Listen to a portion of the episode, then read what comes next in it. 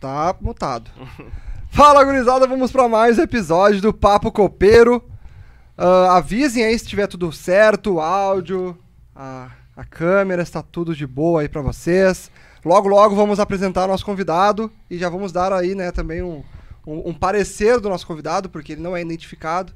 Mas vamos primeiro falar do nosso patrocinador, né, Filipão?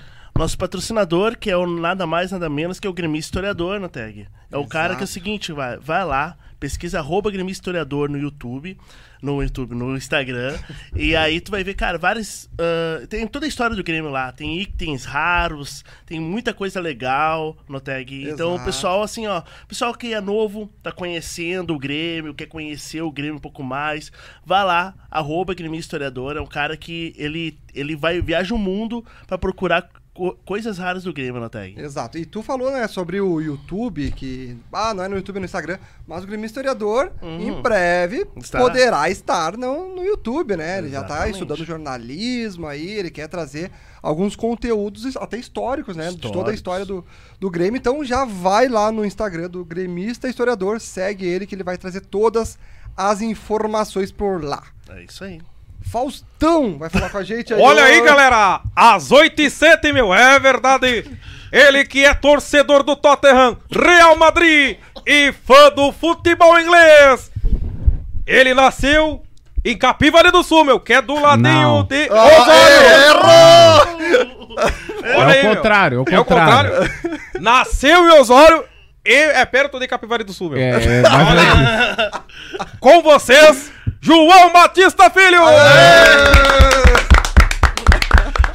o Faustão paga cachê pra tu ir lá. Aqui também tem. aí. A produção esqueceu de combinar comigo, velho. Não, eu, se- eu sempre falo, eu sempre falo o seguinte, ó. Eu, eu sou de Osório porque ninguém nasce em Capivari. A minha cidade é tão pequena que não tem hospital, não tem nada.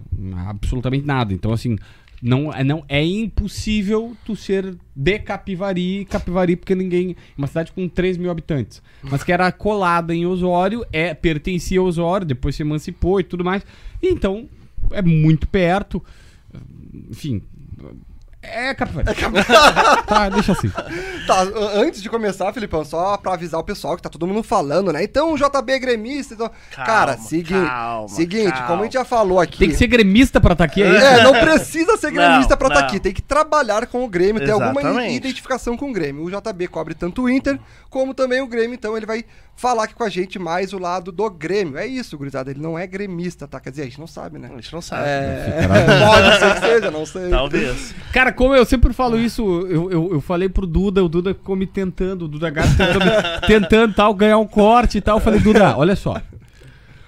Como 100% das pessoas que encontram os meus familiares, a primeira pergunta que eles fazem é se eu sou gremista ou colorado, eu não vou revelar. Porque perde a graça, entendeu? É. A pessoa vai ver meu pai, minha mãe, minha irmã, e aí não, não vai ter o que falar. Então de- deixa, cara. Enquanto tá rendendo, pra mim tá bom. Tá, então, e, te- e teus pais, teus pais falam? Quando perguntam pra eles? Hã? Teus pais falam? Não. Não, não, ah, não falam. Não, Ninguém a fala. única, a única que entregou e entregou errado, tá? Que eu- esses dias eu contei no ar a história. Eu falei assim, cara, tá bom, ele tá achando que.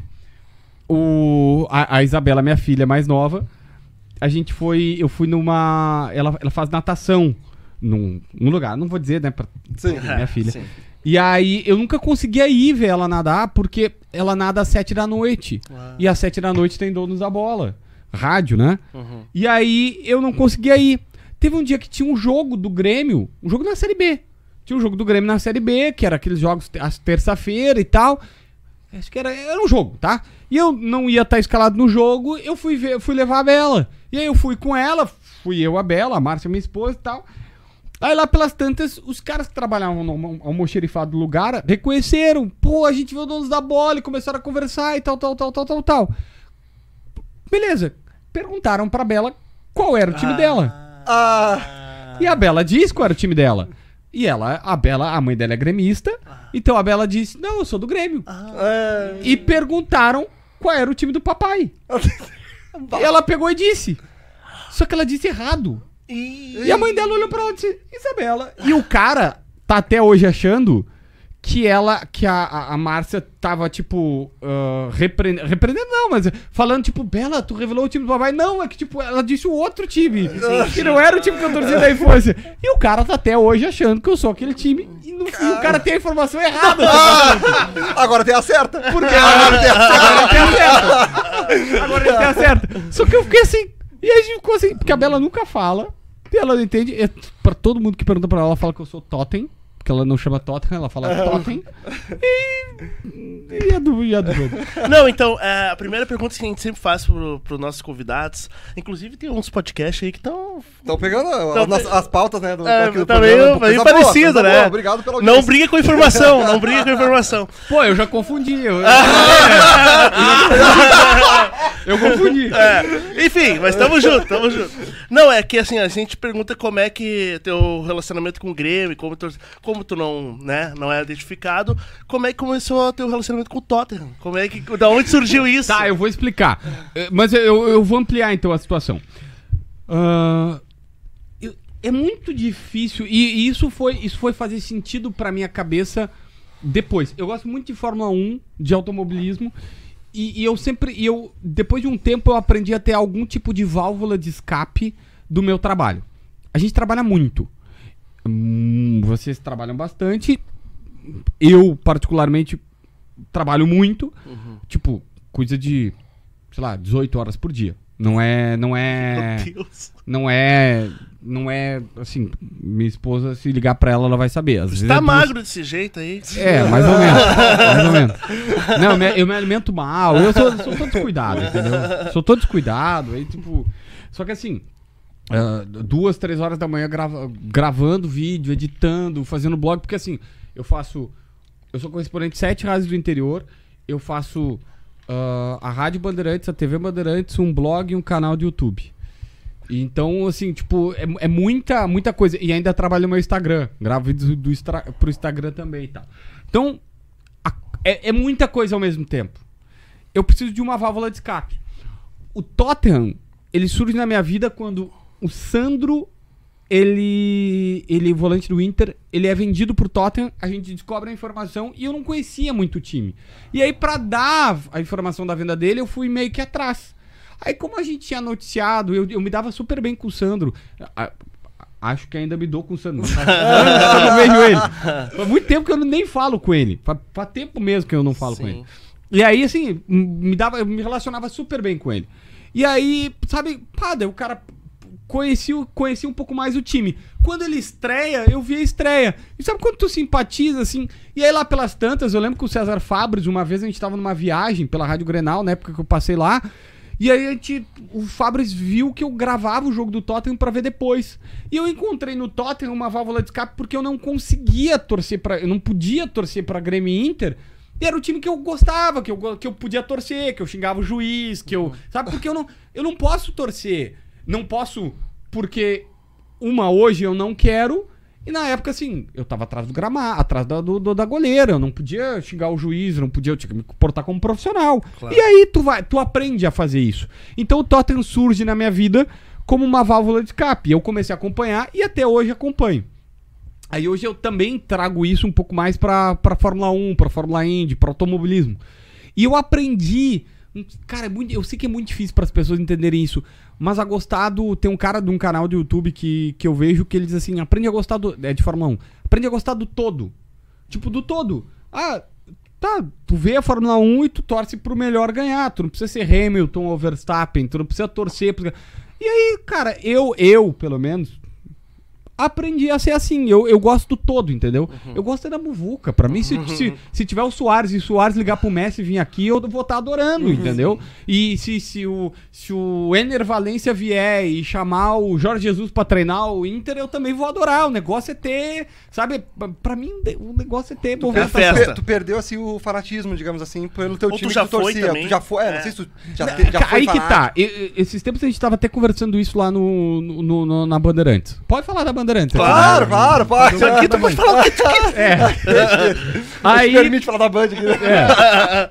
aí, aí lá pelas tantas, lá pelas tantas eu tava falando o seguinte, eu nunca fui um torcedor daqueles, eu nunca fui de tirar onda, nunca fui aqueles. ah, vamos dizer assim, eu era chato pelo meu time, mas azar o outro, entendeu? Azar, assim, não, não, não, não tinha desprezo. Não tinha desprezo. Eu, eu, eu queria ver o meu time jogar bem. Eu sempre fui meio que, meio que jornalista, porque eu. Cara, eu vi o meu time jogar mal e eu dizia assim, ah, não, tá, não, não mereceu a vitória. Tu entendeu? E eu sempre fui. Eu acho que eu sempre tive um pouco disso. Tu entendeu? De ter uma coisa assim, de ser. De ser meio que jornalista sem saber. É, é, tanto que tem uma história que eu sempre conto que eu, eu gostava tanto, eu ouvia, eu ouvia todas as rádios, eu ouvia rádio assim, eu aprendi a gostar de rádio no caminhão do meu pai, meu pai é caminhoneiro, e aí eu aprendi a gostar de rádio e eu ouvia todas as rádios. E quando eu, eu fiquei mais velho, assim, meus 14, 15 anos, o meu pai chegou pra mim um dia e disse assim, brabo, ele disse assim, o que, que tu pensa que tu vai ser da vida? Tu tá falando que nem os caras do rádio. Eu falei, sério? eu, tava, eu tava mais feliz, né? Tipo, eu tô conseguindo ser que nem eles, então... Então, assim, eu acho que eu sempre fui um pouco jornalista, mas eu, eu nunca fui um torcedor desses, assim, que... Ah, voltamos à Márcia. A Márcia é gremista daquelas que, pra ela, assim, o Grêmio ganhou e o Inter também ganhou, é um final de semana bom. Aham. O final de semana maravilhoso pra ela, o Inter tem que perder. Ah, sim. Tu entendeu? Tipo, não tá completo se o Grêmio ganhou e o... Não, não, não. O Inter tem que. Ela, ela, pra ela faz toda a diferença ah, o Inter ser derrotado. Pra mim não faz tanto. Aliás, pergunta, já que é a enquete que eu sempre faço com ela. Última rodada do Brasileirão. Todos aqui são gremistas. Se vocês. Foi, foi para a última rodada. Ganhou. Eu sei, eu sei, né? Ganhou, o Grêmio é campeão. Campeão brasileiro. Perdeu, o Inter é rebaixado. Vocês ganham ou vocês perdem o jogo? Eu, eu, pra, mim, eu sempre penso no O Grêmio. Grêmio também. É, então eu ganho, eu, pra mim, eu ganho o jogo, Tá. Grêmio O campeão Grêmio ser brasileiro. campeão. É. E aí? Não, o Grêmio também é campeão, É. porque o Grêmio não ganha desde 96, cara. É, não. Imagina que ele não ganha desde Tá. 79, É que o né? É, o brasileiro pra nós é. Imagina, brasileiro é raridade, né? É que não Mas tem eu como fazer gostei. outra comparação. Não né? tem, não tem. Pior que não é só o brasileirão. Tem, que- tem, tem que ser. Hã? É só o brasileirão que tem como fazer essa É só o Brasileirão. É. Não, pra Márcia ela prefere o Ela prefere. É. Não, mas tem bastante gremista tem, assim. tem. Tem, Ah, não, tem não, muito gremista assim. Imagina a festa que vai ser. Vai parar o Rio Grande do Sul. O quê? Ah, o Grêmio campeão brasileiro. Tá, mas aqui, vamos pô, recriando. O Grêmio é campeão brasileiro esse ano.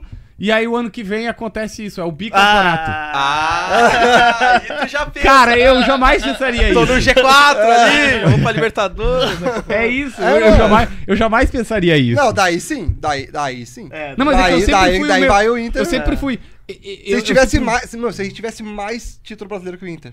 Daí eu acho que. Ah, e não, Sabe, já tiver. Infelizmente, por enquanto, não Por cara, enquanto, entendeu ter, que o Inter faz toda a diferença no teu contexto? Ah, tem mais uh, título É, que o é, tem, um- é, tem um pouco. Eu sempre, eu sempre fui o cara que. Eu nu- nunca fui corneta. Sempre. É que eu acho que eu. Como eu, desde pequeno. Desde, sem mesmo ser antes de saber. E era muito. Era muito eu- tanto que eu fiz educação física antes de fazer jornalismo. E sim, eu sou formado em jornalismo. Eu não sei o porquê que a galera acha que eu não sou formado em jornalismo. Ah, era uma das perguntas? Hã? Era uma das perguntas que a gente ia fazer. Sim, cara, uma galera pergunta isso. Já leu a pauta? Já leu a pauta? Toda a falta já era. Vai. Vai lá. Aquela, aquela história da, te- da, da terapeuta, entrega o WhatsApp pra ela, você vai lendo aí, qualquer coisa me pergunta. É isso.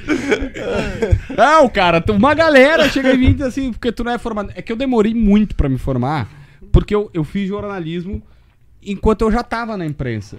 Então, assim, pô, queria mandar um beijo pro professor Fábio Berti, pra Valéria, minha professora, pra Melão, pra todos que me formaram, porque eles entenderam, assim, cara, na época eu viajava bastante, eu voltava pra caramba, eu já tinha o blog, na época eu tinha o blog, canal do YouTube vem depois, eu já tinha o blog, então eu, no meio da aula eu tinha que parar tudo fazer o blog. Sei lá, o Marcelo Moreno me ligava no meio da aula, eu saía ficar 45 minutos no telefone com o jogador é, e a aula rolando. E, tipo, eu dizia pro professor, ó, o jogador titular do Grêmio acabou de me ligar e me deu um monte de coisa. Tipo, eu já tô exercendo o que tu tá ensinando. Qual faculdade?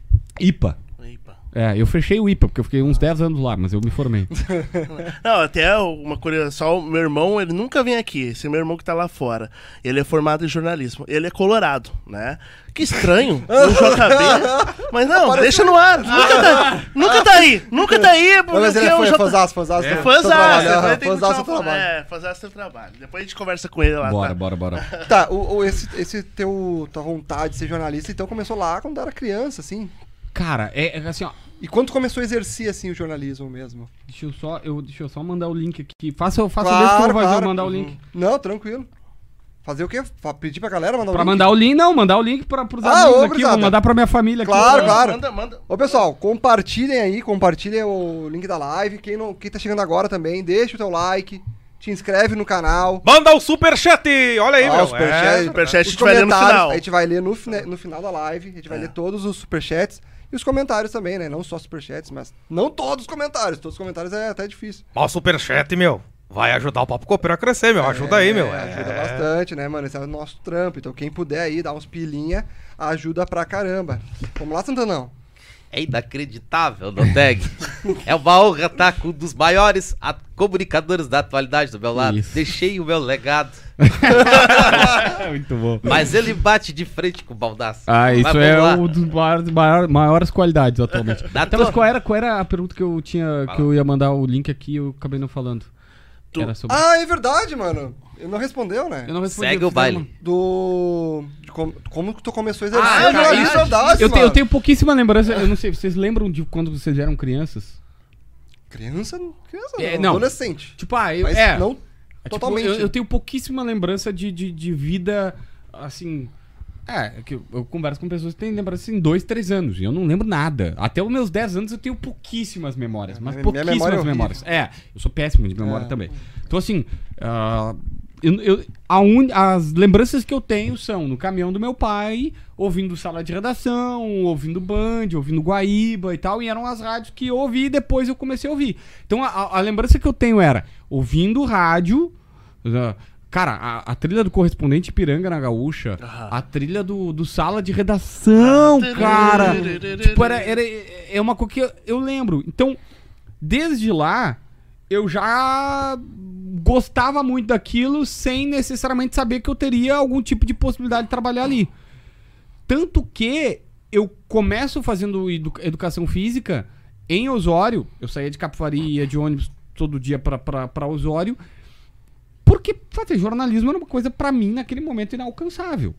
Aí por sorte ou destino pra quem acredita, eu vou eu faço eu faço educação física, aí eu vou em Osório e um dia eu tô, tô, tô dando aula pra, pra, pra, pra adolescente lá com um cara que foi meu um- meu avô assim do coração, o vô Pancaço, que era um treinador de futebol lá da região, de, de campeonatos amadores, e o vô Pancaço tava dando aula numa escolinha e pediu pra eu ajudar dando treino físico pras crianças. E eu ajudava lá. E eu fazia por, por, por, sabe, por ajuda, pra ganhar um pouquinho de experiência e tudo mais, mas na educação física. Até que aparece um dia num campeonatinho local, um cara, um comunicador da Rádio Osório, e aí eu precisava trabalhar, porque eu não, não tava trabalhando, e ele me apresenta pro cara da Rádio Osório. E aí o Elias Silveira, que é um dos caras também responsável por me- responsáveis por me ajudar pra, pra caramba, me chama pra fazer um teste pra ir pra mesa de som. Só que uma semana depois eu falastrão pra caramba, tava com o microfone na mão entrevistando torcida em Osório. Olha só. E aí as coisas foram. Mas começou com a educação física e começou assim, na, das poucas lembranças que eu tenho por conta do caminhão do meu pai ouvindo rádio e dizendo assim, pô, eu queria ser aquilo, só que eu sabia que era muito difícil ser aquilo. Então não me parecia um Sim. caminho até que uma hora abriu o caminho. E teu mim. blog veio quando daí? Bah, né, não, daí Bem depois, vem, bem vem depois. depois. Bem depois. Vem depois. Uma, uma pergunta antes do Santanão. Tu já era fã do Meneghetti? Já, cara, a minha, a minha, a minha, a garagem da minha casa, ah, interior hoje não é tanto, né? Mas interior na época não pegava tão bem assim TV local e aí se tinha parabólica, é, Sky quando tu tem um pouquinho mais de grana e tal. Então assim pegava muita, muito canal lá, lá de fora na televisão, ah, aquela televisão 29 polegadas do tamanho de um, né, um tubo gigantesco. E na garagem da minha casa pegava, tinha uma TV de 14 polegadas da Aiva que pegava pegava TV local. E eu via dois programas na TV local só, ao meio-dia. Que na época não era Donos da Bola, era, Era jogo o Toque de Bola. Toque de bola, Bola. lá atrás. É. Com a minha mãe dizia que o Maineri era um velho estiloso, ela adorava. nunca falei isso pro Maineri, já encontrei ele várias vezes, nunca falei isso. Minha mãe adorava, achava o Maineri lindíssimo. E aí o, o, o ele e o bate-bola da TV Com. O O do, com o Maurício Araiva e Jader Domingo. Rocha. Não, ah, não, não, bate-bola. É o bate-bola, é o ah, domingo. tá, domingo, domingo, Domingo. Não TV com esportes. Isso, é isso é. aí. Tá. E aí eram os dois programas que eu via, eu ia pra garagem pra, pra ver. Assim, tipo, eu, eu t- tinha que ir pra garagem, porque daí na garagem não pe- pegava. Eu- é- é- Era, é, algumas lembranças. Na Copa de 2002, eu lembro que nos jogos de madrugada eu também vi naquela televisão, porque aí, tipo, pá, ligar a TV. A casa não era pequena, mas, tipo, ah, ligar uma TV grande. Hoje meio que popularizou, mas naquela época os pais meio que não deixavam. Ligar a TV grande, ó. Lembra? A Copa de 2002 era jogos duas da manhã, três da manhã. Aí eu ia pra garagem pra ver naquela televisãozinha lá. E eu lembro que Fórmula 1 também eu via bastante lá, que os- os- as corridas de madrugada, Suzuka, Japão, eu lembro de ter acordado pra ver para ver que eu já, eu já gostava e eu via naquela TV. E lá eu assistia o Meneghetti, mas não era tão amigo assim dele como, como sou hoje. É, Eu fiz essa pergunta pra tu puxar o saco do teu chefe lá. Tentei te ajudar, ajuda, te dar uma Não, não ajuda. precisa mais. Eu sou o que mais, eu sou o que mais brigo com ele.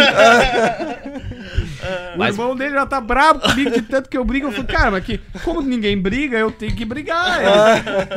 Alguém tem que brigar com o chefe. Prosseguindo a pauta deste programa, eu queria saber qual é a principal habilidade que o jornalista precisa ter para ter sucesso. Opa. Pá, cara. Assim, ó.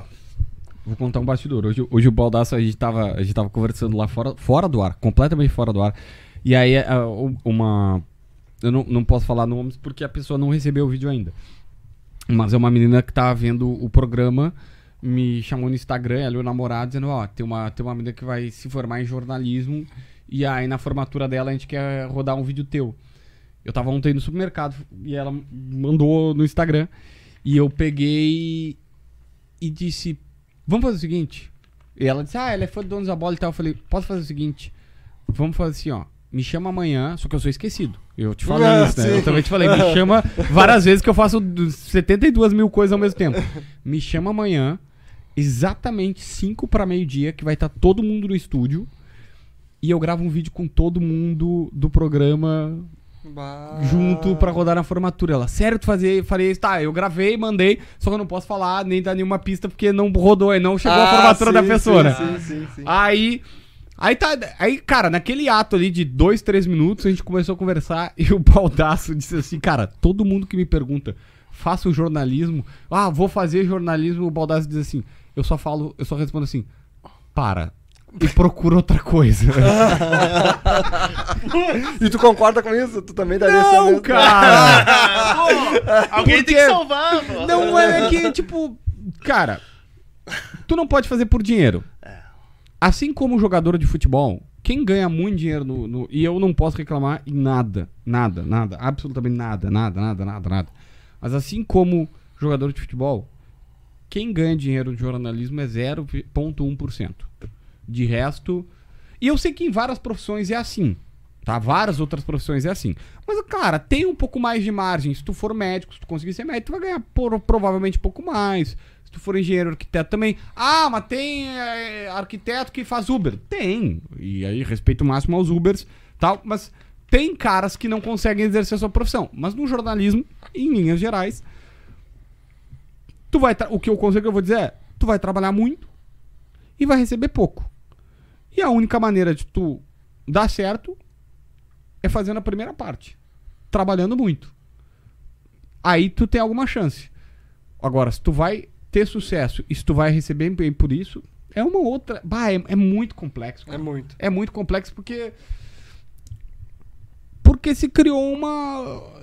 É uma profissão que os caras determinaram que vão pagar pouco. E que os chefes acham que tá ok pagar pouco. Porque os donos de empresa acham que tá ok pagar pouco.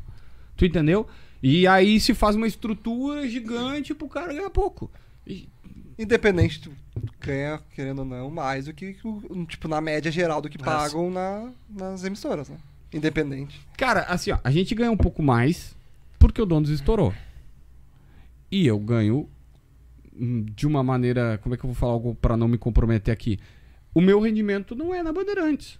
Sim. Meu rendimento é no YouTube, no blog e nas outras coisas que eu faço. A Bandeirantes dá visibilidade, a Bandeirantes paga um salário pra nós, do donos da bola, e pra vários outros acima da média, porque ela tem possibilidades. Mas o que eu quero te dizer aqui são limitadas as vagas em veículos grandes Porque pensa o seguinte, tá? Se tu vai atuar como médico, tem hospital no Brasil inteiro. Tem lugares pra trabalhar no Brasil inteiro. Posso estar falando uma bobagem aqui, mas é a leitura que eu faço, tá?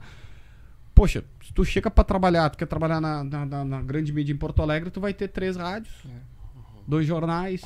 Então, eu tô só chutando. Na Sim. verdade, fazem futebol em Porto Alegre tem quatro.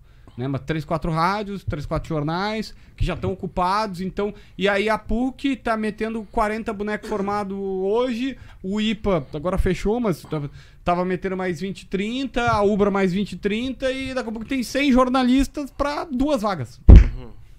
É, exatamente. E qual foi o momento assim que tu achou da tua carreira assim, bah, não sei se, se jornalismo realmente é o caminho. Aconteceu já alguma vez isso? Não, na pandemia, nunca- na pandemia tu achou que ia dar algum problema por ter parado o futebol? Hum, não, não, eu, eu- sempre. Eu sempre. Assim. Vamos lá. A, mi- a minha carreira se resume a. Eu começo lá em Osório, isso é 2008, e eu começo. Começo. Começo trabalhando lá na técnica. Pouquíssimo tempo depois eu pego o microfone, assim, tipo, uma semana depois eu tava num jogo como repórter de campo. Duas, três semanas depois eu tava ah, já fazendo o campeonato amador. E, e aí tem algumas pessoas que são importantes, tipo o Elias que eu falei aí, que era o gerente da rádio, ele me segurou um tempão pra vir pra Porto Alegre. E eu queria vir pra Porto Alegre fazer os jogos da dupla, que eles faziam já alguns jogos e tal. E ele só me colocando em amador, ele dizia, não, tu vai... E foi super importante aquilo, inclusive pra amadurecimento pessoal. Mas eu achava, na época eu achava um absurdo, dizendo, pô, ele... Enfim, mas segui, tra- até isso pra depois era, era importante pra persistência. Eu, eu confesso que às vezes eu pego assim, pô, podia ter curtido mais aquele tempo, porque era um tempo de aprendizado, era um tempo de, pô, futebol do interior, futebol amador, super bacana, e eu só pensava em vir pra cá, só pensava em conseguir uma vaga aqui e tal. Mas eu consegui.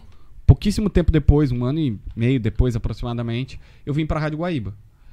Aí sim, aí eu fico alguns anos na Rádio Guaíba, e quando eu fui demitido da Rádio Guaíba, eu fiquei com medo de não conseguir ah, não conseguir mais vaga aqui. De tipo, ah, né, vim pra primeira rádio grande e não, não vou conseguir me manter, não vou conseguir, sabe, tipo, não, não- o mercado não vai me absorver. Mas, cara, as coisas foram acontecendo, depois fui pra Grenal, eu fui pra Bandeirantes pela primeira vez, aí vem o blog, o blog vem na, na transição da Grenal, é, porque... Tu foi, fez o blog depois da- da- de entrar na Band?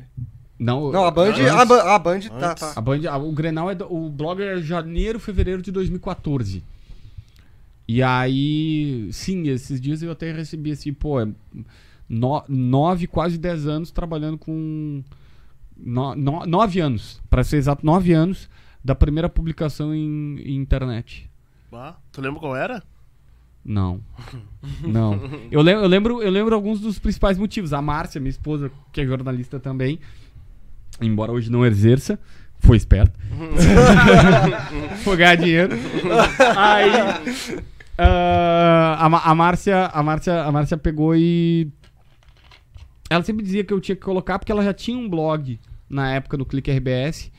E aí ela ela ela dizia que eu tinha que fazer porque eu tinha eu saí da Grenal, aí eu, eu saí da bandeira da, da Guaíba e fui pra Grenal, era, foi um período muito. Eu sempre falo assim que eu não. Foi aprendizado, mas, cara, não me orgulho. Fiz um monte de bobagem. Sabe, tipo, embora tenha seus problemas da Grenal, também, pá, cara, eu briguei com todo mundo. Mas briguei pelo produto. Talvez o Meneghetti seja o cara que a gente se dá melhor assim, porque o Meneghetti sabe me ler. Eu nunca vou brigar contigo. Não importa, eu nunca vou brigar se o Marlon é bonito, feio, gente boa, não. Eu vou brigar pelo produto. Tipo, não, esse microfone tá fora do lugar, eu sou o cara que faço isso, assim. então. E aí lá eu, pá, foi muito complexo, era o começo de tudo, várias coisas que não estavam bem ajustadas, enfim. E aí eu saí, tipo, seis meses depois.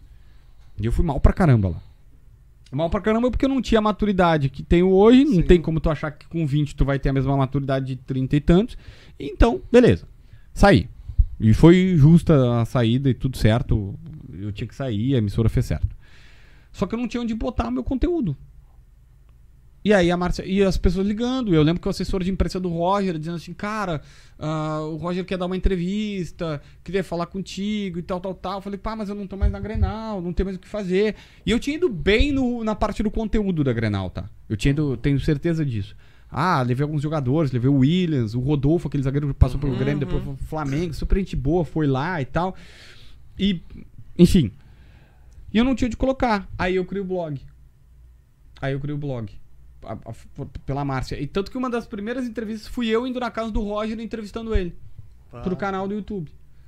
Aí fui, fui, fui. Aí eu lembro que, cara, passou- passaram-se alguns meses. ah, o Baldasso pega e me manda uma, D- uma DM assim, dizendo, cara, tu não tá na imprensa e tu dá mais notícia do que todos os caras É, da eu imprensa. lembro disso. Tava E- estourado. É, e eu, eu lembro que eu fiquei super feliz. E eu fazia uma coisa que hoje todo mundo faz, e que eu já tô indo mais pro lado contrário, que eu fazia muita manchete forçada. Mas eu arregaçava. Os clickbait bomba. é, é que assim, tem uma diferença. Acho que é do- só a galera nova que faz manchete forçada. É. Aí tem uma diferença do clickbait pro caça-clique. Eu sou caça-clique, eu não sou clickbait. Porque, vamos lá, vamos explicar. Eu Eu detesto. falo guri, eu falo. Eu- eu- o cara chega a dizer assim: Ah, mas tu só quer que eu clique no link? Sim. Clicar no trabalho. link é. é- Eu não tipo, pão. Esses tempos um cara pegou e disse assim: O cara pegou e mandou: Ah, JB, clicar no link é chato.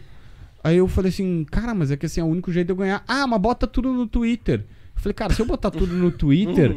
Não, ninguém vai clicar, ninguém vai ver o anunciante que me paga e, consequentemente, se ele paga por visualização, eu não vou ganhar dinheiro.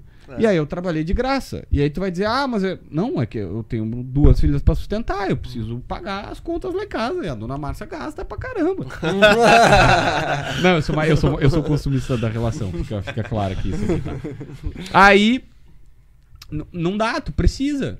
Só que na época, eu tava tateando, o que que eu fiz? Eu fui. Eu ia dizer praia, mas é cidreira, né? Tem mar, tem mar, mas não é praia. Não, o Rio Grande do Sul, tirando Torres, tem mar, mas não é praia. Amo a região, Capoeira do ladinho Cidreira, Quintão, Pinhal. Amo todos vocês, mas, cara, não vamos mentir aqui pra todo mundo que tá nos assistindo. É verdade. Né? Rio Grande do Sul tem mar, mas não é praia. Praia, outra, é Torres pra cima, assim, mas tudo bem. O JB, É. inclusive, os dias de folga meu do Rio é do Rio de Janeiro por causa disso. É, por isso. Eu, vou- eu Não, não curte aqui, não né, Renato? Não, vou curte aqui, deixar. Não curte aqui no Rio Não, o negócio é jogar o futebol no Rio de Janeiro. Pelo amor de Deus. É, não vou deixar mais o Meneghetti cornetar por isso. porque não dá pra jogar futebol ali cidreiro com aquele vento batendo na cara. É verdade. Vai errar, aquela- vai errar a trajetória da bola ali, É. entendeu? E aí, e aí. Eu deitei numa rede, eu lembro assim, e cara, eu comecei a pesquisar e eu li 40 artigos. Não, não é mentira, assim. eu Fiquei lendo artigo, artigo, artigo, artigo e vendo os vídeos no YouTube, que não era tão bombado assim o YouTube, mas isso é 2014, obviamente já existia, mas não tinha tanto, tanto manancial de pessoas falando sobre isso. E eu via, e eu via assim que, tipo, ah, pra, pra aprender mesmo. Posts sobre tópicos bombava, não entregar nada no título, fazer um pouquinho de, de- da, da parte de, ah, de, de palavras-chave, tags e tal, e eu comecei a aprender. E eu fui na, no roots na prática. Só que assim, não é por mal. Ninguém aqui fazia isso. Então quando eu comecei, eu comecei do meu jeito e aí eu fui vendo o que que dava certo, o que que não dava e o que eu queria pra mim e eu não queria. Entendeu? E aí tu vai no decorrer do caminho aprendendo algumas coisas. Então hoje, o que que eu faço? Ah, Grêmio contratou o atacante. O Grêmio, o Grêmio contratou o atacante, sei lá, o Grêmio fechou com fechou com, com um atacante que ninguém sabe quem é, com o Gustavinho. Eu peguei e botei lá. Grêmio fechou com meia de 20 anos. Meia, Grêmio fechou com meia promessa de 20 anos. Isso é caçar teu clique, é querer te forçar a ler, porque tu, senão, se eu botar lá, Grêmio contrata Gustavinho, meia de 20 anos, o América Mineiro por empréstimo, ninguém vai clicar. cá. Vai ver o quê? Pra quê? É, Vai ver os anunciantes. Não precisa né, clicar. Então, assim, eu já entreguei tudo pro cara. Então, eu vou tentar o teu clique. Só que, assim, quando eu chego na padaria, o padeiro quer me vender pão. Quando eu vou numa loja de carro, o cara do carro quer me vender o carro. Claro. Porque todo mundo quer vender o seu produto. O meu produto é informação, então tu precisa clicar lá. Clickbait é dizer, sei lá, e tem muito. Deixa, eu, deixa eu pensar assim. Ah, que, que é um que eu detesto. Grêmio, gan- Grêmio ah, tem, refor Grê- tem reforço na área do Grêmio. Aí tu vai ver o jogador se recuperou da lesão. Ah, Isso aí é- é. Sabe, tipo, é um. Pô, to- todo mundo entende que por Reforço reforço é uma nova contratação. é uma nova contratação. Sabe, tipo, sei lá, é, não não quero expor ninguém aqui e fazer. Tipo especulação também. Hã? Especulação. Confirmar uma contratação sendo que é uma especulação. É, é uma boa, é, uma um click- boa. É um clickbait. Esse seria Exatamente. um clickbait. Então, assim, ou, ou é quando o cara sabe que não é que é mentira e tem cara que coloca. Enfim, isso, isso eu não faço. Mas eu tentei, ao longo do tempo, e eu, eu, eu falo isso pros guris lá, a gente conversa muito sobre isso, tá? Sobre.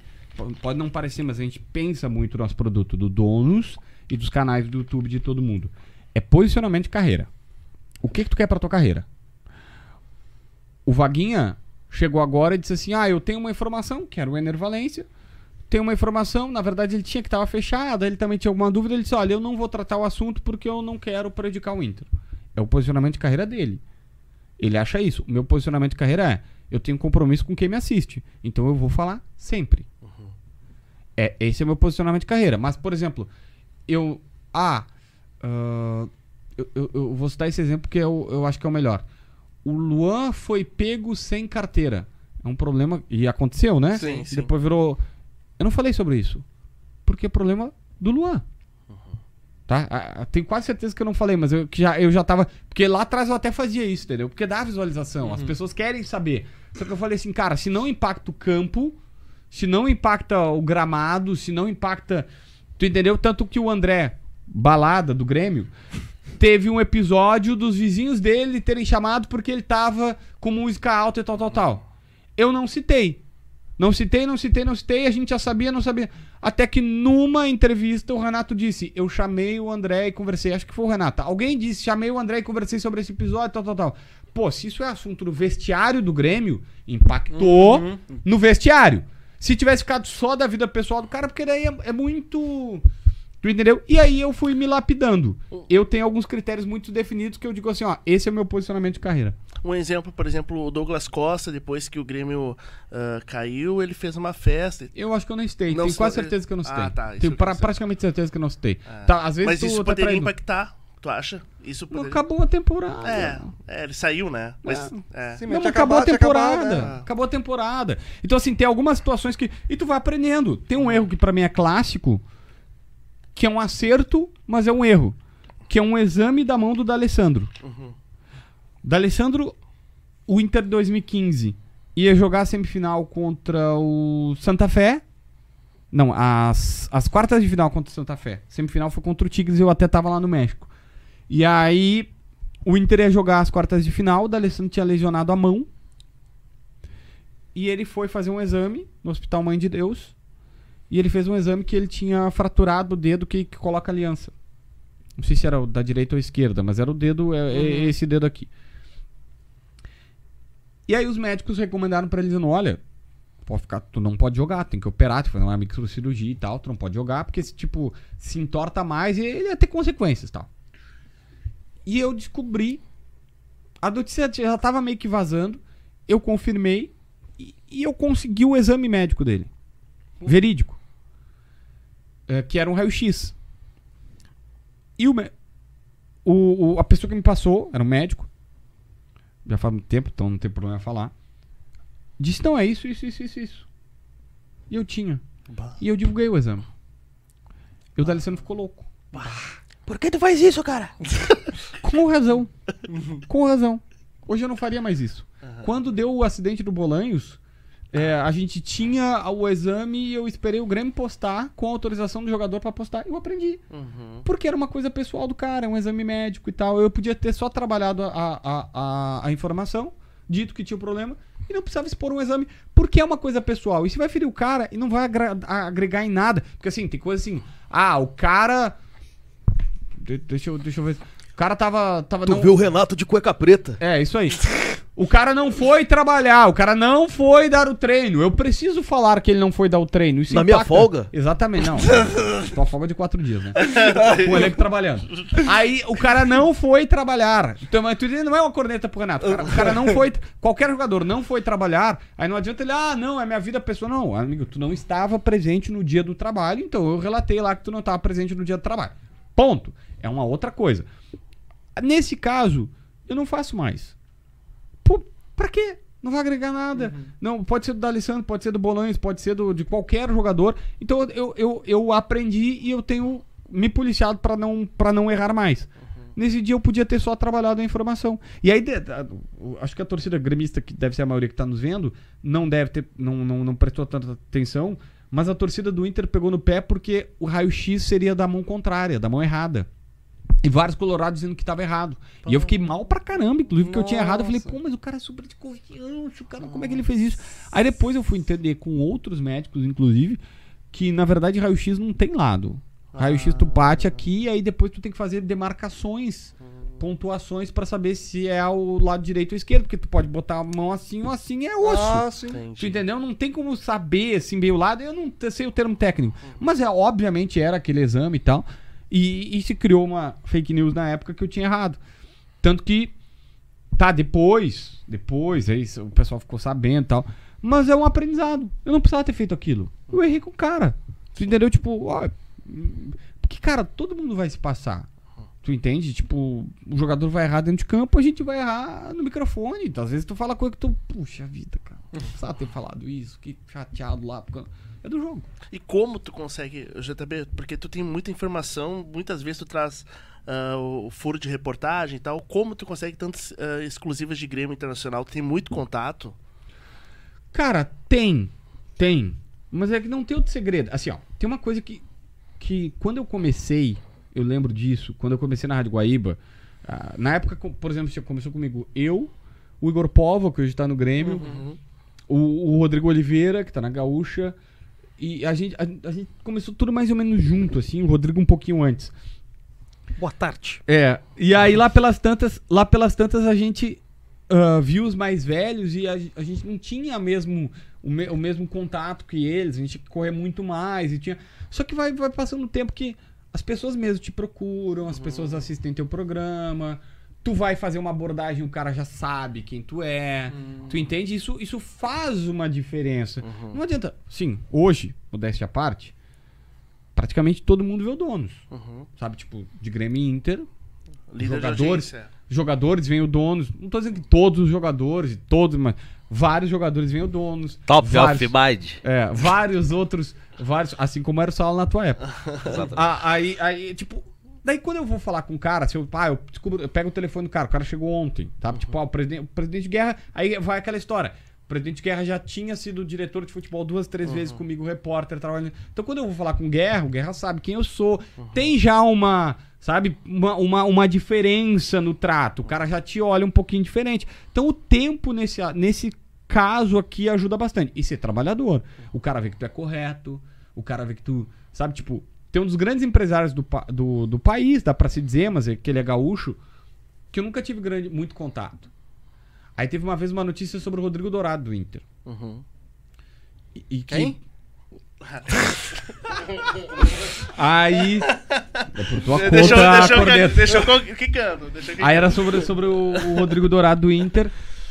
E aí ele tava vendo, e eu tinha contado uma versão da história, que até era verídica a versão, mas tinha acontecido um outro fato que. Esse é o problema, tá? Não tinha me contado. E esse é um problema que acontece muito. Tu sempre tem que saber o seguinte: se tu falar com um lado, um lado vai contar uma história, e tu falar com o outro. ah, depois tem uma historinha boa do Grêmio sobre isso, Opa. eu posso contar. Aí. Não, mas só pra galera entender como é que, como é que acontecem as coisas. Me, me cobra essa daqui é boa. Vou puxar uma gavetinha depois. aí, aí. ah, eu, eu relatei isso no ar, no Donos. E eu não era tão amigo desse empresário, embora ele seja muito. Ele nunca me. Nunca me deu abertura. E aí ele me ligou e disse assim: me ligou. Acabou o Donos, ele me ligou e disse: Ah, eu tava vendo teu programa, bem assim, tava vendo teu programa, foi super educado. Mas, ah, tu falou isso, não é isso, é isso, isso, isso, isso, isso. Eu era empresário, tava fazendo tal, tal, tal, tal, tal, tal. E eu falei, cara, é, é que, ó, vou te contar. Não dei a fonte, evidentemente, que entrega a fonte é água mineral. Mas chegou pra mim isso, isso, isso. E essa parte eu tenho certeza. Não, não, isso é verdade. Só que assim, só aconteceu isso por conta. De... Tá, eu não posso dar muitos detalhes, Sim. senão fica muito na cara. Mas, ó, só aconteceu isso por conta disso. E eu falei, tá. Aí no outro dia, eu peguei e disse, ó, eu recebi mais uma ponta da informação. ah, que é isso, isso, isso. E eu fiquei muito feliz que depois ele me ligou, depois desse segundo dia, ele falou, cara, eu só te liguei porque tem um, um empresário, ele falou o nome, que ele te conhece e disse assim, pode ligar pro JB, porque o que tu falar pro JB, ele vai dizer no ar. Ele não vai, ele não vai, sabe que tipo, ah, ele não vai tipo mentir ou omitir e tal. Claro, se o cara me conta uma versão mentirosa, e eu desculpo que é mentirosa, eu não vou contar tua versão mentirosa no ar, mas eu, eu fiquei muito feliz que foi um elogio sincero, ele disse, ah, o JB é correto assim. E é o que eu procuro. Que legal. Não tem como eu saber. Cara, tem um ditado espanhol que diz assim. é- ele é em língua espanhola, não sei se é da Espanha necessariamente. Ah, se um diz que faz sol e outro diz que faz chuva, a missão do jornalista é abrir a janela e dizer o que tá acontecendo. Hum, ah, muito bom. É lindo. Só que nem sempre é verdadeiro, porque às vezes a janela não tá na minha frente. O Grêmio diz que o Mário Fernandes era um milhão. O Inter diz que era 500 mil. Eu não vi o contrato. Depois a gente viu o contrato. Já sabe. É, então. a gente já sabe. Aham. Mas assim, até então eu não tinha o contrato. Uhum. Tu entende? Então eu não sei se eu, eu tenho que dizer assim, olha só. O Grêmio, e aí eu falei com o Grêmio, com o Atlético Mineiro, com o Santos. Todo mundo dizendo, o Mário Fernandes pediu um milhão. E o Inter, de fato, fechou por bem menos com o Mário Fernandes, tá? Mas não era nem os 500 do Grêmio, nem os 500 do Inter, nem o milhão do Grêmio. Não fechou, pelo menos. Mas ele tava pedindo um milhão. O que eu quero dizer é o seguinte, eu tenho que... Às vezes eu tenho que chegar e dizer, ó, tem duas versões do ar. E eu faço isso várias vezes no canal, dizendo, ó, sendo muito, muito sincero. É, é isso. Um lado diz uma coisa, outra outra diz outra. A não ser que eu consiga sentar numa sala e ver o contrato, como por vezes já aconteceu, que os caras, pra mostrar o lado deles, mostram a verdade. Acabou.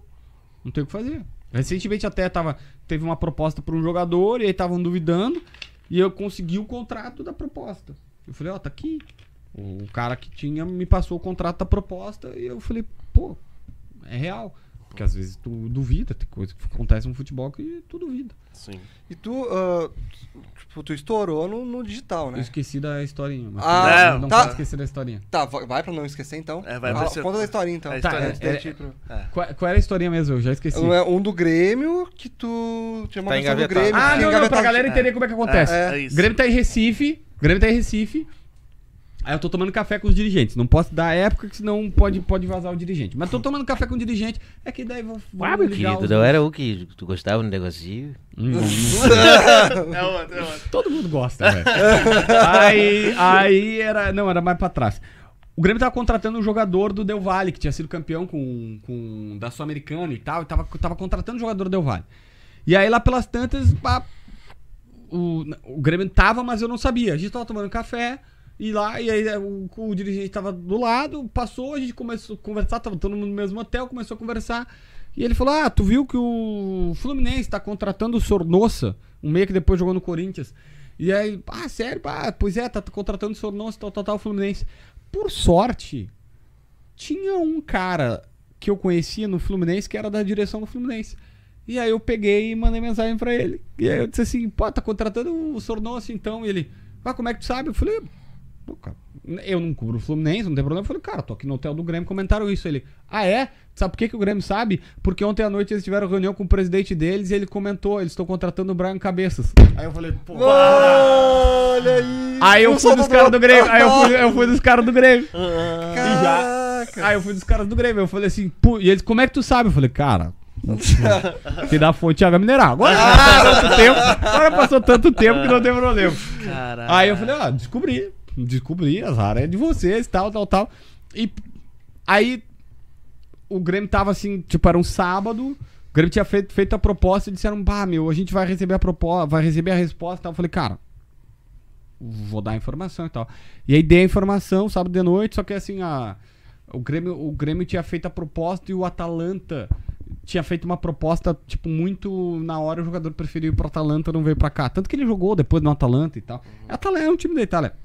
Tenho quase certeza que é o Atalanta. Mas o Grêmio fez, é só procurar no Google que tinha que ver. Mas só pra galera entender como que às vezes as coisas acontecem assim. O teu, a tua- o teu gol é quando tu tem uma informação Ah, dessa. com né? certeza. É. né? Tá louco. É, Não, quando tem uma informação dessa, quando tem uma informação grande, tu confirma. Tipo, ah, ah, que o Grêmio tentou o Soares, nós até fomos usados, né? Que a gente sempre brinca. E foi uma, uma, uma jogada, uma tacada pra repercutir no, no donos que foi falado pra gente textualmente, então não tenho por que negar. Não fomos nós que demos o, o Soares, a gente repercutiu com o presidente porque o presidente estava lá. Mas, pô, todo mundo fica enlouquecido quando tem uma informação do Soares. Porque, cara, as pessoas veem teu conteúdo, os caras acessam o meu canal do YouTube, clicam no link. Então, pra mim é isso que eu quero. Tu entende? Tipo, quando o, o Inter contrata o Enervalência, é óbvio, é óbvio que vai dar mais audiência do que o Mikael e o Brian Romero. Sim. Tu entende? Quando tu traz um cara... Então, assim, é isso que eu quero. E pegando o gancho aí do Soares, na época do Cavani, eu não lembro qual foi o título, mas tu colocou alguma coisa que o Grêmio tinha fechado com o Cavani. O Mudou Grêmio- a informação? Não, não, é que que, aí que tá. Dessa eu dei uma boa forçada. Mas é. Eu o Grêmio, lembro, o, o Grêmio fez um, o Grêmio acertou com o Cavani. E o Grêmio fez um acerto com ele. Se ele voltasse pra América do Sul, ele viria pra cá. Isso eu tenho de pessoas do Grêmio. Que ficou assim, ó. Cara, tu não sabe teu destino, né? Ele sempre dizendo que ele queria Europa, queria Europa, queria Europa. E aí eles conversaram e disseram assim: se tu voltar, vai ser pra cá. E ele deu ok, dizendo: tá, eu aceito o que tá. Tipo, era, vamos supor assim, ó. Que meio que aconteceu um pouco com o Soares em algum momento. Eu aceito os valores propostos. E aí, a partir daí, vai, vai evoluir. E ele disse, isso tá no vídeo. Eu, fa- eu expliquei exatamente assim. Só que no título eu dou aquela. né, pra vir pro cara clicar. Claro. O que que eu disse? Eles conversaram e ele disse: Não, eu aceito isso aqui. Só que eu vou tentar alguma coisa na Europa. E sempre foi. O Grêmio, por justiça, o Grêmio fomentou o Cavani de uma maneira ruim, daquelas coisas de live, lembra do Cortez e tal, e tal, tal, tal. Mas o Grêmio, no bastidor conosco, sempre disse: tem possibilidade, nós estamos tentando, mas é assim, ó, o jogador é muito claro, e o irmão dele também. Olha, a gente quer Europa. Se não der Europa, a gente vem pra cá. E aí ele deu a palavra em certo momento, dizendo, não, ó, esse, esse aqui é um bom contrato. E seria muito maior que o do Soares, tá? Ah, esse aqui é um bom contrato. Se ele aceitou, ah, até o termo que eu usava era, ele aceitou algo proposto pelo Grêmio. E o Grêmio propôs, ele aceitou, mas sempre com essa, e o vídeo tá explicativo isso, sempre com essa vírgula. Olha, primeiro Europa, não deu Europa, aí eu vejo as opções aqui. Ah, E veio a Europa, né? Eu vejo o Manchester, É, veio o o Manchester, United. Que não jogou quase nada lá. né? É, não jogou. não jogou. E agora eu nem sei como é que ele tá Tu na- veio na Pois é, ele, ele tá no Manchester ainda. Não, tá na Espanha. Foi pra Tá Espanha? Não, eu acho que é Valladolid. Nossa, Não, sério? é, Será? tá- Ele Não, foi ele tá, num, ele tá num time pequeno. Nossa, cara, imagina. E o Cara, ia ser, dele- ia ser um erro. Ia Não, ser e um erro o JB acabou de falar, eu não sabia que era muito maior que o do Soares, né? Pois é, cara. Era cara. Os valores envolvidos eram bem maiores. É por isso que, na hora de contratação, eu prefiro o Lelê.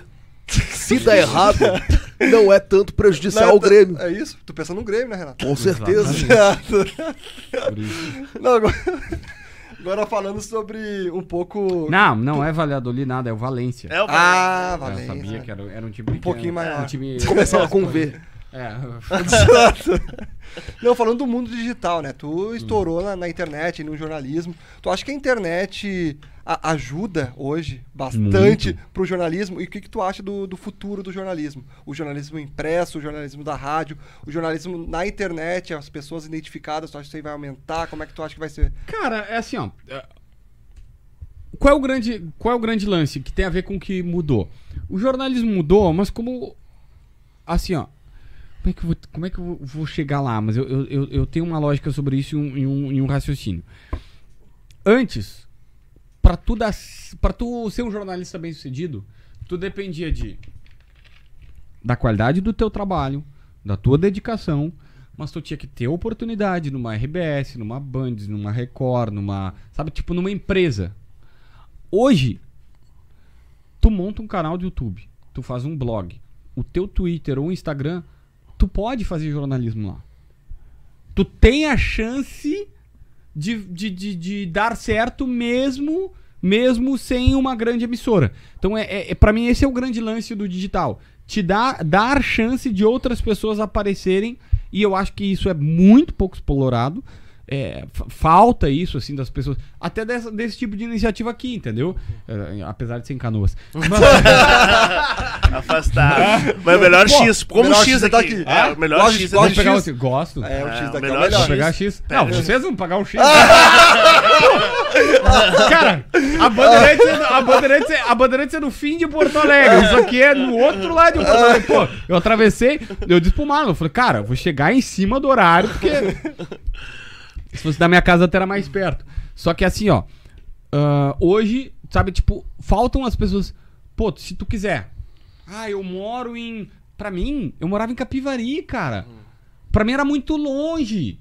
Era, era longe, não é. Capivari e Porto Alegre era até perto, mas na época não tinha internet, não tinha nada. Então, assim, pra mim, Porto Alegre era um. Nossa, era um evento vir a Porto Alegre. Sabe? Não é tão longe quanto outros lugares, mas, pô, tu tá agora em Erechim, tu tá me assistindo em Erechim, tá nos assistindo em qualquer lugar, Chapecó, ah, Santo Ângelo, qualquer cidade. Pô, tu pode fazer jornalismo. O Diego Torbes faz, faz de longe. De Bagé, sabe, de Bagé. Então, assim, ele fa- e ele faz o trabalho dele, cara.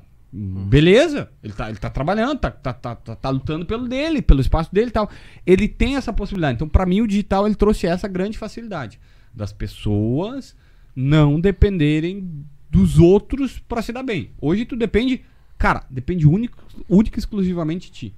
Única, única, única, única. Porque, cara, não, nem é dinheiro. Com um celular e um microfone É. do Mercado Livre de 15 pila, tu faz o trabalho. Não precisa nem do microfone, né? Hoje em dia Não, as se pessoas quiser, só, só é, celular, se quiser, é. só o celular hoje o pessoal tá fazendo.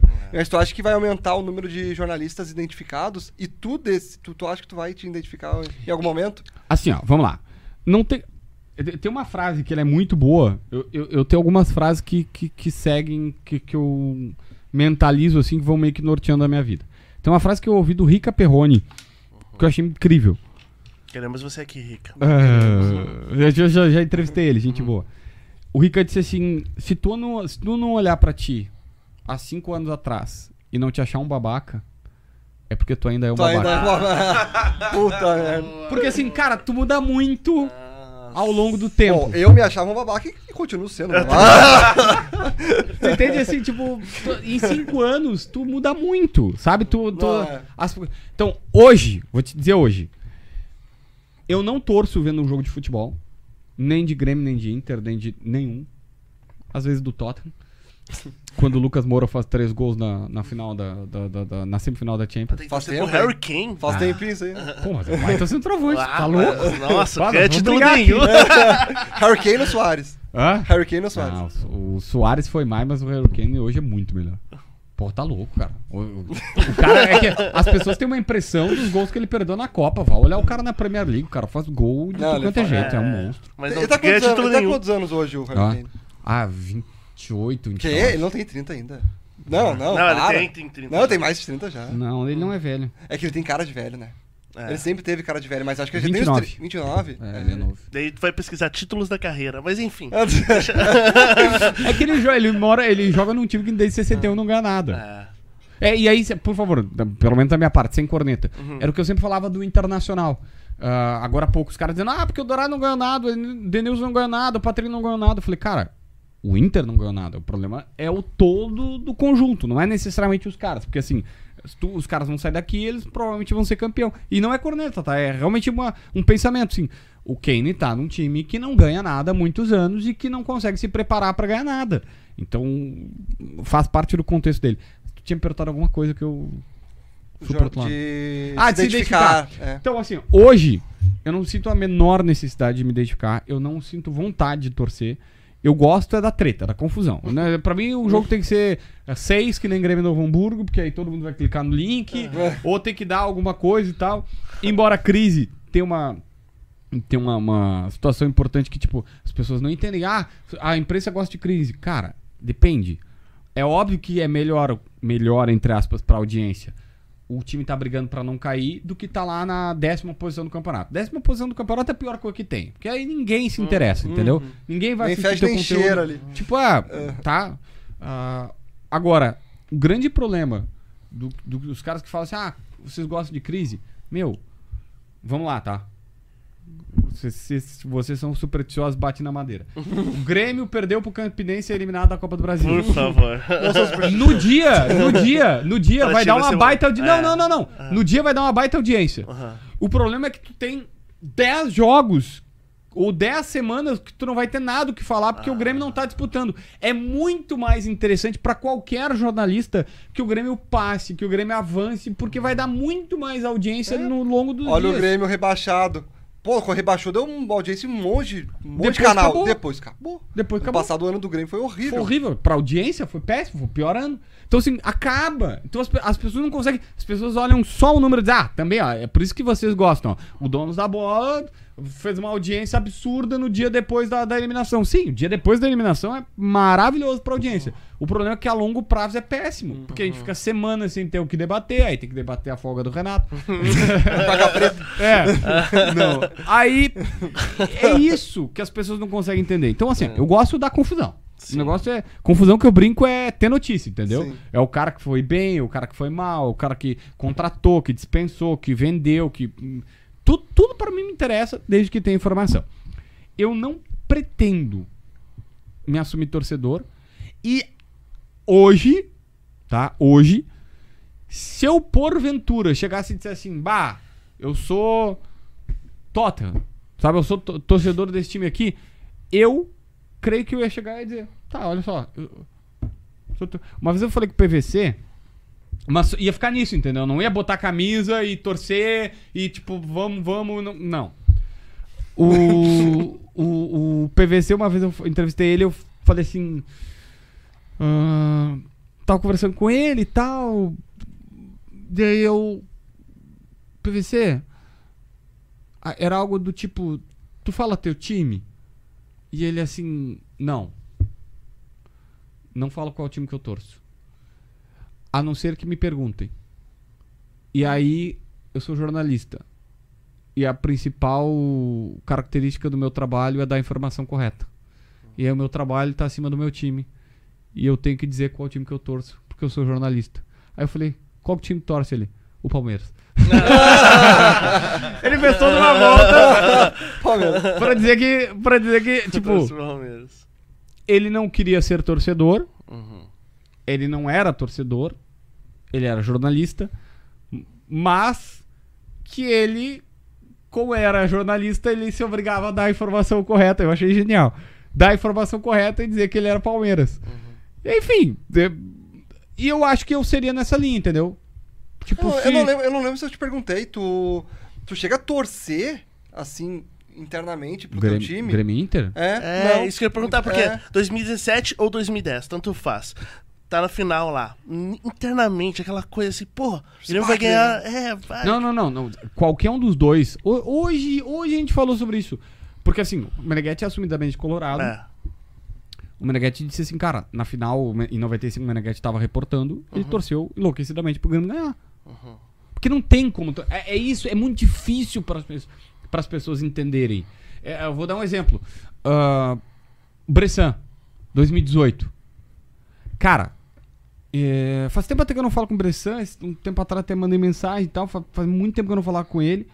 Ah, o, Bress, o Bressan, o Foman e o. E o. Ramiro. o Ramiro e o Alex Telles. Ah, mandei mensagem agora esses dias pro Alex também fazia. Meu, Tempo. 10 anos que eu não falava com ele.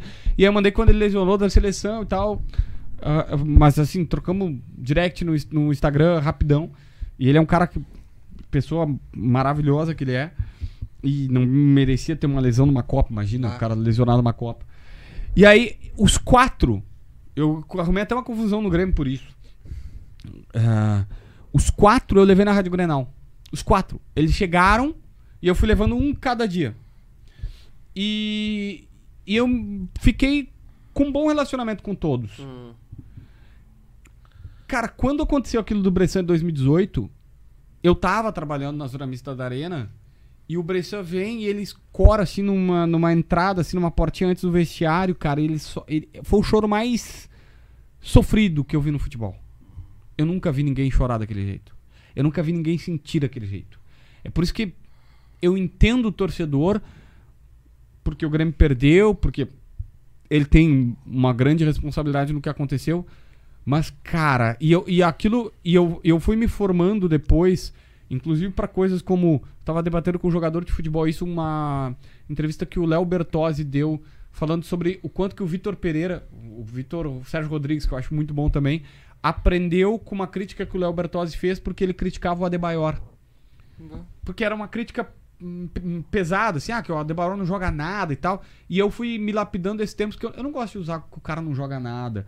Pô, o cara, o cara sente. Meu, eu, eu posso garantir pra vocês. O que eu vi do Bressan, eu nunca tinha visto nenhum outro jogador. Nenhum outro jogador. E tu sente O choro, o choro do cara. É que se botasse um colorado ali, a, a minha tese é a seguinte: se botasse um colorado ali, o cara ia se sensibilizar. Porque o choro do Bressan foi tão sentido. Sabe? Não é. É a profissão do cara, velho. Ah, mas a gente vai discutir se ele errou ou ele acertou. Velho, o que eu vi ali foi a coisa mais verdadeira que, eu, que eu, o torcedor sempre diz assim: ah, não, mas se o cara eh, deixar a alma, se o cara se entregar, o que o torcedor gostaria que, que ele fosse representado. Meu, o choro do Bressan ali, é- é- ele tinha que ser filmado e passado pra todo gremista, porque foi a coisa mais sincera que eu vi num- num- numa pessoa no futebol. Ele, ele, ele, ele, se, ele se agachou assim. O Fernandão tentou pegar ele, o segurança não conseguiu. Cara, ele, ele, ele se abraçou, se agachou em posição fetal. E ele, ele não era. Ele não tava nem acocado, ele tava, ele tava assim, no, no- numa parede. E o cara era, era real, ele sentiu aquilo. Então, assim, não importa se eu sou gremista ou colorado. Tu entendeu? Vendo aquela cena, eu não queria que ele sofresse aquilo, eu não queria que ele sentisse aquilo. Tu entendeu? Aquilo, pô, é, é ser humano. Na, mais ou menos na mesma época, um pouquinho antes tal, o Paulão, zagueiro do Inter, agora também tá. O Paulo tá. Já seguiu sua vida, né? O, um dos caras mais inteligentes que eu conheci no futebol. Gente boníssima. E a, a minha filha Maria tava por nascer e eu, e eu tinha uma relação tão bacana com ele que, tipo, cara, ah, ele me mandava mensagem dizendo, pô, tem, ah, tem um outlet. Ele veio aqui no outlet Novo Hamburgo. Ele disse, pá, va- vai lá e compra as coisas pra Maria. Ou ele, bah, cara, fui numa loja, tem promoção e tal, tal, tal. Óbvio, ele, na época, principalmente, eu não tinha. Ah, ele chegou e disse, cara. Eh, Tem uma loja e tal, tal, tal que a gente comprou o berço. Sim, ele pagou 16 mil reais o berço da, da filha dele. né, senhor Paulo Marcos? JB não, né? A guria deve dormir até hoje no Brasil. Aí ele me mandou lá e disse: Ah, compra o berço. Cheguei lá na loja, era 16 conto. Eu falei: Não, moça, não gostei tanto assim, não combinou com, a- com o quarto da Maria, não vai dar certo e tal. Enfim, é óbvio que eu vou torcer pra ele se dar bem.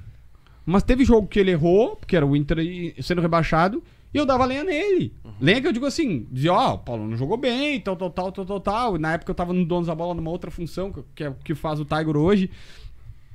E, cara, é do jogo, tu tem que cuidar isso também, tá? De não se deixar levar, o cara é, é teu amigo, te deu uma informação e tal. Ah, amigo é muito forte, mas tu te relaciona bem. Enfim, velho, tu aprende a gostar de quem merece. Tu entendeu? Se tu tá vendo que os caras. Cara, não tinha como, como torcer pro Inter de 2016 dar certo. Tu entendeu? Na minha visão, só torcia pra não rebaixar. Eu queria muito que o Inter não tivesse rebaixado. Porque trabalhar na Série B é horrível. Tu entendeu? Não tem como torcer pro. Puxa, pra- deixa eu tentar pegar alguém do Grêmio pra equilibrar aqui, mas. ah, Sei lá, não, não, vou usar o Renato. Não tinha como torcer. Ou torcer não. Não tinha como achar que as coisas no Grêmio iam dar certo do jeito que tava quando o Renato foi demitido. Não tava legal. Todo mundo sabe. É que depois a galera esquece. Eu acho que, na verdade, a grande diferença do cara que tenta ser mais isento, que não é o caso do Baldaço, que não é o caso do próprio César, embora ele seja muito racional, e por vezes o torcedor que é um tanto quanto. Eu detesto essa frase irracional, porque todo mundo tem o dever de pensar. ou passional. Ah, não, mas que todo mundo bota, ah, torcedor é irracional, é passional, é, ah, o torcedor ele é assim, a paixão. Não, cara, tô- tô- sei lá, eu sou apaixonado pela minha esposa, mas eu tenho que raciocinar, né? Porque senão. Aí o Marlon posta umas declarações já. ele eu acho que não concordou com essa. Sou totalmente passional. Aí. Não, mas vocês entenderam? Tipo, o a grande diferença é. Pô, tinha uma galera incomodada ah, com a folga do Renato. Aí ganhou de seis, pá, esqueceu a folga. O grande episódio do Renato com donos é algo rigorosamente nessa linha. Que é Thiago Neves e Diego Souza. Cara, hoje tem Google. Olha o que, que a torcida do Grêmio. Aliás, uma, uma, uma menina que é até daqui. Muito tempo que eu não vejo ela, a Vitória Toneto. É, ela era. Tava sempre nos estádios e tal, super, super querida ela. Agora tá trabalhando com festa, outro, outro lugar. Mas a, a Vicky pegou um dia e disse, botou no Twitter. Ela entrou no Twitter do anúncio do Renato em 2016. Velho, o que a torcida do Grêmio falava Ah. do Renato.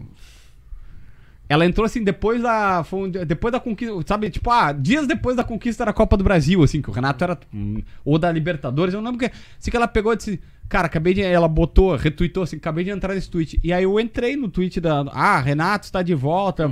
2016, saiu o Roger, entrou ele e tal. Destruindo. Meu, a torcida detonava o Renato.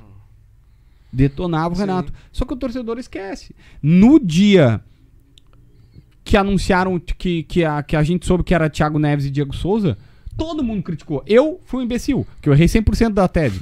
Eu achei que o Thiago Neves ia dar muito certo e o Diego Souza ia ser um desastre. Errei. 100% de aproveitamento. O Diego Souza deu certo, e deu certo, assim, por muito tempo, e o Thiago Neves não fardou. Só que o que, que o Renato fez? Ele bateu no donos e a torcida fez o quê? Se voltou contra a imprensa. E parou de falar de Thiago Neves. Por uma semana ninguém falou de Thiago Neves e Diego Souza. Então o Renato conseguiu o que, que ele queria, o que ele queria, que era mudar o foco do torcedor. Agora, vários caras estavam incomodados com a folga. Venceu de seis. O que, que o torcedor pensa? Dá mais folga pro Dá mais Renato. folga. Ô, JB, eu queria te dizer uma coisa. Agora eu vou começar a treinar EAD, É uma boa, é uma boa. Né? semipresencial. Ouvindo, ouvindo Charlie Brown Jr., né? Meu Meu escritório. escritório é na praia, eu tô sempre na área. Mas eu não sou da laia da Bandeirantes, não. Sabe que, sabe que tem, tem, tem, tem um colega nosso que ele chegava e dizia assim, cara, que eu não. Pá, a gente fala isso de zoeira, é, imitando ele. Eu não posso imitar porque senão vai pegar mal. Mas é que ele, ele chegava e dizia assim: vou fazer então com a minha voz, mas pe- se alguém sacar, pensa na voz dele. Ele tá no rádio até hoje. Aí ele pega e diz, ele diz assim: Não, porque faculdade agora, faculdade agora não precisa ser mais presencial. Não, agora faculdade, aquela coisa, bah, ter que ir até o local. Agora tu abre o computador, chega em casa, toma um banho, abre o computador, faz uma jantinha e vai lá e estuda. É a mesma coisa, pelo computador, maravilhoso. blá, blá, blá, blá, blá. Tá. Deu uns tempos, mudou o patrocinador e veio uma faculdade, faculdade, desse normal. Que? Ah, não, esse negócio de ter que. Ah, não, a distância, sem o professor. Não, fa- a- a faculdade é olho no olho. Tem que ter o professor brincando. ali. Não. Tá louco. Fora do ar eu conto. Fora do Não ar eu conto, acredito. que é o cara. Senão. Dá problema. dá problema. Ô, Paulo Brito. Feito tudo, belezinha? É bom estar aqui ao lado dele, o meu grande colega João Batista Filho, é verdade. E como é que é ele se lidar com esse estresse, né? Que, que tem o jornalismo, é verdade. Como é que é lidar com esse estresse diário do jornalismo? Eu, por exemplo, fiquei estressado lá na RBS, lá, e pedi as contas, os caras me tiraram da cidade, cortaram meus patrocínios. Como é que é lidar com isso? É verdade. Tudo no ventilador. Tirar. Tu tem jabá lá também, né? Não, não tem nenhum. Não, nem o ativo lá? Opa! Nem o imagina, ativo eu ganhei, cara. imagina o, o João Batista Filho apresentando o ativo. Feito! Não, eu fiz, eu fiz, eu fiz nas férias do Ribeiro. O Ribeiro, Ribeiro foi, pra- mentiu pra todo mundo que ia pra Santa Catarina quando a gente viu ele tava na Suécia. O- É sério, cara. Caraca, Diz Ribeiro. pra todo mundo que tava lá quando vê, tava. O Ribeiro Neto que parece aquele cara do SBT lá do Ídolos lá, o, me fugiu o nome agora. É um senhor lá, ficou ao gosto do Ídolos. Ah, cara. tá, eu sei. Sabe quem é? Me fugiu Tá. o nome. Trazido. Cara, o único. Não é, não, é, não é jabá, mas é que também não. não, não- é, o único patrocínio que eu tenho pessoal é Enzo Milano. Mas de resto não tenho nenhum, não tenho nenhum jabá. Mas qual seria o estresse do. Que é, eu falo isso porque uma galera pergunta assim. A pressão, "Pô, Pressão, Enzo a Milano?" pressão que tem, igual tu dá, tem as tretas ali, às vezes com o Renato, hate, É verdade. do pessoal, Cara, cara te chamando de gremista, colorado, seja Bah, o que é que assim, ó. Bah, é, é muito delicado. Eu, ta- eu tava desabafando isso com a minha irmã. Ah, eu não- eu não. Por, eu, eu vou fazer um pedido. Qual é a câmera que, que a, gente Tu é- apareceu? a tu é essa. Ah, lá de cima. Lá de cima. Eu vou fazer um pedido. Por favor, não ouça o que eu vou falar agora como arrogante. Não ouça. Tô cagando. Tá? Aí vem. Se ele avisou é porque ele vai ser A, Tha- a arrogante. Thaís vai mandar. A Thaís Ele vai tá- mandar um. Sou, você é um bananão. A Thaís tá, tá- deve estar assistindo e vai mandar agora. Não fala! Não, é que assim, ó. Tem uma tese que é muito bacana que é o seguinte. O legal da rede social, todo mundo tem voz. O ruim da rede social, todo mundo tem voz. Qual é o problema? As pessoas te jogam tanta coisa e às vezes tu te pega. Recentemente eu tava assim, tipo, cara, é muita opinião, muita visão, muita, sabe, muita gente falando sobre tudo assim, às vezes, às vezes dá vontade de, tipo, tirar ali o 4G do celular e, sabe, ligar um filme no Netflix, fazer alguma coisa, sei lá, pegar o carro e dirigir pra longe. Mas tem que te bloquear um pouco pra não não dá. A minha família às vezes entra no chat do, do Donos, tem 40 mil pessoas as simultâneas no Donos. Meu, tem gente que me acha feio, chato, bonito, lindo, bobo, bacana, maravilhoso, o melhor repórter, o pior do mundo, o cara que só acerta, o cara que só dá barrigada. Cara, tem opinião de tudo quanto é lado. Todo mundo, ó, já mandou mensagem. aí, né? Todo mundo dá Chamou opinião. apito. Aí, o que eu tava Fernando, vou até fechar o celular aqui, porque ela vai ficar me dando duro. que tava- ah, é que assim, eu insisto. Por favor, não ouça como arrogante, como uma arrogância. Mas uma pessoa chegou pra mim e me mandou uma mensagem dizendo assim: Tu perdeu o meu respeito. Aí eu fiquei assim. Cara, e aí botou alguma coisa assim depois. E eu falei assim: Ah, tu. tu eu não tenho. Tu, tu perdeu, perdeu o meu respeito. Tu não tem mais respeito por ti. E eu tento falar com todo mundo. Tento. Sabe assim, a não ser que o cara seja um maluco do começo ao fim. E várias vezes o cara começa me xingando e diz, bah, tu foi legal. Eu falo, não, meu. Todo mundo é pessoa, todo mundo é igual. Seja o presidente do Grêmio, o jogador mais famoso, o Soares, eu e você, nós somos todo mundo igual, velho. Aí. Eu fiquei pensando assim, cara. O quanto a pessoa se acha relevante pra ir no lugar. para ir na, na rede social da outra que não sabe que ela existe e não é demérito, eu realmente não conhecia a pessoa, diz assim, tu não tem mais o meu, o quanto teu respeito, sabe, tipo, o teu respeito é valoroso. Eu acho, eu acho o Galvão Bueno o maior narrador da história da televisão mundial. Brasileira, pelo menos. Se o Galvão Bueno me decepcionar, eu não me sinto à vontade de pegar o, o, o, o- o telefone e mandar pro Galvão Bueno. Tu perdeu o meu respeito. Sabe, tipo, pô, é- sabe? É, é- é- eu, eu vou me dar um valor assim. Cara, o Galvão Bueno tá nem aí pro meu respeito, velho. O Galvão Bueno não sabe que eu existo, entende? Não, não, não, Não, faz am- não é um impacto. amigo teu É, íntimo, não, é um não faz impacto. Então, o que, que eu quero te dizer? Ou tu aprende a filtrar pessoas que tu gosta, que te dão toques, conselhos. O Rodrigo Oliveira é o principal deles. O Meneghetti é outro. Importantíssimo. O César é outro. César tem um feeling muito bom. Ele olha pra ti e diz: Pá, JB, tu não tá bem. Tu entendeu? Tu não tá bem. Tu não, não tá legal. Ele tem outros feelings também, né? Você tem aqueles feelings assim: Ô JB, tu engordou, JB? é exatamente assim, velho. Te bota lá embaixo. Caraca, Ô, JB. Ah, tu engordou, velho. Tu- Na cara, assim, sabe? Mas é. Ele tem um feeling muito bom pra, tipo, não tá. Ou tu aprende a filtrar, ou é muita opinião. É muita opinião, cara. É, é muita gente dando opinião, visão sobre o fato. E eu entendo, por exemplo, um jogador que, que não gosta dos debates esportivos, só que é a nossa profissão. Porque, cara, o cara tá sendo avaliado o tempo todo. E, e tu acha que a mídia é tendenciosa? Tu acha que pende mais pra um lado, mais pro outro? Pode mudar alguma Pra Grêmio e coisa? Inter? É. Mentira! A IVE não existe? Ah, o Baldaço acho que tem uma- um sistema azul. Cara, Pois é, o Baldasso fala do gremistas. Não, e vários colorados. O Potter hoje falou no sala de redação sobre a gente. Cara, e a, a gente até debateu depois no Donos Rádio sobre isso. Eu peguei e mandei no, no grupo da Band e eu disse, cara, assistam isso que é maravilhoso. Por quê? Os caras estavam debatendo no Bola, eu, o Potter depois contou, ele disse, cara, eu vou contar uma história que aconteceu no Bola, no sala de redação a gente fez isso. Eu vou contar uma história que aconteceu no Bola, mas que ela é tão maravilhosa que ela precisa ser contada aqui também pra todo mundo saber. os caras estavam debatendo no bola pra quem foi o recado do Renato. Porque é uma coisa que eu também não gosto. E as, as pessoas às vezes confundem. Ai, tu não dá fonte. Sim, cara, não pode entregar fonte, porque se eu entregar fonte, 90% das informações não vão ser passadas.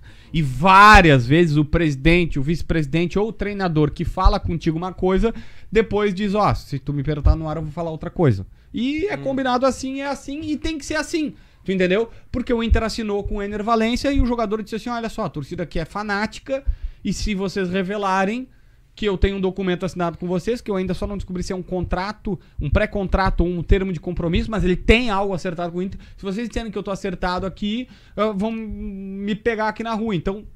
E o Inter fica ali incomodando, negando. Aí até que um vice-presidente esse final de semana aqui, que Cristo Rei, pegou e disse: Ah, a gente contratou três jogadores. E aí daqui ele se incomodou, bananou e teve que dizer que não tem nada com o Ener Valência, porque ele não pode anunciar o Ener Valência. Mas enfim. Só que faz parte. Sim. Aí o Potter contou o seguinte, que tava ali na, naquele negócio que o Renato, insisto, não falou, a gente adoraria que falasse. Nesse caso, casualmente, é pro dono, mas poderia ser pra qualquer um. O Renato já ficou chateado com o Vianney, falou do Vianney, já ficou chateado com o Pedro, já falou com o Pedro. Tudo bem. E o Potter disse que eles estavam debatendo no, no, no- Tem no Twitter esse recorte. No, no, no Bola. E o Diori recebe pra quem era. Aí eles não, não sabiam se, eram pro dono, se era pro Donos ou pro Mauro César Pereira. Porque o Mauro César Pereira também falou do Renato lá na Jovem Pan, que era um absurdo. O time tava treinando, o treinador tem que estar lá com o time e tal. Só o Renato, no Brasil, faz isso. E aí. Tu quer entrar, Renato? Depois, Ah. tô me segurando aqui. E aí, aí lá pelas tantas o Potter pega e fala assim, cara, eles estavam debatendo, o Diori recebe um Whats, que eu até sei de quem é, mas recebe um Whats dizendo, foi pro donos da bola. E ele diz, pessoal, corta aí, corta aí, corta aí. E ele fala, recebi aqui que foi pro dono da bola. Tá esclarecida a dúvida. Como esclareceu a dúvida? O debate já tinha tido, tipo, 15, 20 minutos antes. Eles disseram, troca a pauta. Alguém trocou a pauta tiveram a capacidade tiveram a capacidade de criar uma teoria na internet que o Nelson Sirotsky, por ser gremista, teria telefonado pra eles e mandado parar de fazer crise no Grêmio em semana Grenal. Nossa! O Nelson, o Nelson, escutem aqui. O Nelson Sirotsky. Tinha um diretor. Nelson um manda dono- na RBS. É, um diretor, um dono da, da RBS, Meu Deus, cara. pegou e mandou. Velho, a- aquela lá, minha câmera. Aquela lá. de cima, de Isso vai ser corte. Isso vai ser O Nelson ganha milhões falando bem ou mal do Grêmio. Tu acha que ele vai. Posso falar um palavrão? Pode, aqui tá liberado. Eu não gosto de falar palavrão, mas vamos lá. Foder com a empresa dele por conta de um clube de futebol. Meu amigo, o Renato é gremista? É. Ele só renovou porque o Guerra pagou 1 milhão e 200 mil pra ele por mês. Se não, ele não tinha renovado. Porque não adianta, todo mundo tem que ser remunerado por isso. Alguém, sério mesmo, alguém acredita que o Nelson Sirotsky, por ser gremista, vai prejudicar o faturamento ou colocar em risco o faturamento da empresa dele por conta disso? Olha, Mais do que isso. Ah, Tem gente que acredita que a Terra é plana. tem. tem, tem, tem, tem louco pra tudo. Tem, tem. Então. Só que é, é isso, é, é isso que não dá pra entender pras pessoas. Meu, velho, uma vez perguntaram pra um dirigente do Grêmio se Cristiano Silva, monstro. Cristiano Silva perguntou assim, fulano. E o cara era gramista. Só que ele já era executivo. Já tem uma pista. Não é o Rui Costa. Pra não ficar ruim Aí ele disse assim, se tu... Na, que na época era um absurdo esse salário, assim. Se o Inter te pagasse 200 mil, tu ia pra lá? Ele olhou assim, o meu guarda-roupa agora é todo vermelho. Só compro roupa vermelha. Mas claro, e que na época 200 mil era tipo 500 mil, assim, né? Não, o executivo ganhava 30, sabe? Era uma coisa assim muito... ser- Era muito exacerbada. Era como, hoje um executivo, o Rodrigo Cartão ganha 280. Ah, a, a questão é que, meu, o cara é, é, é dinheiro, cara. É a profissão do cara, é o patamar de vida dele, é a- a- o sustento da vida dele. Alguém sem consciência acha que o Nelson Sirotsky vai prejudicar a RBS. Mais do que isso. A RBS, não sei como é que tá agora, chegou a ter 8 mil funcionários. Na história, já passaram, sei lá, pelo jornalismo ali no núcleo duro, umas 20 mil pessoas, tá? Numa história recente assim. Será que nunca ia vazar que o Nelson mandou parar? Nunca vazou uma história, porque não tem! Ele chegou a ficar nervoso. Não tem! Ficou é nervoso. óbvio! Assim como o Meneghetti não chega e diz assim: vamos ferrar com o Grêmio, vamos prejudicar o Grêmio, vamos prejudicar o Inter. O Vamos... JB, é o seguinte, eu vou convidar o Meneghetti pra passar uns dias comigo no Rio de Janeiro, pra ele aprender como é que é a minha folga. o Aí ele pode pautar a cor da minha sunga, tudo que ele quiser lá na praia. O Meneghetti Até só faz convite. churrasco e toma vinho. Como é que ele não aproveita? Tem bom gosto. Mas será que ele é bom no futebol?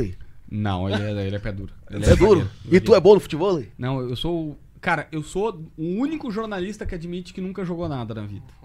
Tu teve naquele jogo lá da imprensa? Tu Não. viu o espetáculo que eu dei? É, vi. o o Jeremias Gol de fora Werneck- da área. É, o Jeremias Werneck levou três chapeuzinhos teu. Nossa. E o César Fabres aceitou uns três golzinhos. Aceita. Que Tava ter combinado, né, Fabris? Ai, Vamos caralho. lá, Satanão. Vamos lá, eu me perdi aqui. evitado. É muito, é muito, é muito, é muito personagem. Muito personagem. Qual foi a cobertura jornalística que te marcou ao longo da tua carreira? Ca- é- é- é- tem uma pra mim que é emblemática. Que eu chorei quando os times estavam entrando em campo. Então eu vou colocar essa, tá? Que foi Inter e Tigre semifinal da, da Libertadores. Porque tinha acontecido o seguinte. A minha carreira foi. o termo meteórico parece que eu tome. Mas ela foi muito rápida, assim. Eu tive uma passagem muito rápida por Osório. Eu vim pra Rádio Guaíba. Eu conquistei coisas. O REC me contrata aqui pra Rádio Guaíba. ah, eu conquistei coisas muito rápidas lá. E eu, eu, eu trabalhei muito. Na época eu não tinha dinheiro ah, pra, pra, pra alugar um apartamento. E eu aluguei um. Cara, era uma peça, assim. Não era maior que isso aqui. Absolutamente não era maior que isso aqui. Eu não tinha internet, eu tinha uma TV, um Play 4 e. Não, um Play 3. Eu tinha um Play 3. E aí eu tinha um Play 4, na época era um Play 3. E. Eu não, eu não, eu não- Internet eu tinha que estar na rádio. E era do lado da Rádio Guaíba. Então eu vivia na Rádio Guaíba. Então eu comecei. Aí rapidamente eu já tava fazendo jogos ah, importantes, fazendo jogos no campo, fazendo. Tal. Aí depois eu fui demitido pra uma um corte lá e tal. Caí, uma situação bastante estranha, mas saí. É, eu também rapidamente ganhei um programa pra apresentar com 19 pra 20 anos. Eu já apresentava um programa lá e tal. Eu tava super badalado. Aí caí completamente pro cavalo. Foi a única vez que eu achei que eu não iria dar certo, que eu teria que voltar pro Osório. Mas aí as coisas foram aparecendo. Eu fui pra Grenal. Na Grenal aconteceu tudo assim, em pouquíssimo tempo, mas foi bem intenso, foi de aprendizado e tal. Então, a, a minha carreira, ela foi, ela foi muito rápida até esse ponto. E ali tem um corte, que é tipo, eu fui demitido de duas rádios rapidamente. As- Eu comecei a criar um ponto quando, quando os caras foram me contratar na, na Bandeirantes, alguns funcionários chegaram na chefia dizendo, não, não contrata, o mundo odeia ele, ele é horrível. Tanto que eu fiquei super feliz que, tipo, um mês depois que eu fui contratado, o Chico Garcia disse, cara, todo mundo diz que tu é terrível de lidar e tu é super de boa, tu só trabalha que nem um cavalo, não reclama de nenhuma escala e tal. Eu falei, não, cara, é que, é que eu sou. Eu, eu sou chato, entendeu? Tipo, se eu tô trabalhando, tu. Ah, não, o técnico caiu, vamos embora. Não, não. Nós vamos ficar aqui, nós vamos até descobrir e tal. E nem todo mundo tem esse espírito, mas eu, por morar na frente da rádio, não ter nem internet, pra ter internet eu ia na rádio e tal. Então, assim, eu, eu trabalhava muito e exigia isso dos outros e eu aprendi depois de um tempo a meio que cuidar de mim. O que acontece? A minha carreira ela tem uma linha de corte ali. E fica fica numa situação bem, bem, bem- como é que eu vou, dizer, bem complicada de não saber se eu iria seguir. Quando eu faço blog, o Baldaço me manda essa mensagem, o Simon Bianchini, que foi um cara importantíssimo também, junto com o Ribeiro Neto, me contratam, eu vou pra Band, começo a fazer um bom trabalho na Band, e aí, cara, aí sim, aí as coisas voltam a acontecer de maneira muito mais rápida. Aí sim, aí eu já começo cortando caminho na Band. Eu tô mais experiente, tô mais maduro, já tinha feito vários jogos na Guaíba, já tinha aprendido algumas lições na Grenal. Mais respeitado, porque. Ma- mais né? respeitado por um lastrozinho e tal. Aí sim. Aí, cara, seis, sete meses depois, acho que nem isso, eu tava numa semifinal de Libertadores, no México, com os times. E aí eu parei e olhei assim, tipo, PVC tinha tomado cerveja no outro dia comigo no bar, o Nicolete da ESPN, o outro cara também conhecido e tal, e já tava, já tinha feito alguns joguinhos fora. E aí eu já tava retomando, eu falei assim, consegui. Sabe quando tu olha assim, tipo, cara, deu certo. Eu lembro perfeitamente, assim, e aí os, os dois times entrando e a lágrima escorrendo, assim, cara, me emociono de verdade. Porque, tipo, eu sabia que eu tava ferrado. E ali eu sabia, assim, consegui. Que massa. E aí foi super bacana. Depois, eu até postei isso no meu Instagram. Tem, bah, faz muito tempo já. É, a primeira entrevista que eu fiz, quando eu, entre aspas, virei independente, foi o Roger. E foi muito por causa do, do assessor de imprensa do Roger, que hoje faz um canal do YouTube sobre o Vasco da Gama. Muito bom até, o Flávio Dias, Atenção Vascaínos. Ah, aí lá pelas tantas, foi a primeira entrevista que eu fui na casa do Roger. Cara, uma webcam, eu comprei uma webcam no centro e tal, e fui e fiz a, a entrevista no YouTube. Hum, que eu tinha só pra botar as coisas no blog. Aí, tempos depois, já na Band, bem mais consagrado e tal, o Roger, 2015 lá, eu fiz a entrevista com o Roger, 15, 16, eu fiz a entrevista com o Roger no CT na Band. E eu falei pra ele, cara, isso aqui meio que fecha um ciclo, assim, sabe? De. Tipo, ali, é, no, lá no México, eu entendi que eu tinha conseguido dar a volta por cima, sabe? Que eu tinha. é, eu tinha caído e tinha levantado. E aquilo pra mim era importante, então eu considero essa cobertura marcante. Mas nesse dia que eu entrevistei o Roger, eu disse assim, tá, eu, eu fechei um ciclo. O começo da remontada foi lá, e aqui eu consigo fazer toda a volta de tipo. Porque hoje talvez eu não tivesse esse sentimento.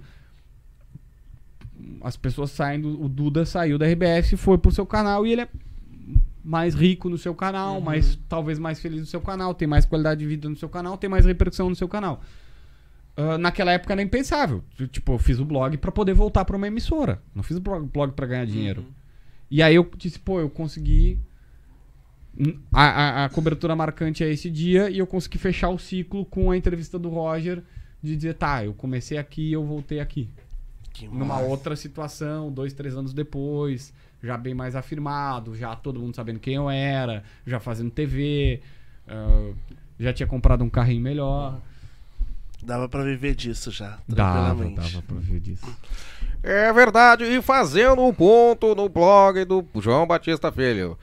Como é que é manter o equilíbrio de informação da dupla Grenal, né? Tu cobre Grêmio, cobre Internacional. Como é que é produzir conteúdo disso, João Batista Filho? Cara, então, e- e- essa é uma ótima pergunta, porque, meu, é muito chato quando os caras pegam assim.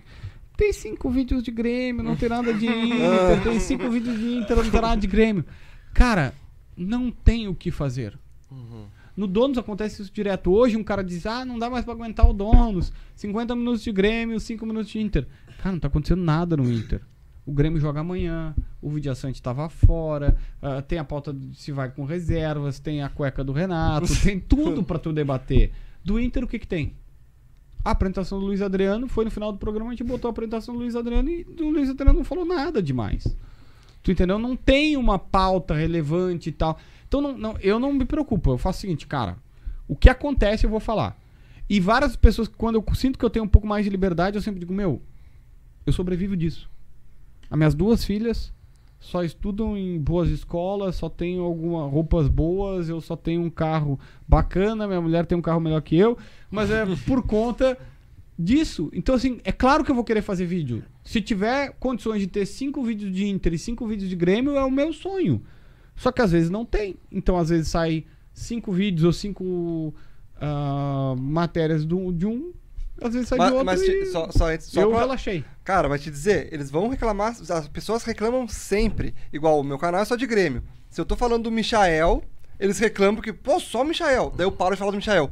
Daí eles começam a reclamar. Cadê o Cadê o Michael? Michael? Pô, mano, não, nunca tão satisfeito. Nunca. E eu vou fazer uma polêmica aqui, não sei se o JB vai ficar em cima do muro. E o que, que te dá mais audiência? O, tu falar do Grêmio? O Grêmio é, dá mais audiência. É, o Não, Grêmio. eu falo de boa, não- é só ir lá olhar o canal. Mas assim, é um pouco. É um pouco de, de cada canal. É um pouco de cada canal. Mas é o que eu acho que é o seguinte: o canal, ele é muito de, de, de, de uma época que o Grêmio, pô, eu já tinha. de 17 eu não tinha canal ainda. Então, assim, o Grêmio contratou. Eu lembro que o Tardelli deu. Era o Tardelli que deu muito assunto. Não, era o Tardelli deu muito assunto, o Thiago Neves deu muita audiência, o Cavani deu muita audiência, o Soares deu muita audiência. Então, as, era um período que o Grêmio estava contratando melhor, que o Grêmio dava mais audiência. Mas, por exemplo, Tu esqueceu de mim, né? é, do Renato, isso aí. O Renato é o cara. É pi- pior, o Renato, o Renato é o cara que as entrevistas dele rendem muito. Tu entendeu?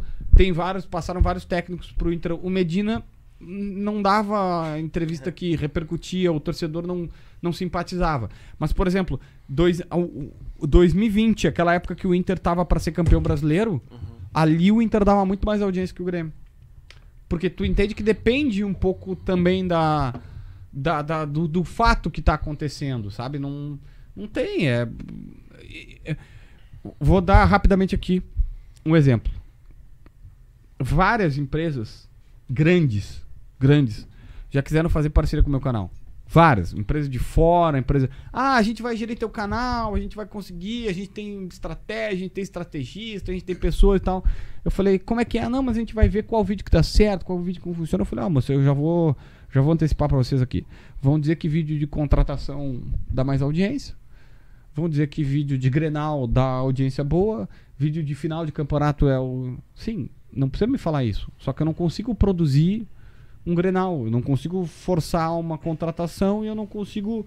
ah, eu, eu dependo das coisas que acontecem pra, pra repercussão, entendeu? Tipo, se o Grêmio não jogar, não tem audiência. Se o Grêmio jogar contra o- o Campinense? Campinense. Não, mas eu ia pegar um time da Série B aqui, eu fiquei pensando aí, um time. Tom Benz. Contra Juventude. o Tom é. O Grêmio contra o Tom Bense não vai dar audiência. Se o Grêmio jogar contra o Flamengo e o Corinthians, vai dar audiência. É básico.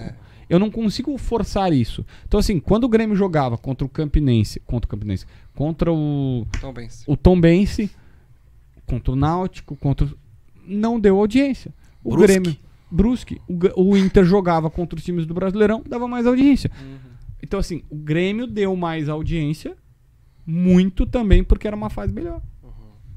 E a importância que tu tem, assim, ó. ah, claro, tu não tem a notícia. Às vezes tu não tem a notícia sozinho.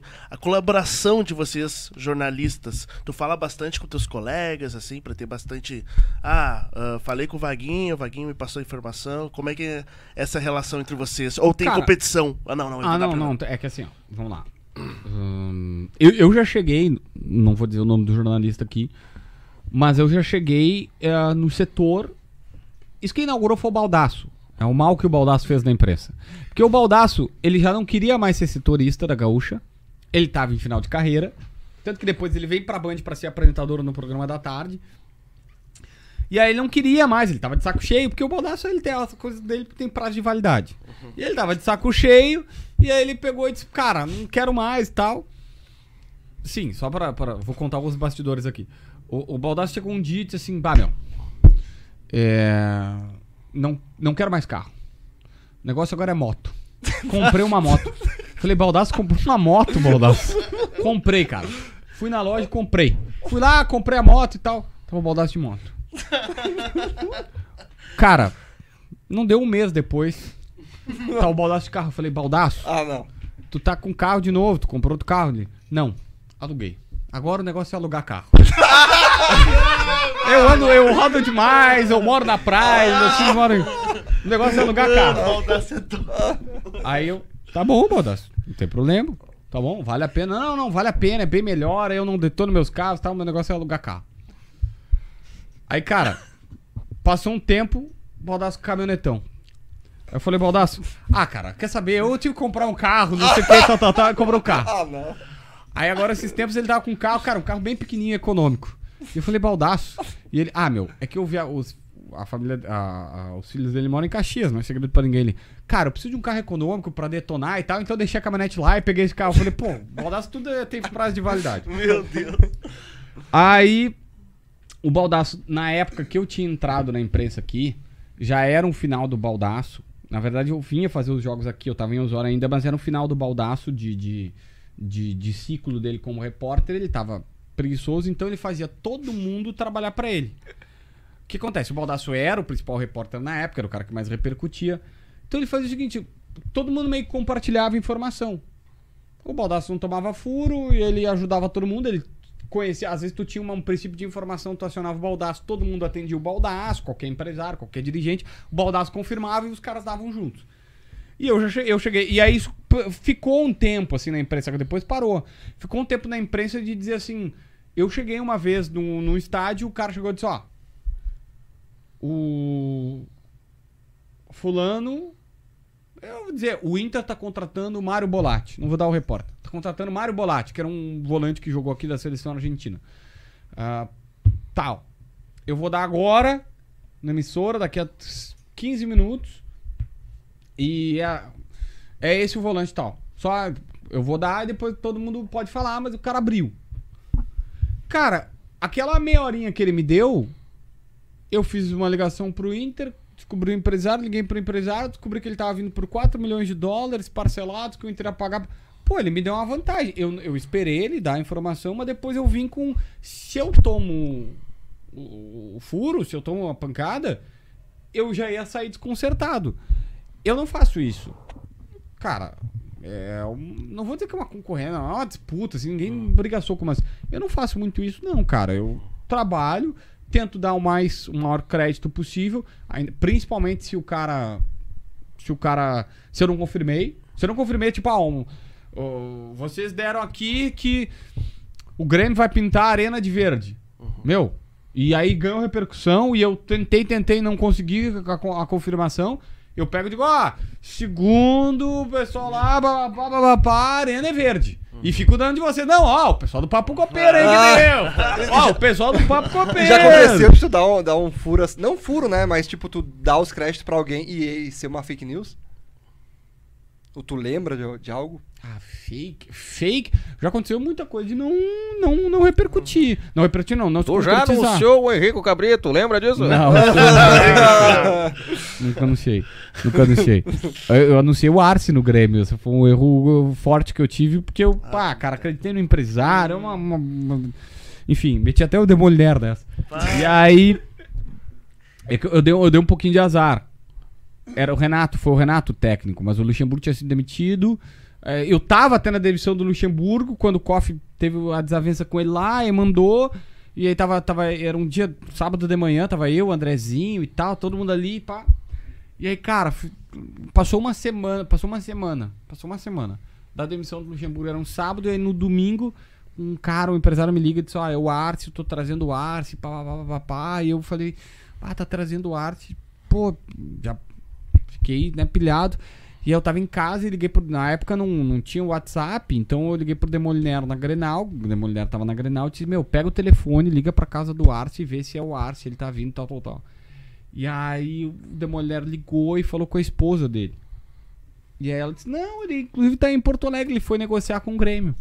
Ah, E aí, tipo, pô, tu tem um empresário dizendo isso, tem o Ar- a mulher do Arce dizendo isso, o que que tu faz? Pá, rasguei. Mas passei reto na curva. Aí eu fui acelerando na curva. Daí, pá, arte, arte, arte, arte. Não, na verdade, cara, por- muita coincidência. O Arce veio aqui, em- é, ele era técnico do Cerro na época, algo assim. Ele veio aqui porque ele tava tentando encaixar dois jogadores no Cerro do Grêmio. Tanto que o Arce tava no outro dia, na segunda-feira, lembro até hoje do Bruninho Junqueira, depois virou empresário, brincando, ó, JB, o Arce tá aí, tal, tal, tal, e todo mundo zoando. Porque ele foi lá oferecer dois jogadores. Ele queria colocar dois jogadores no Grêmio e ele foi negociar com o Grêmio. Não pra ser técnico. não, o lance do Turim era? Não era? Não, Não, é foi antes. Ah, foi isso antes. Ô, ah, não era agora. Isso é na época que o, que o Apple fechou, né? Desligado. Exatamente. Já sacanagem comigo. O Arce, então, ele tá sempre até envolvido, até o Vila Sante Vai, foi então indicação faz- dele, é. Pô, então É. faz tempo que ele tá Faz- envolvido. faz- E aí ele foi, e aí ele, ele, na verdade, ele tava indicando esses caras e, e cara, enfim, é, acontece, não é pra acontecer, mas foi um erro. E aí o Renato, o Renato foi, foi, foi anunciado logo depois e, enfim, me quebrei. E, e o que que tu vê, assim, quando, quando tem algum jornalista que lança uma informação que tu tem certeza que é falsa, que tu, ah, meu Deus, o que que tá fazendo? Vocês, tu teus colegas, vocês tentam combater isso de alguma forma, não, claro, falando da pessoa, ah, ele tá mentindo, mas tentando meio que contradizer pra trazer a verdade, combater essa, às vezes, fake news, né? Que tu sabe o que é fake news. Tá, é que assim, Às ó, vezes pelo ah, clique. fake, Fake news é uma news. coisa, tá? Fe- fake news é uma coisa, assim, tipo. ah, é, é que tem, tem que ter cuidado que. Fake news e mentira. É, é, é, é, é que. Ah, com- ah, Digamos assim, vou dar um exemplo, tá? É, vou dar um exemplo. Olha só. Tá, vou dar um exemplo, tá? Ah, pegar uma coisa que nem ninguém falou só pra não, não gerar. Mas, por exemplo, ah, o Grêmio vai contratar o. Se ela fala o nome de qualquer jogador aí, mas. O Kane. O Kane. O, Grêmio Harry vai, Kane. tá contratando o Vai Kane. contratar o Di E tu- Maria. E tu foi lá e confirmou, sei lá, com os dirigentes ou tuas fontes que tu tem com o Grêmio, que não, não tem nada disso, tu sabe que Não, não, que que eu- existe. a primeira coisa que eu faço é. Se eu sei que não existe, que é uma coisa muito. Eu, por ética, não cito o cara que eu tô negando, tá? Não, não cito. Aprendi também, teve uma vez, um- teve uma vez uma viagem que tinha um problema com o Filipão. O Filipão era técnico do Grêmio, não agora nessa aqui. Lá atrás. E aí tinha um problema com o Filipão. E aí um, um repórter tinha. Um repórter tinha. Tinha até tomado café ou visto um os dirigentes na, no hotel e conseguiu um bastidor e falou na rádio dele. Conseguiu um bastidor. Ah, do- de, uma- de um problema o- com o Filipão, que o Filipão teve com um grupo lá. E aí ele contou que tava insustentável, que tal, tal, tal, tal, tal, tal. E que o clima era esse no hotel. Só que eu tava no hotel. E eu te confesso que eu não senti esse clima. E eu falei, ó, fulano de tal falou isso. ah, mas eu. E eu só tinha um blog na época. Mas eu confesso que eu estava no hotel e eu não sentia a mesma coisa. Porque eu realmente não tinha sentido. Mas eu tirei força da informação dele, que até era verídica, porque depois eu descobri que, pô, foi essa pessoa que passou. Puxa, a vida foi esse cara, então é Kentucky. Aconteceu alguma coisa lá dentro que eu não tinha sentido. Mas não foi maldade minha, entendeu? Eu só queria dizer que eu não tinha sentido. Talvez fosse até um erro meu, mas eu disse, ah, não senti esse clima péssimo entre os dirigentes e o Filipão na época e tal, tal, tal, tal, tal, tal. E a pessoa tinha dito isso. E eu tinha escrito. E o cara me ligou. Colega. Chegou uma hora, eu tentei argumentar, chegou uma hora que eu vi que ele queria desabafar, que ele ficou chateado, e eu deixei ele falar. Ele ficou bem brabo, né? Aí eu pedi desculpas, tirei do texto, que é uma coisa que eu usualmente não faço. Mas tirei do texto e falei, cara, vou prejudicar um, um colega e pedi desculpas. Depois escrevi um texto pra ele dizendo, tentando mostrar, meu, não foi maldade, foi uma infeliz coincidência de tipo. A cobrança foi no sentido assim, pô, eu tenho uma informação que o Filipão se indispôs aqui e tu tá negando. Não, eu só quis dizer que eu estava. Sabe quando tu queria eu não queria te ofender, eu só queria dizer que, tu, que eu estava no mesmo local que tu. Teve não- outra visão. eu não vi, eu não achei que era isso. Só que tá, talvez o erro foi meu, mas a única coisa, eu não queria te ferir, eu só queria fazer meu trabalho.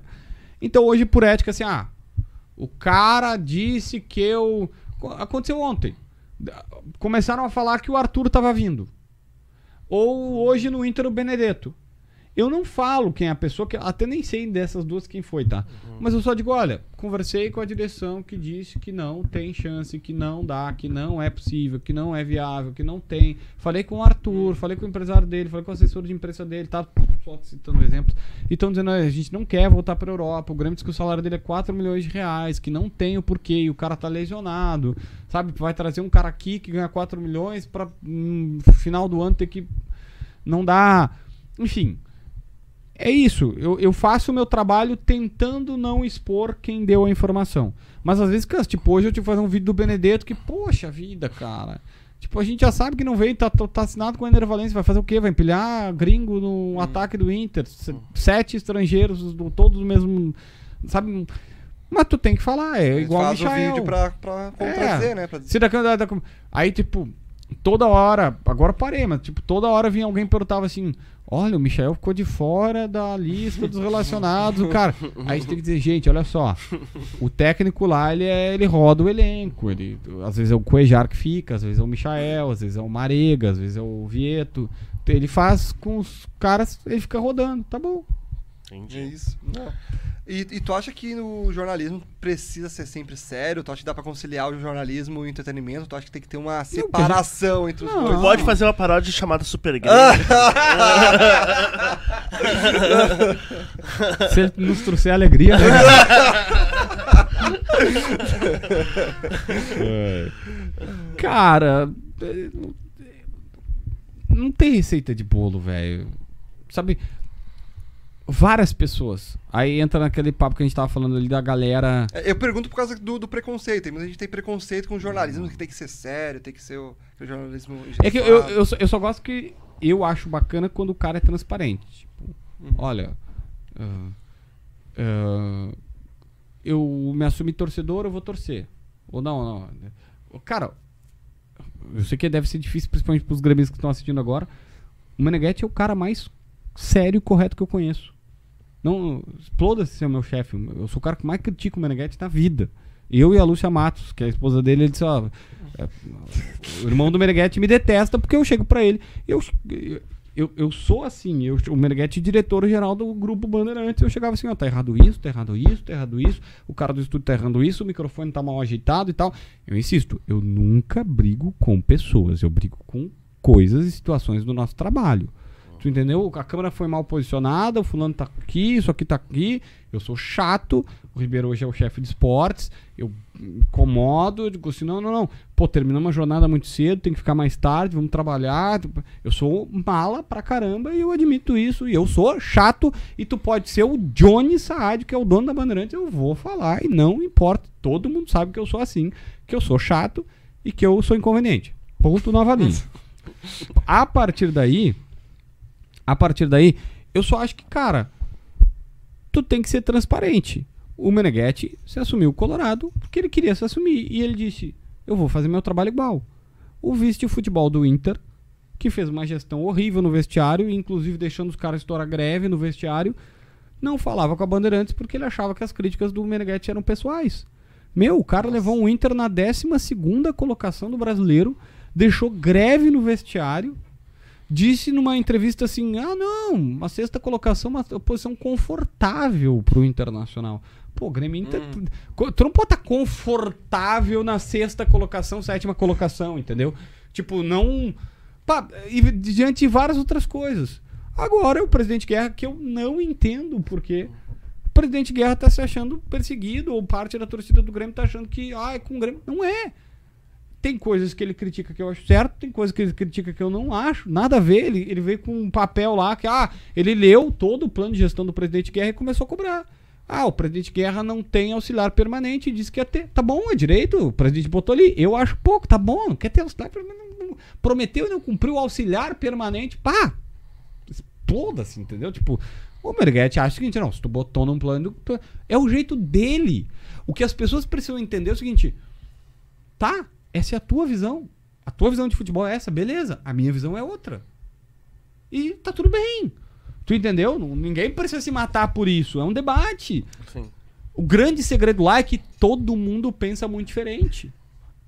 Então, assim, a única coisa que eu penso é, velho, dá pra tu fazer todo tipo de programa que tu quiser. Dá pra fazer entrevista bate-papo, dá pra fazer o descontraído, dá pra fazer mais sério. Eu gosto do jornalismo que eu faço. Eu faço jornalismo porque eu gostaria que alguém fizesse. Eu sou muito egocêntrico, eu admito. alguém gostaria que, que fizesse pra mim. Tu entendeu? Um cara que senta ali e desanda a falar notícia do meu clube sem parar. Sem gracinha, sem tirar onda. Meu, eu pode falar o que quiser. Ah, uma outra brincadeira com o César, que o César não dorme, que o Grêmio tá na segunda divisão, tá, pá, tá, licença poética, que é brincadeira. Mas eu nunca zoei clube de futebol no meu canal, nunca falei, sabe? Eu detesto quando o cara diz assim, ah, quando o Soares foi contratado, ah, já tá bem gremista, olha a felicidade que fez o Soares. Agora do Ener Valência, olha o vídeo do anúncio do Tu vai Ener estar feliz Valência. com os dois. O cara disse assim: Ah, ele é muito colorado, olha aí. Tá feliz que anunciou o Ener Valência. Claro, cara! Tinha Micael e Brian Romero pra eu cobrir! tu entendeu? É óbvio. Agora é óbvio que qualquer vídeo desse cara tá dando audiência, então me serve. Até com o próprio Renato, tu deve ficar feliz, né? Não, quando o Renato foi anunciado, eu era muito faceiro. Muito faceiro. Porque era a única chance de ter notícia na Série B. Aham. Era a única chance de ter notícia na Série B. Entrevista boa do Renato e tal. Na, na Série B, tipo, tu ia ter. Porque, cara, não adianta. O Grêmio jogou contra Tom Benz, não vai ter repercussão. Não importa. Os caras podem pode se pegar no soco lá. Não dá. Não dá. Não tem o que fazer. Não tem. Sério. Não, o Grêmio, se o Grêmio usasse um. licença poética aqui, vou contar com a inteligência de todo mundo. Se o Grêmio entrasse com um uniforme vermelho contra o Londrina na Série B, não ia dar nenhuma repercussão. Sabe, não. Série B, cara. Os caras não querem saber de Série B. Falando em repercussão, vai lá, Renato. Pergunta aquilo lá que eu sei que tu quer perguntar. Pô, então, JB, é o seguinte, queria ver como é que foi pra vocês lá na coletiva ter recebido aquela cornetinha minha lá que eu falei pra vocês dos recalcados da bola. Como é que foi isso aí pra ti? Foi a melhor coisa que tu poderia ter feito. o, o Donos da Bola, quando a gente volta. O, se- o segredo do Donos da Bola se chama Meneghetti. Tá? Ele é o grande cara. O Meneghetti é o cara que pensou tudo. Isso não é puxar saquismo, porque o Meneghetti nem é mais diretor-geral atualmente, foi descansar. Tá? Ele é hoje só o grande líder do processo todo. Ah, o Meneghetti pensou. Quando ele decide voltar para Porto Alegre, ele pensou o donos. E ele fala com algumas pessoas estratégicas para montar o programa.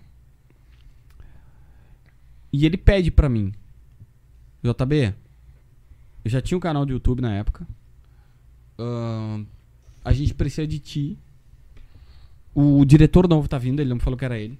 E o cara quer montar um programa de esportes, ele quer tu. Eu falei, ah, Meneghetti, Puxa vida, cara. Voltar. TV, tipo, não tem sábado, não tem domingo, não tem feriado. Eu tô com meu canalzinho do YouTube, tá dando bem. Pô, ganhava um quarto do que eu ganho- hoje.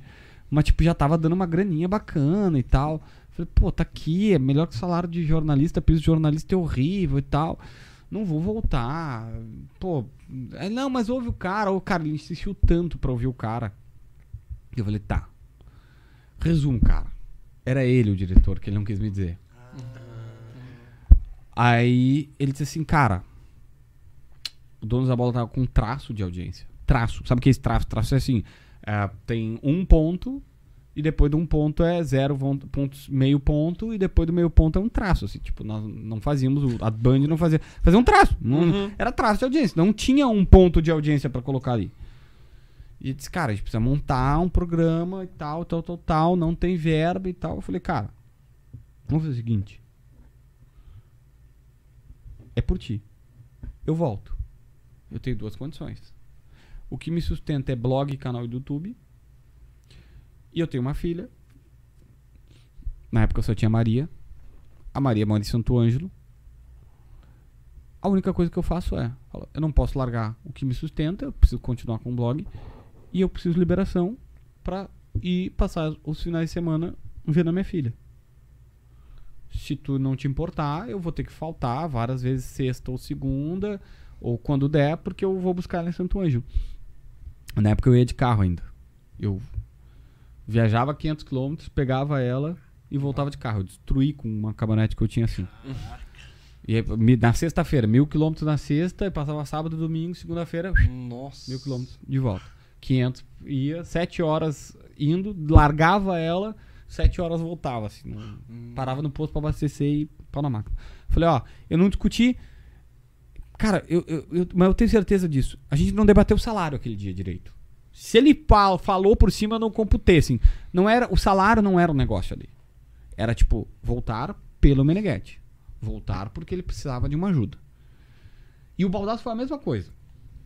Tanto que o Baldasso conta até hoje. O Baldasso disse, ah, cara, uns seis meses eu fico. Depois, se tu conseguir te, te virar aí. E aí, depois o dono estourou. Só que o programa tava muito mal. E o Meneghetti pensou tudo, arquitetou tudo. E a gente encaixou de uma tal maneira que em 10 dias vem o episódio do Renato. Porque as pessoas já estavam começando a ver. Porque era uma. Tava, já tava começando e tal. Nós pedindo pra colocar no. A gente já entrou com, com transmissão no YouTube, porque a gente já trabalhava no YouTube, a gente disse, vamos fazer YouTube. E aí tinha aquela coisa, pá, um tempo atrás, antes a gente queria fazer transmissão, era, ah, não, vai concorrer com a TV. Até ter aquela história do digital, de entender que, cara, tudo converge pro mesmo lado, não adianta mais tu brigar, tu entendeu? Aí, velho, quando o Renato fala aquilo, a nossa audiência ainda era muito baixa. Só que a gente deu a sorte barra competência do Renato ver o programa no dia. E o Renato viu o programa da gente criticando o Thiago Neves e o Diego Souza. Que na verdade o Bagé ainda tava Ah, o Bagé, eu acho que era contra os dois. Não vou lembrar, tá, Bagé? Desculpa se eu tô colocando coisas erradas. Ah, o Renato gostava mais do Diego Souza do que o Thiago Neves. Eu esse cara contra trazer o Diego Souza, velho, de centroavante, depois eu me apaixonei pelo Diego Souza. Ah, e o Thiago Neves eu achava assim, ah, tá, tá bom, pô. Aí, por, antes de entrar no programa, às vezes tem isso. Estudar sorte barra competência. Eu fui entrar no programa esses tempos atrás, e aí era o Wanderson e tinha um jornalista russo que eu conheci e o cara não critica que ele joga bola pra caramba. E aí eu fui no ar preparado. Eu falei, ó, não conhe... o Wanderson esse é bola. Nem não conhecia ele, mas eu já tinha sido brifado. O cara disse, meu, ele joga muita bola. O jornalista russo me passou assim, ó, pá, gasta a bola, pá, pá, pá, pá, pá, pá, pá, pá. E eu falei, vou, vou apostar. Eu falei, ó, não vi, fui sincero, falei, não conheço, mas ó, me falaram que joga bola, o Inter tá fazendo uma baita contratação e tal, tal, tal, tal, tal, tal. E ninguém conhecia o cara e sorte barra competência Sim, de estar na hora certa e tal. E aí o Renato, insisto, sorte barra competência, viu e deu a letra pra gente. Aí o que acontece? Quando eu chego na arena, o, no dia do jogo, o assessor de imprensa do Renato passa por mim e diz assim: o recado foi pra vocês, porque ele tinha dito, ele tinha feito o programa no dia anterior, não tinha dado nomes, mas tava, tava cornetando que eram os recalcados, que não sei o que. Ele falou: ó, o, o o recado era pra vocês ontem. E ele viu o programa. Aí, tipo, é- era coletiva de terça-feira. E aí o, o, o jogo era quarta. E ele. E quarta-feira a gente repercutiu o que ele tinha dito na coletiva de terça, dos recalcados. E, ah, só, só um parênteses aqui. O Renato foi falar na terça-feira porque ele tinha visto o donos. E aí ele foi falar, foi dar entrevista por conta de que ele tinha visto o donos e queria rebater. Porque era conveni- conveniente pra ele. Todo mundo tava criticando o Thiago Neves e o Diego Souza. Ele bate na imprensa e o que, que fazem os torcedores? Vão pra imprensa e esquecem o Thiago Neves e o Diego Souza. E aí ele fez isso. Só que a gente, na quarta-feira, bateu mais ainda, na minha visão, muito justo. Quando eu falo bateu, licença poética aqui, tá? Não é. A gente criticou, mas ainda dizendo, cara, é muito fácil pro treinador chegar e dizer, ah, tem recalcado é, de, de não, e não dar nome, não falar quem e o porquê que o cara é recalcado, qual é o problema de dizer que não são boas as contratações de Thiago Sé, de Diego Souza e, e Thiago Neves. Ah, é pessoal. O que, que tem de pessoal de dizer que é uma má contratação? Não tem. Tanto que o assessor de imprensa do Renato viu, reviu os programas e disse: "Hum, não tem nada pessoal aqui. Sabe, ele não, ah, não é impossível achar. Eu lembro de ter conversado com ele, cara, eu tô revendo o programa pra ver se eu acho alguma coisa pessoal. Eu falei, não vai achar. Aí tá. Daí o Renato vai, e ele vai e diz: o Renato quer falar. Eu falei, então eu vou perguntar. Só fala o seguinte, eu vou fazer no final da, da entrevista coletiva pra não ferrar a coletiva. É horrível quando tu tá lá, sei lá, um jogão, todo mundo repercutindo, aí vê o cara, oi, eu sou o fulano de tal, tô ao vivo aqui na emissora, assim, tá todo mundo brincando aqui de gravar, só tu, tô ao vivo aqui na emissora tal, e eu quero te perguntar sobre, ah, o que, que tu achou do céu estrelado ontem à noite? Poxa, não, não interrompe a linha de raciocínio do jogo, das pautas mais importantes. Falei, ó, já que é uma treta nossa, a última pergunta é minha. Tá, Vê a última pergunta. Eu respeitei o protocolo. Não é um debate, é uma entrevista e é uma entrevista coletiva. Então eu só tenho direito a pegar um microfone, uso o meu espaço para fazer a pergunta e devolvo o microfone. E eu fui extremamente correto. Porque várias pessoas na época dizendo, ah, o Renato falando de Tito não rebateu. Eu não posso rebater. Não é uma, um debate. Sim. Tu entendeu? É uma entrevista coletiva ainda. Não é nem ah, tete a tete que eu tenho a liberdade de ficar insistindo. Per... Não, eu tenho direito a uma pergunta e a um espaço. Eu não posso ficar rebatendo. Tá? Então, fiz a pergunta, o Renato respondeu. Só que o resultado foi. 15 dias antes a gente fazia traço de audiência. No dia depois, a gente tinha mais audiência que a RBS. E todo mundo foi ver, por quê? Cara, faz o seguinte, pega o meu vídeo e bota. Não clica aqui. Não assista esse programa. Uma galera vai acessar. Uma galera vai clicar. E o vídeo, um vídeo que tu responde o É um Renato. dos mais assistidos do canal. E aí, o Renato diz: Não assisto esses caras donos da bola. O que que tu acha que a galera foi fazer no outro dia? Vocês não viram South Park? E aí, uma galera foi assistir no outro dia, velho. Só que o que aconteceu? Os caras viram, a gente zoou a história, porque pra nós era muito bom que tivesse acontecido. Brincamos, falamos, respondendo, respondemos. Um monte de gente soube dizendo: ah, mudou o programa, não tem mais um DJ, não é mais um programa de gracinha, um programa de debate esportivo.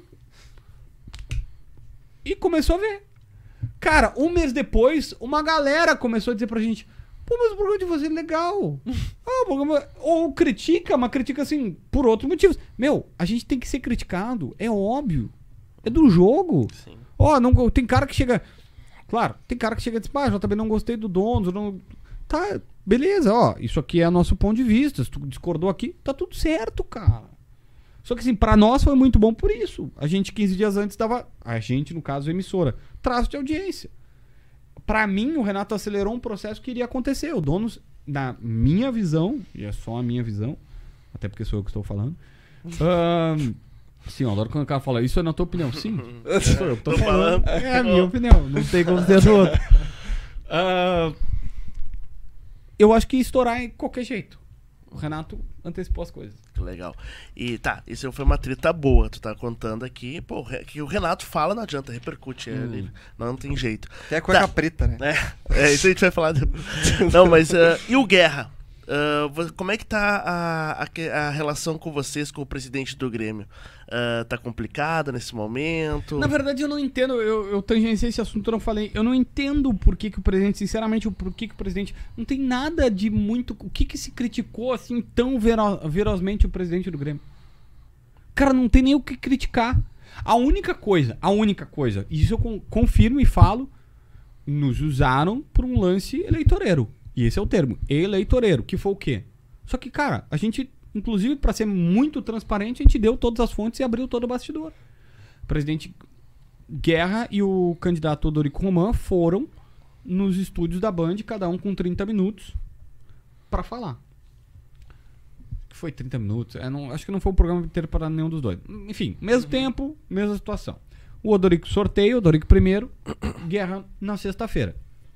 A gente chega na sexta-feira, o Diogo Rossi estava ali, um assessor do presidente chegou e disse: Olha a coluna do Gabardo. E aí a gente assim, como assim? Não, presta aten- atenção na coluna do Gabardo. Fica dando F5 durante o programa. E aí a gente ficou intrigado. No meio da história, o Diego, o Diogo pede pra entrar no ar, quando o presidente tava falando lá e tal, e pergunta: O senhor tá contratando Soares, Carbacho e Cristaldo? E aí o presidente vai. É, pois é, tentei esconder de vocês da imprensa, mas não teve como e tal, tal, tal. Acho que era alguma coisa assim, tá? Não vou recriar as palavras para não. Pois é, mas já que vazou e tal, não, nós fizemos propostas por esses jogadores, realmente, propostas não com o logo do Grêmio, toda a história que todo mundo já Sim, sabe, sim. tal, tal, tal, tal, tal, tal. Aí a gente disse, pô, a gente foi tirar limpa a história, não, vocês vazaram. Ah, foi uma estratégia da campanha. Isso eles falaram, pessoas deles e que eles sabem que falaram.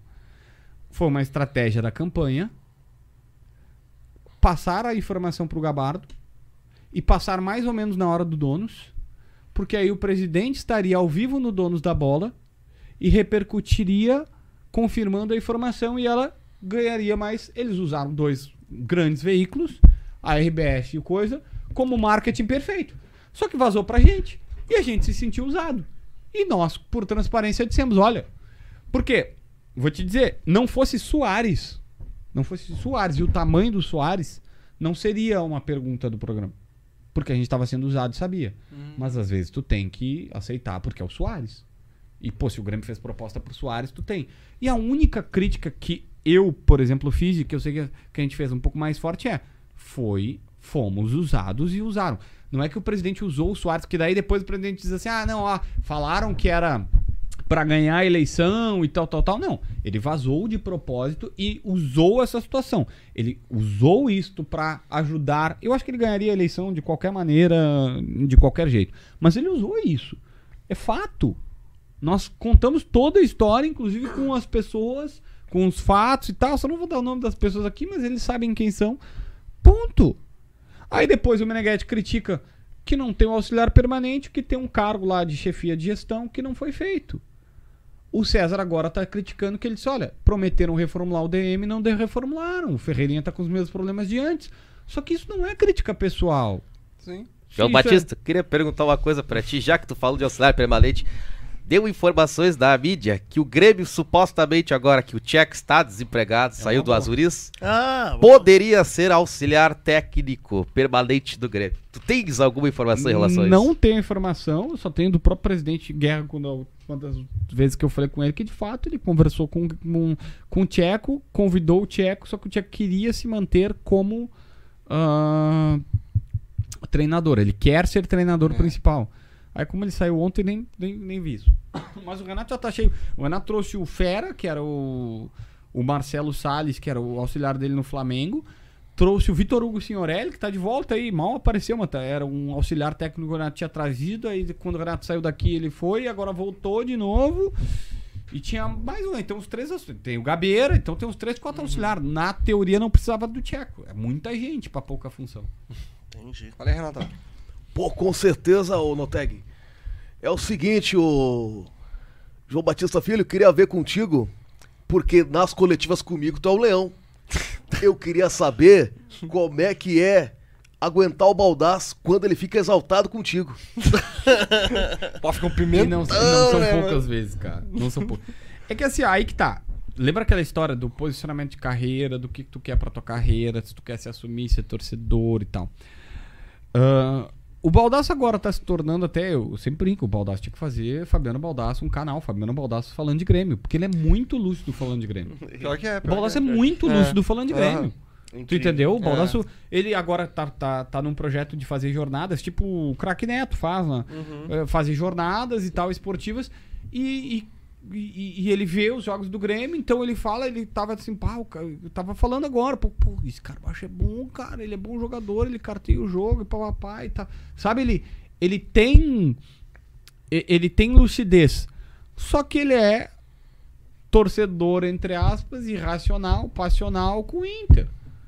E aí acaba que é incoerente. Cara, ele já disse que o alemão era maravilhoso e o alemão era horroroso umas 12 vezes. Ele faz. E aí tu chega e tem que cobrar o Baldaço. Mano, Baldaço, olha só, tu falou que o alemão. Sabe, tipo, o alemão na época ele dizia assim: não dá pra ter alemão, não, não tem como ser alemão, alemão não tem como, blá, blá, blá. O alemão começou a fazer aquele gol lá no Palmeiras. É, todos nós estávamos errados. Porque o Baldaço. Todos nós. Ele é a torcida do Inter. Não. O Baldassi é superlativo sempre. Tudo é muito pra ele, entendeu? Teve uma vez. O, o- o- vou contar esse bastidor. O Rodrigo Oliveira sempre ri disso.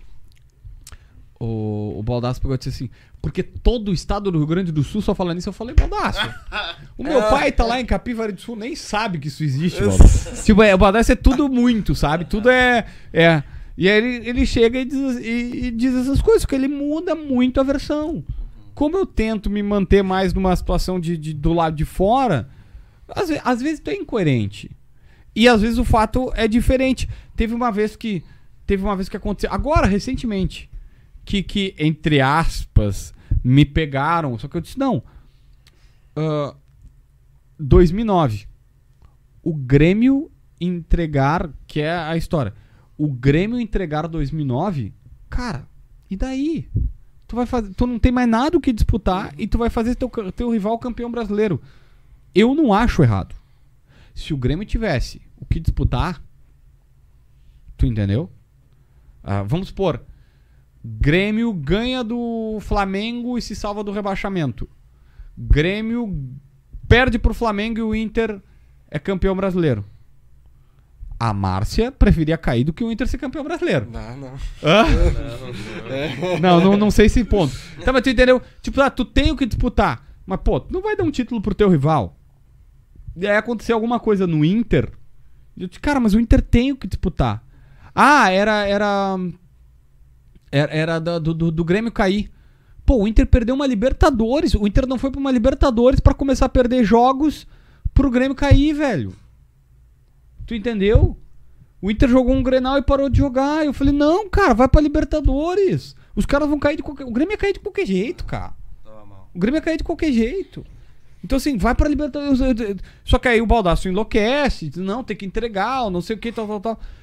Porque ele é torcedor. Só que, na minha visão, eu tento ser mais racional. Velho, tu pode jogar uma Libertadores no ano que vem, meu. Vai, ajusta, vai, vai- vai- faz direitinho. Só que o Inter, o campeonato do Inter aquele ano foi ganhar o Grenal e parar de jogar. Foi o que aconteceu. É, Tu podia fazer que nem a gente fez 2017, enquanto o Grêmio tava ganhando a Libertadores, o Inter jogava a Série B e ficava Vai. em segundo colocado, Esse- inclusive. esse- Da América, o Grêmio ganhando a América e o, e o Inter vice da América. do América. Lá foi isso, sensacional. Ah, a Márcia vai ficar brava contigo, que é uma pergunta que eu vou te fazer, ó. Ah. Melhor. melhor. Melhor contratação, Soares ou Valência? Ah, cara, que- qualquer coisa com o Soares é injusto, né? Não é porque eu tô aqui, mas qual- qualquer Tá, mas coisa. ô, tipo assim, não, por números com certeza Soares, mas assim, no Por teu número, ponto de vista, assim, hoje, Soares, claro que o Soares já estreou, já tá É, fazendo um monte de gol, é, sim. é difícil, é injusto. Mas, tipo, se tu não soubesse antes que ele ia. Ah, é- Não, é que assim, eu não faria o Soares. Não faria o Soares por dois motivos. Nem pro Grêmio, tá? Na verdade, pro, pro Grêmio tem uma justificativa que, tipo, o Soares tem um negócio que é resgatar o orgulho do torcedor. Tá? A gente pode ser grande novamente. Aí eu não disse que o Grêmio é pequeno, que o Grêmio, né? Sim. Momento, o clube é momento. A vida da gente é, é momento. A gente pode ser grande novamente, a gente pode. Então pro Grêmio tem um porquê muito especial, tá? Tem uma coisa assim, tipo, super importante. O Inter, na minha visão, não tinha, me entendam, o porquê um risco tão grande com o Soares.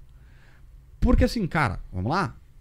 O Soares disse claramente que ele queria ir para os Estados Unidos e ter um estilo de vida americano e parar. Sabe, o Grêmio foi muito. Deu um pouco de sorte, um pouco de competência e tal, de conseguir diagnosticar que o cara ia virar chavinha. Mas um era um no risco. escuro, um tiro no escuro. né? É, eu não vou dizer no escuro que eles falaram com o jogador, fizeram, fizeram mancha- é, chamadas de vídeo, o jogador deu, sabe, tu, tu, tu nota no contato e tal, beleza. Mas, mas, pô, se tu tem um cara dizendo assim, pá, eu, 36 anos, 2 milhões é o custo, porque tem que botar imposto nessa brincadeira, tu entendeu? E tu tem um cara assim dizendo, ah, eu, cara, meu estilo de vida hoje tá pros Estados Unidos, eu vou ficar por aqui, eu não quero. Porque o plano dele era ir pros Estados Unidos e o Messi ia chegar depois. Aí deu errado lá os documentos dele, não conseguiu entrar, porque não tinha vaga no time. E o Messi começou a jogar muito, depois veio a Copa, o Messi É, vai renovar, na, na, na, na- na- vai ficar lá. Sabe, se alinha- os astros se alinha- alinharam pro Grêmio. Ô, JB, Então, só pra terminar aí, Renato. o Messi segura- veio pro Grêmio? É. Tomara, por mim. Toma! Vai faturar, né? Já Porra! Mas segue teu raciocínio. Segue o raciocínio. É. Vou, vou. Vou trocar de carro, tô precisando. Aí. O. o eu, eu entendo o Inter não ir. Sabe? Tipo, o jogador foi oferecido pro Inter. E o Inter recebeu a mesma resposta do jogador. Cara, tô querendo ir pra lá e tal, tal, tal. Eu, eu entendo não ir. O Inter foi numa convicção. Não, não, ah, não precisava, não era, não era o. Não precisava correr esse risco. Eu acho que pro Grêmio valia. Se o Soares não fizesse tanto gol como tá fazendo, já valia pelo, pela expectativa, do, pela esperança do torcedor. Por dizer assim, cara, voltamos, voltamos bem, vamos pensar grande de novo, vamos. Sabe? E isso, isso faz toda a diferença. Então, o Soares ele é maior em tudo. Não, não tem Ele, ele foi de não. fato oferecido pro Inter. Foi. Foi. O presidente Antes tá do Grêmio ou junto, tu acha, assim? É, que foi mais ou bem- menos na mesma época. mesma época. E o, tu acha que o Valência é uma resposta? É a resposta que o Inter quis Não, dar? não. O Inter, cara, assim, ó, por, por justiça. E aí é, uma, é, uma- é um elogio à direção do Internacional. Ah, algumas pessoas agora, que o pai do Luiz, Ad- que o Luiz Adriano foi anunciado, algumas pessoas dizendo por que, que não usam o pai do Luiz Adriano? Cara, eu não tenho nada contra a corneta. Cara, quer fazer. ah, Desde que seja inteligente, na minha visão, mas tudo bem, aí é uma visão muito minha. Mas, pô, o Inter dizer o botar o pai do Luiz Adriano pro Grêmio se ferrar todos os dias, pra quê? Quando o Grêmio caiu, foi ordem, isso a gente ficou sabendo, ordem interna no Inter que nenhum funcionário tiraria onda, que nenhum tweet ou ah, postagem de Facebook ia tirar onda. Não tem. O Grêmio caiu e o Inter e a torcida querendo, várias pessoas inclusive dizendo pra tirar onda, pra cornetar, bom dia segunda-feira e tal. Eu não lembro de nada Do, o- da, da instituição Inter da tira onda. instituição Inter. O Tyson tirou onda só. E É. foi na chegada dele no condomínio dizendo que Digamos rebaixado. que o Inter postou um, um reel com a, a minha paródia, né? Só que sem a minha voz. Postaram, um, um, tipo, só o ritmozinho do, do disco arranhado. Até, eu, tipo, eu nem acompanho o Inter, nem sigo, mas me mandaram, assim. bo- Manda, bo- postaram, acho que foi do Grenal. Uhum. Foi do Grenal, né? Que daí de fundo é a música do, do disco arranhado. Tá, assim. mas não é, não é da queda. Ah, tá falando na queda. É. Ah, não, é. Na Não, mas queda. aí- É, é que eu é, só que, tipo, não, não foi explícito, né? Foi só, tipo, É, mas. t- nada explicitamente. Brincar É. com o rival é uma coisa, mas assim. Como é que eu, eu não quero dizer desrespeitoso, mas. Por exemplo, o pai do Luiz Adriano é uma corneta muito É, pes- é forte. pesado, é pesado, uma é corneta pesado. muito. Não. É uma corneta que. Eu, eu, eu até acho que tem uma licença poética. O Meneghetti, o Meneghetti, que é colorado, por exemplo, acha que é demasiadamente é, forte porque usa um palavrão, porque que, o- quer, quer que o Grêmio se, né, é, se F e tal. Ele acha que é demais. Cara, eu acho que tem uma licença poética pra isso, pra corneta, mas eu não curto muito, muito clube. Então, pra responder a pergunta mais objetivamente, pô, o Inter sempre foi respeitoso. O Inter nunca foi. E o Inter nunca foi nessa de. de de- eu tô dizendo dessa gestão atual. Ah, vamos fazer algo porque o Grêmio está fazendo. Vamos fazer algo porque ah, o outro lado. Nesse momento. E nem o presidente Guerra faz isso, tá? Ah, Atual. Tem caras que só olham pro outro lado. Mas. ah, o- eu não, nunca ouvi o Inter dizendo vamos contratar um centroavante para dar a resposta. Sempre foi precisamos de um centroavante que seja característica do Yuri Alberto. O mano quer um cara que seja rápido, que seja forte, que se movimente no ataque. Não dá pra ser Pedro Raul porque ele não é essa característica. Leandro Damião é bom jogador, talvez viesse por ser cara, mas não é. Queremos um Caio Jorge, que seria um sonho, queremos um Ener Valência, que é um sonho. Então, fechou exatamente com o que o Inter queria. O mano que adora, adora centroavante. Jogou com o Lipatim em 2005 e com o Tuta em 2007. É verdade. É essas características que o mano gosta. Eu, eu sou, eu sou da teoria. Eu sou da teoria que se tivesse um centroavante melhor, dava pra fazer alguma frente. Claro, o, o, o Sandro Goiano não podia ter sido expulso naquele jogo, né? É. Mas. O Boca? É. Ah, o Mas- melhor Ah, Boca de todos os Que ele tempos. pega. Ah, Ah, até não é o melhor Boca Ah, um dos melhores, tempos, mas é um dos Pô, melhores. Riquelme, Pô, é, sei lá, mano. É que também não dá pra ver. Não, a gente não viu todos os bocas, É, né? mas os é o, Boca que, é é o que forte. falam, né? É o que É. falam. E aí, é, é, ali dava, dava, dava pra ter segurado ali um azerinho. Se ele, se ele, se ele não é expulso, ele não mete aquele. Ele meteu um. Trava da chuteira no Deu peito. tudo errado, né? É bom lembrar que o Grêmio não tinha VAR na época. O Grêmio A gente foi sofreu um gol. grafiado, a gente foi grafiado. Sofreu um gol impedido do Boca Juniors. Isso ninguém fala, mas eu vou falar aqui a verdade. É que Se nem o tu Inter. tivesse lá treinando, né? Oi? Se tu tivesse treinando lá, né? Se eu Renato? tivesse lá, ia ser totalmente diferente. Primeira coisa, eu ia atacar mais do que me defender. Alô, Mano Menezes, não vem com retranca. Eu vou, eu vou desarmar tua retranca. O. O, o, o... O Schiavi, foi- o- cara, o Schiavi foi contratado por um jogo só. né, É verdade. Ele tinha que é jogar aquele verdade. jogo. É verdade. Ele tinha que jogar aquele jogo. É, o Grêmio só tinha um lado esquerdo, Lúcio e Carlos Eduardo. Era só Exatamente isso. Era só o lado esquerdo. Não, mas o Diego Souza tava jogando bem. É, também, O também. Tcheco tava ali no. Check. Eu já tava agora vamos, vamos pro, pros, pros jogadores, os próximos, né? Que o- Vamos os próximos, re- é, os próximos reforços aí que o Grêmio pode anunciar, né? Ah, tu tem alguma informação sobre o Michael? Um plano B pro Michael? Cara, então, assim, ó. Tá claro que o Grêmio insistiu no Michael. O Renato nos disse até numa entrevista que ele deu para a Band que não tinha plano B, que era só o Michael. Mas, cara, a, a situação do Michael, inclusive, é, é- ele é muito simples. O Michael quer voltar, o Renato fala direto com o Michael. Mas, por exemplo, o clube lá quer 8 milhões e meio de dólares. O, o, o valor, o papo era: olha, vocês têm que repor o que nós pagamos e azar é de vocês. Se não quiserem, tem que fazer. O Palmeiras foi com 5 milhões de dólares e os caras disseram: não. Isso foi antes do Mundial. Então, é, tinha o Mundial. Mas agora eles estão na final da Champions Asiática. Eles passaram na semifinal goleando até com o Michel de titular. é, e eles foram na final da Champions Asiática. Então o time vai jogar uma final. Não vai liberar ninguém antes dessa final. Se vier pra metade do ano, e eles estão olhando o plano B, porque claramente tá muito difícil o Michel. E aí eu, eu coloco uma coisa assim.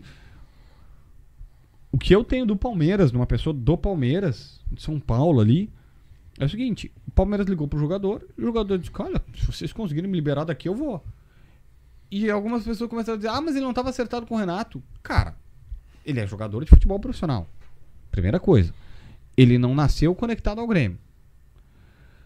Se tu tem. A torcida do Inter ficou indignada que o Yuri Alberto tinha Inter e Corinthians escolheu o Corinthians. Cara, se tu tem Grêmio e Palmeiras, Inter e Corinthians, qualquer lugar que tu for é bom. Se tu é jogador de futebol. Pô, Grêmio e Palmeiras. Tá ah, mas ele vai ser titular no Grêmio. Tá bom, mas ele pode pesar outras coisas e achar que o Palmeiras é melhor. Pô, escolher entre Grêmio e Palmeiras é muito bom com bom ainda. Com muito bom ainda, sabe? Tipo, é- é, os dois são muito bons. E ele tem isso. até onde eu sei, o Flamengo não está na parada. O Flamengo não está na parada. É. Quem, na metade do ano, conseguir botar mais grana, leva. A esperança pro Grêmio é que o Palmeiras tem muita grana e provavelmente vai contratar um ponto até lá. E aí, na metade do ano, pode ser que o Grêmio chegue com os 4, 5 milhões de dólares e leve. Tem a história do Celso Rigo. O Celso Rigo vai ajudar. Não tem como contratar com seu dinheiro. Só que aí tem duas paradas. Tem que baixar desses 8 milhões de dólares pra vir. Porque assim, ah, o Celso Rigo tem 8 milhões de dólares? Óbvio que ele tem 8 milhões de dólares. Só que o Celso Rigo não dá dinheiro pro Grêmio. Ele faz um baita negócio que é ele, o Grêmio vai, como ele não pode mais ele ir lá comprar, o Grêmio vai no banco, pega o empréstimo, ele fica como, vou usar um termo popular aqui, fiador.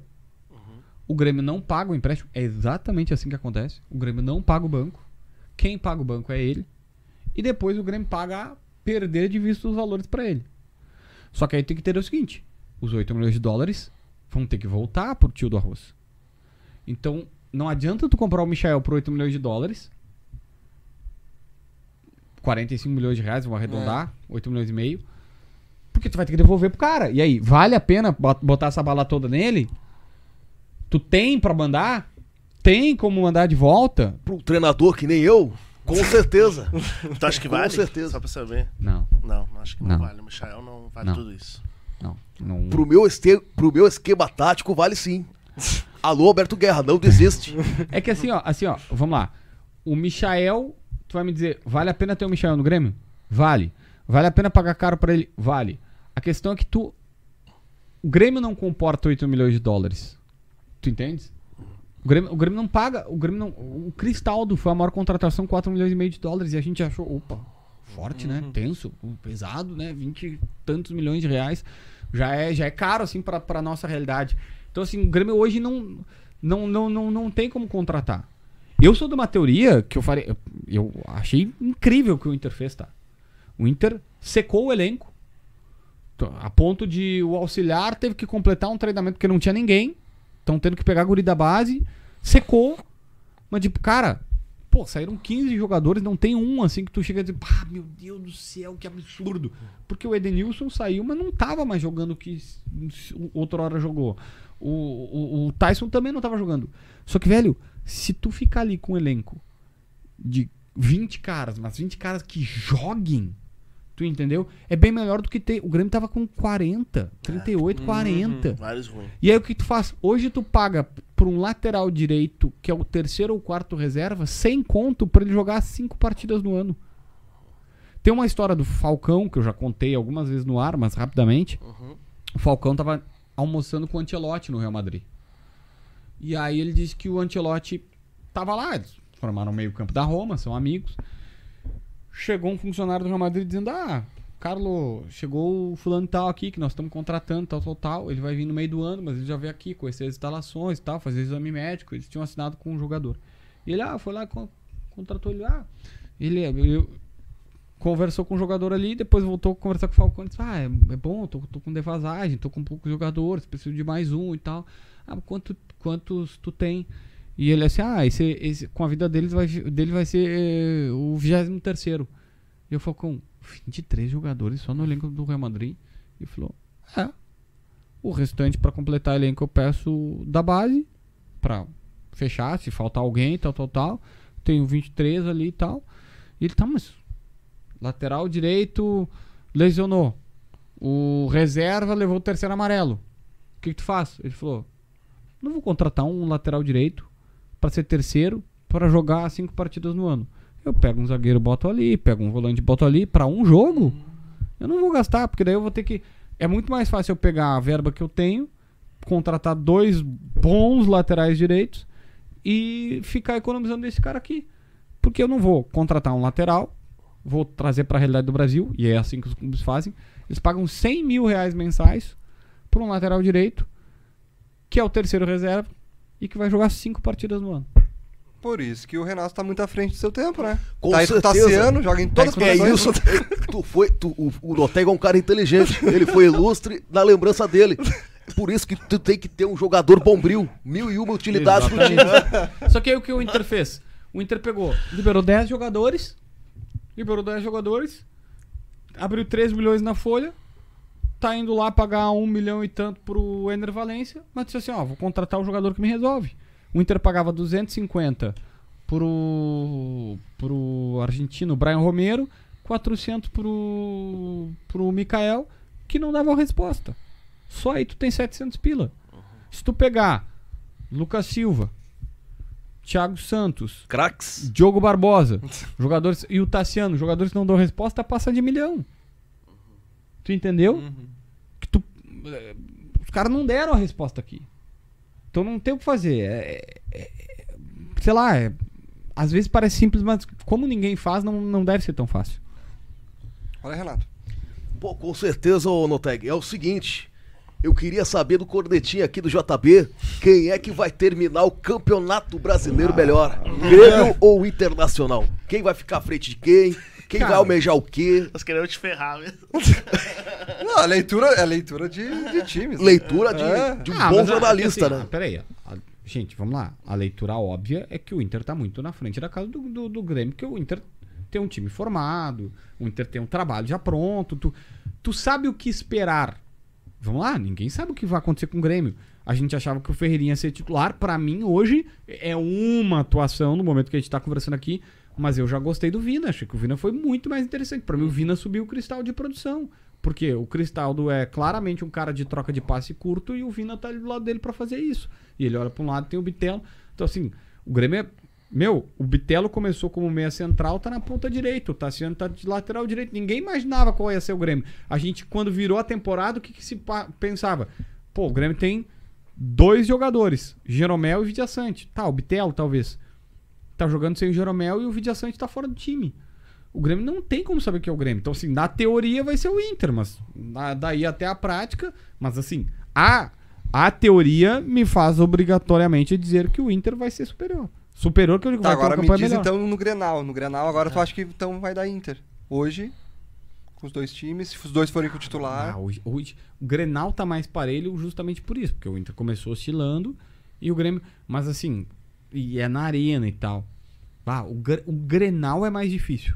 Se eu, tu vai me dizer assim, ao longo da temporada, se eu ó, tem que ter que apostar. Vou lá numa casa de aposta, pá, vou botar lá meu dinheirinho.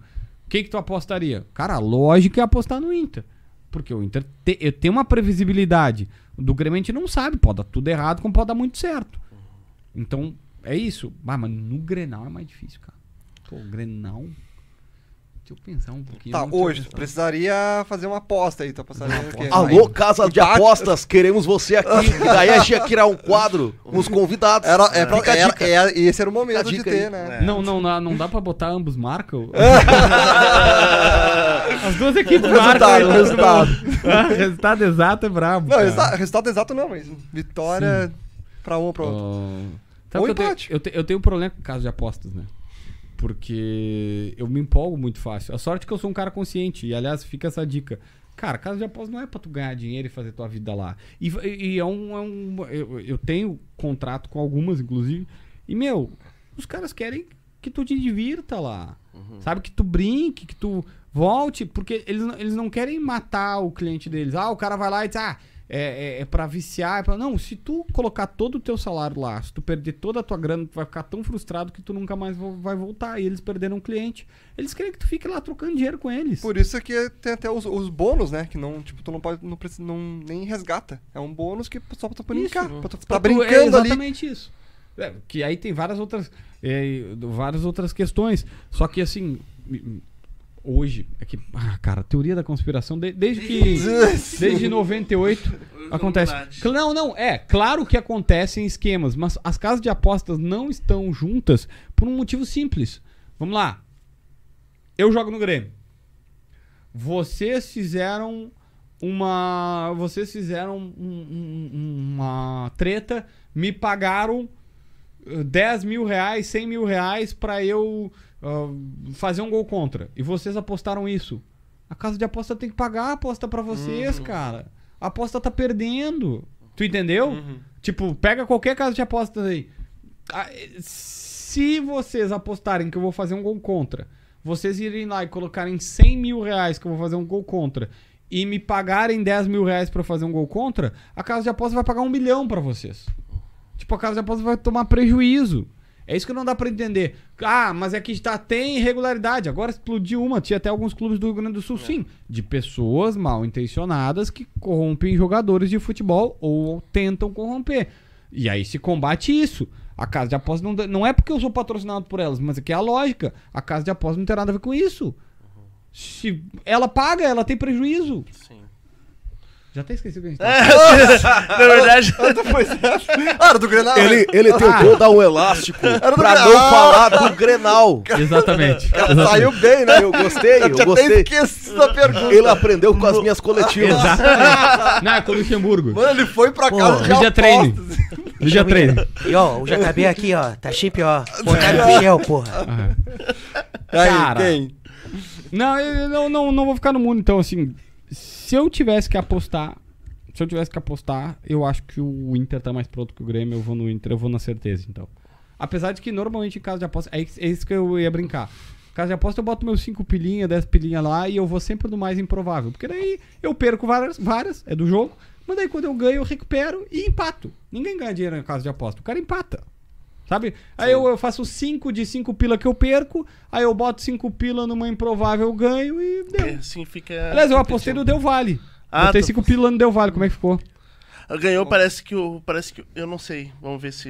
Tomara que o Flamengo lá esteja bem. Tá zero bem a mal zero. das pernas. 0x0. Tá 0x0. Se o Del Valle fizer um gol, se o Del Valle fizer um gol, eu botei 5, ganho 100. Olha Acho que era 100, Olha aí, 100 ou... Vai pagar o coisa suquinho então depois. assim. E aí...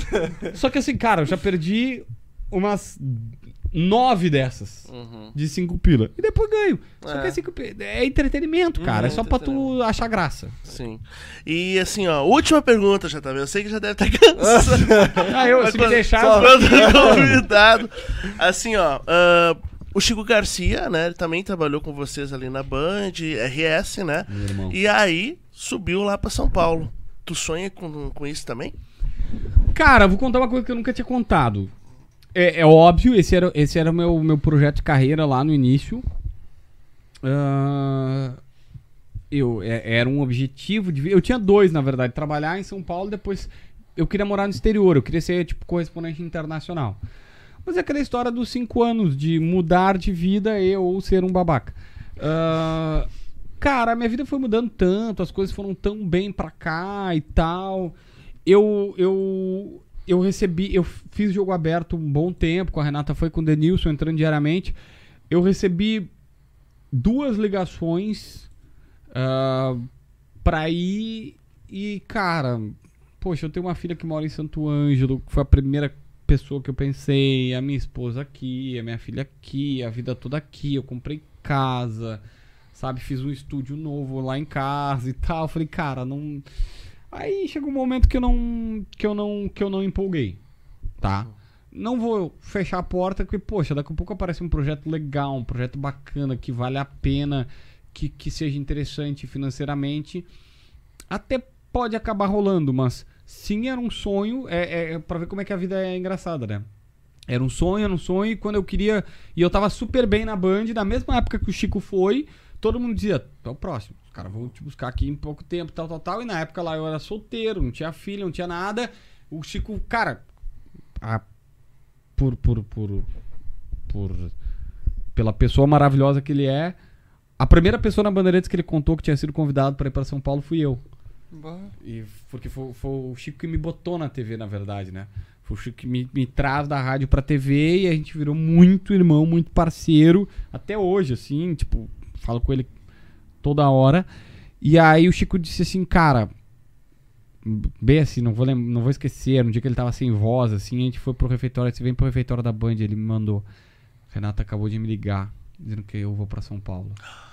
Tipo, ele rece- tinha recebido a ligação da Renata foi, tava assim, tipo, meio atônito, né? Porque, pô, muda de vida, muda um, a tua repercussão vira muito maior e tal, a tua, tua vida muda. Só que na época o Chico era solteiro, aí lá ele conheceu a Mila, que é maravilhosa, agora tá indo pro segundo filho. ah, e, e naquele momento eu solteiro e tal, várias pessoas diziam, não, tu, tu é o próximo, tu é o próximo, tu é o próximo, e obviamente eu queria muito isso. Só que é engraçado que daí depois a minha vida muda, eu caso, tenho duas filhas, ah, compro casa aqui, estruturo minha vida toda aqui, o canal do YouTube me dá uma boa condição de estar estruturado aqui. E acaba que nas duas oportunidades que surgiram, que a porta abriu, eu conscientemente disse, cara, agora não dá pra ir. E não, não era vantajoso e não me arrependo, tá? Sou, sou muito feliz com isso. Não é uma coisa que me frustra. Mas é o que se apresentou naquele momento. Agora tu vai me perguntar, bah, ah, se chegar uma outra proposta, aí Vai pensar. vai ter que. Não, não, vai, Depende do projeto. vai ter que ver o que, que é e tal, mas. Mas E tu- ainda tá nos teus objetivos. Cara, é que assim, sabe qual- isso era uma coisa que pra quem é jornalista, chega um momento que tu quer, o teu sonho é o quê? Meu sonho quando eu era guri no caminhão do meu pai era falar na rádio. Depois era trabalhar numa rádio grande. Depois era isso, depois aqui, depois era ser famoso, depois ser conhecido, depois é, as pessoas gostam do meu trabalho, depois de um tempo é ganhar dinheiro. E claro que quando tu chega assim, tu vai batendo nos tetos aqui, tu vai pensando assim, o que, que tem de maior aqui? Pô, tem uma hora trabalhando na SPN. Eu, eu fui já na SPN, já conversei com o pessoal lá e tal, um tempo atrás. E. RBS nunca te chamou? Não, Não. não. E hoje, ele, modéstia à parte, não tem como bancar. eles não, eles não, não chegam a tempo. Tá, Eles não chegam até tempo. falando sobre um teto, né, que tu tava falando agora. O teu canal, tu pensa em abranger, assim, cobrir mais clubes? Não. Além, tu, tu quer Não. ficar mais no Grêmio. Grêmio Grêmio. É. Eu sou muito amigo do Nicola, que faz Uhum. esse trabalho mais geral. O Nicola é um monstro. é. Quando eu fui na SPN lá, também tava com ele. E é, é- é engraçado que, tipo, é aquela história. Eu vi nele algo que eu faço, assim, tipo, eu tava lá com ele e ligava o dirigente, ligava o, o jogador, ligava não sei o que e tal, tal, e mandava, mandava uma mensagem. E aí o cara dá a notícia e depois o torcedor. Ah, é mentira e tal. Sendo que eu tava do lado dele e eu ouvi o, dirigente na época, famoso até, um dirigente eh, grande. E, enfim, ele é muito bom. Ele faz esse trabalho, mas, cara, eu gosto tanto de cobrir aqui, já dá uma ótima audiência, já dá uma ótima repercussão, já. Eu, eu acho que o, o YouTube é um pouco nichado, assim, sabe? Tipo, tem que ser um. Por enquanto tá assim, bom, se daqui a um pouco mudar, Sim. O Eu- Tottenham nunca pediu, nunca pensou em cobrir um pouco o Tottenham. Eu ia assim? fomentar o seguinte.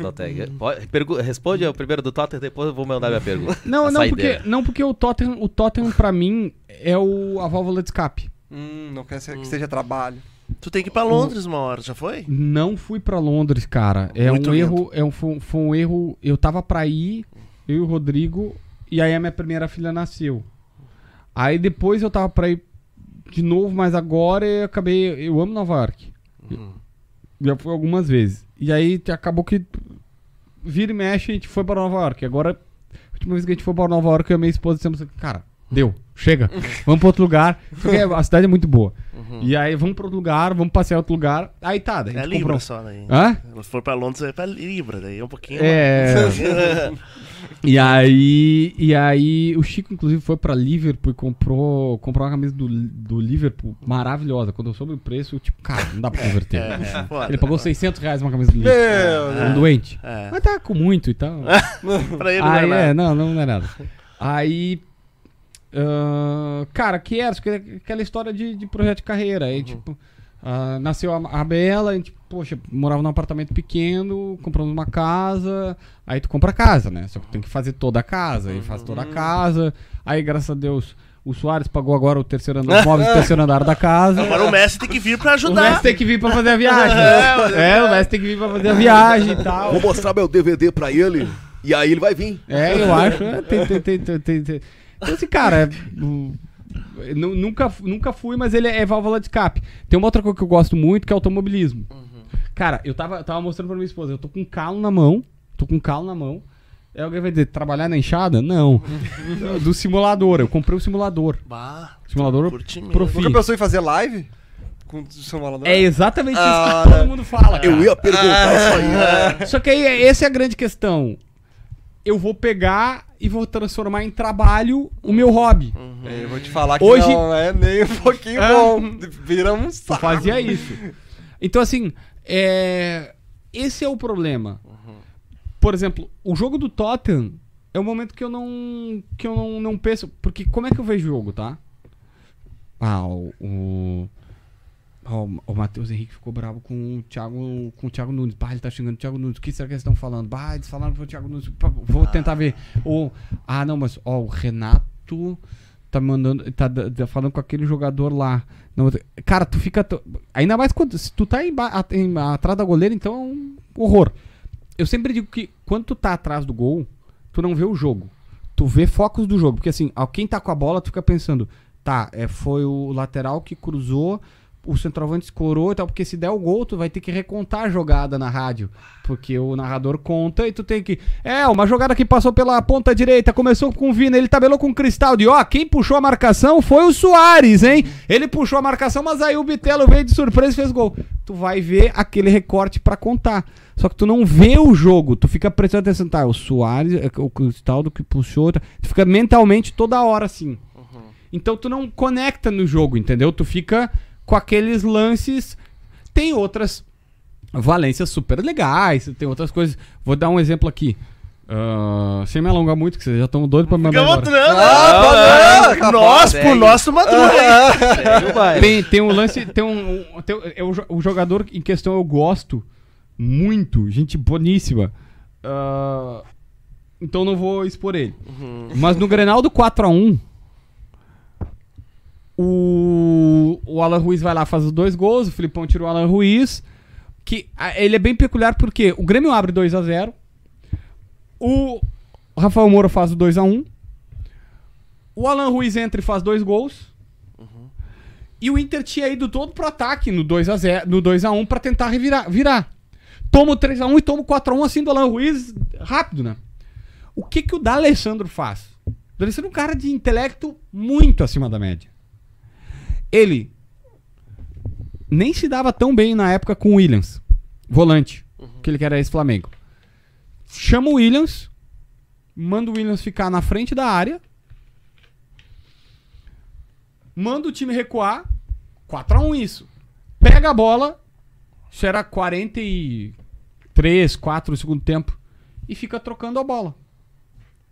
Tocando, toca pra um, volta, vem, vai pra lá e não sei o que, tal, tal, tal. Quando um jogador, isso no campo de defesa assim, intermediária mais pra frente do Inter. E o Grêmio tá ganhando de 4x1, Tá, parou e o Inter, tipo, não tem jogo. Não tem o que fazer ali.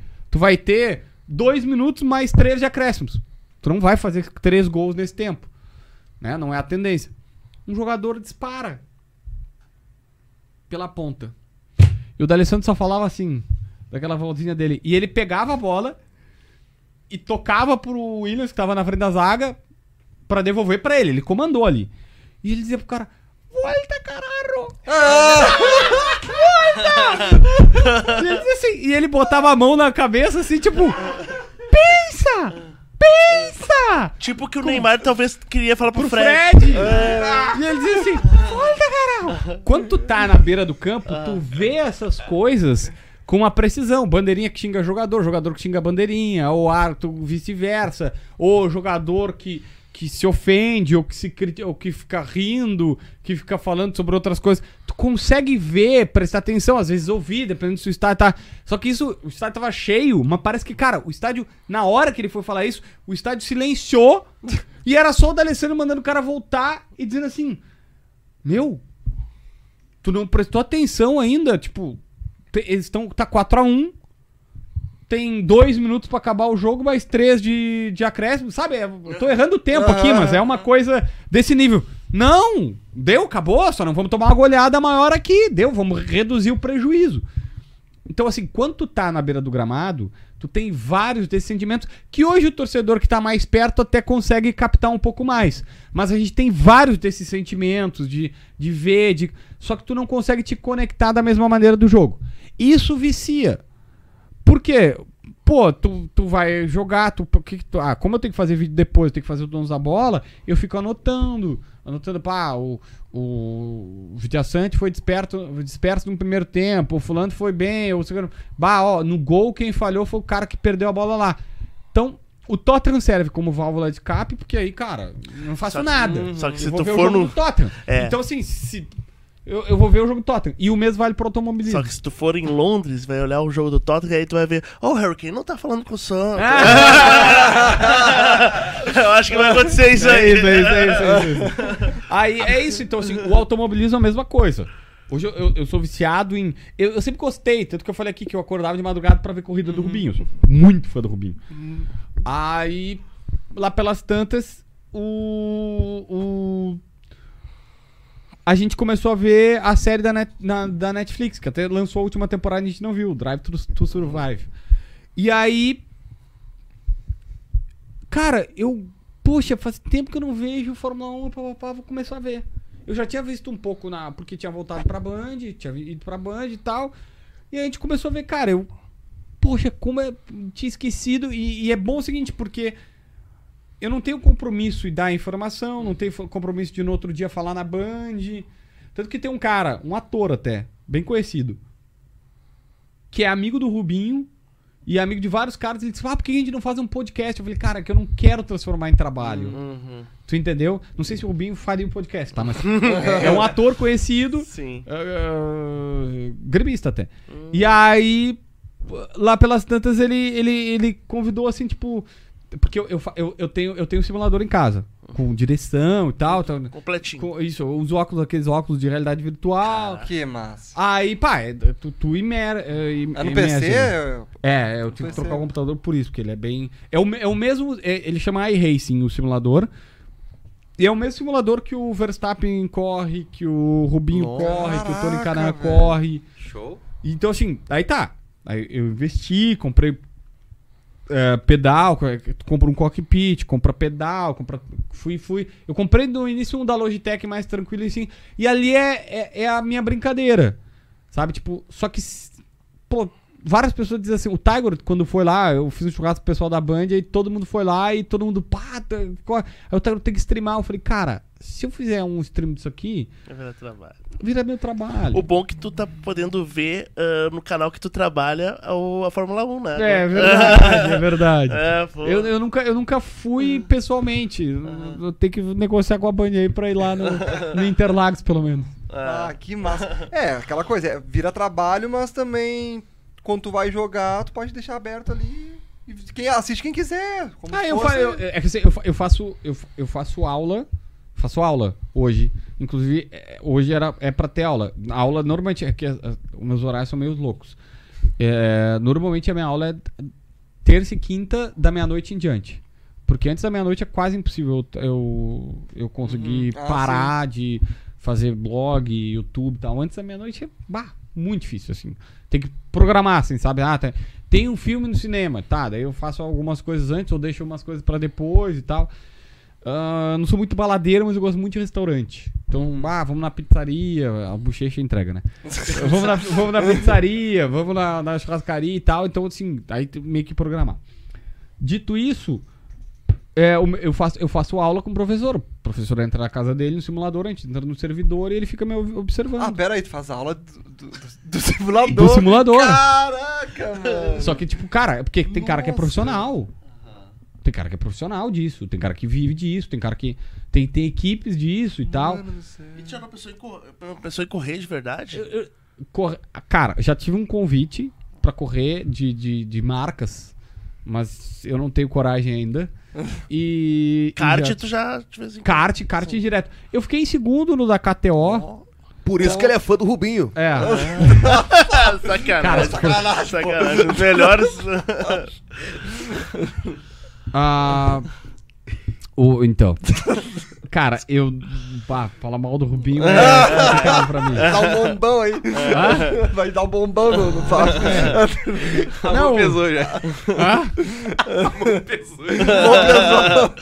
É que assim, ó, tá, eu entendo da corneta. Ah, é zoeira e brincadeira. tal. O cara Mas é que, cara, É que ele ficou famoso. ele- É. Não, não ficou famoso por isso, mas ele ficou famoso também com isso, né, com a É piada. que, é que ele deu azar. Meu, assim, ó, automobilismo. O, o Baldaço, o, Ba- o Baldaço uma vez queria me matar porque eu disse no ar, e eu sustento, que saindo do Brasil, e, e não é que o cara não é meu ídolo. O cara é meu ídolo, assim como é de vocês e é de todo mundo. Saindo do Brasil, o Senna não é o maior piloto de todos os tempos. Os maiores são Schumacher. É, é um pouco. Cara, vai, vai ter até o Fanjo nessa história aqui, tá? Mas é Schumacher e Hamilton, claramente os melhores. Ah, mas ganharam quando tinha melhor carro. Sim, o Senna também ganhou quando tinha melhor carro. O Senna, quando tava na.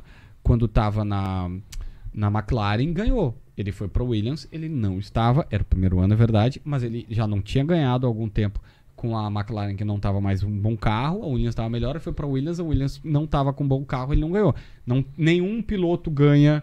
É, não, não tem como ganhar sem um carro bom. Ah, mas o cara tinha uma carroça. Não, não. O Senna, quando ganhou, tinha, se não o melhor carro, um dos melhores carros. Ele era monstruoso, ele era genial, ele era maravilhoso, ele era o maior brasileiro de todos os tempos.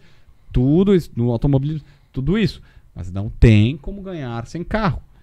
E aí, enfim, controversamente, o Rubinho, ele é muito bom. O cara ficou 20 anos na Fórmula 1. Não tem como tu ficar 20 anos na Fórmula 1. Lembra aquela história que eu falei aqui rapidamente do do Adebayor, do Vitor Sérgio Pereira e tal, o Sérgio Rodrigues?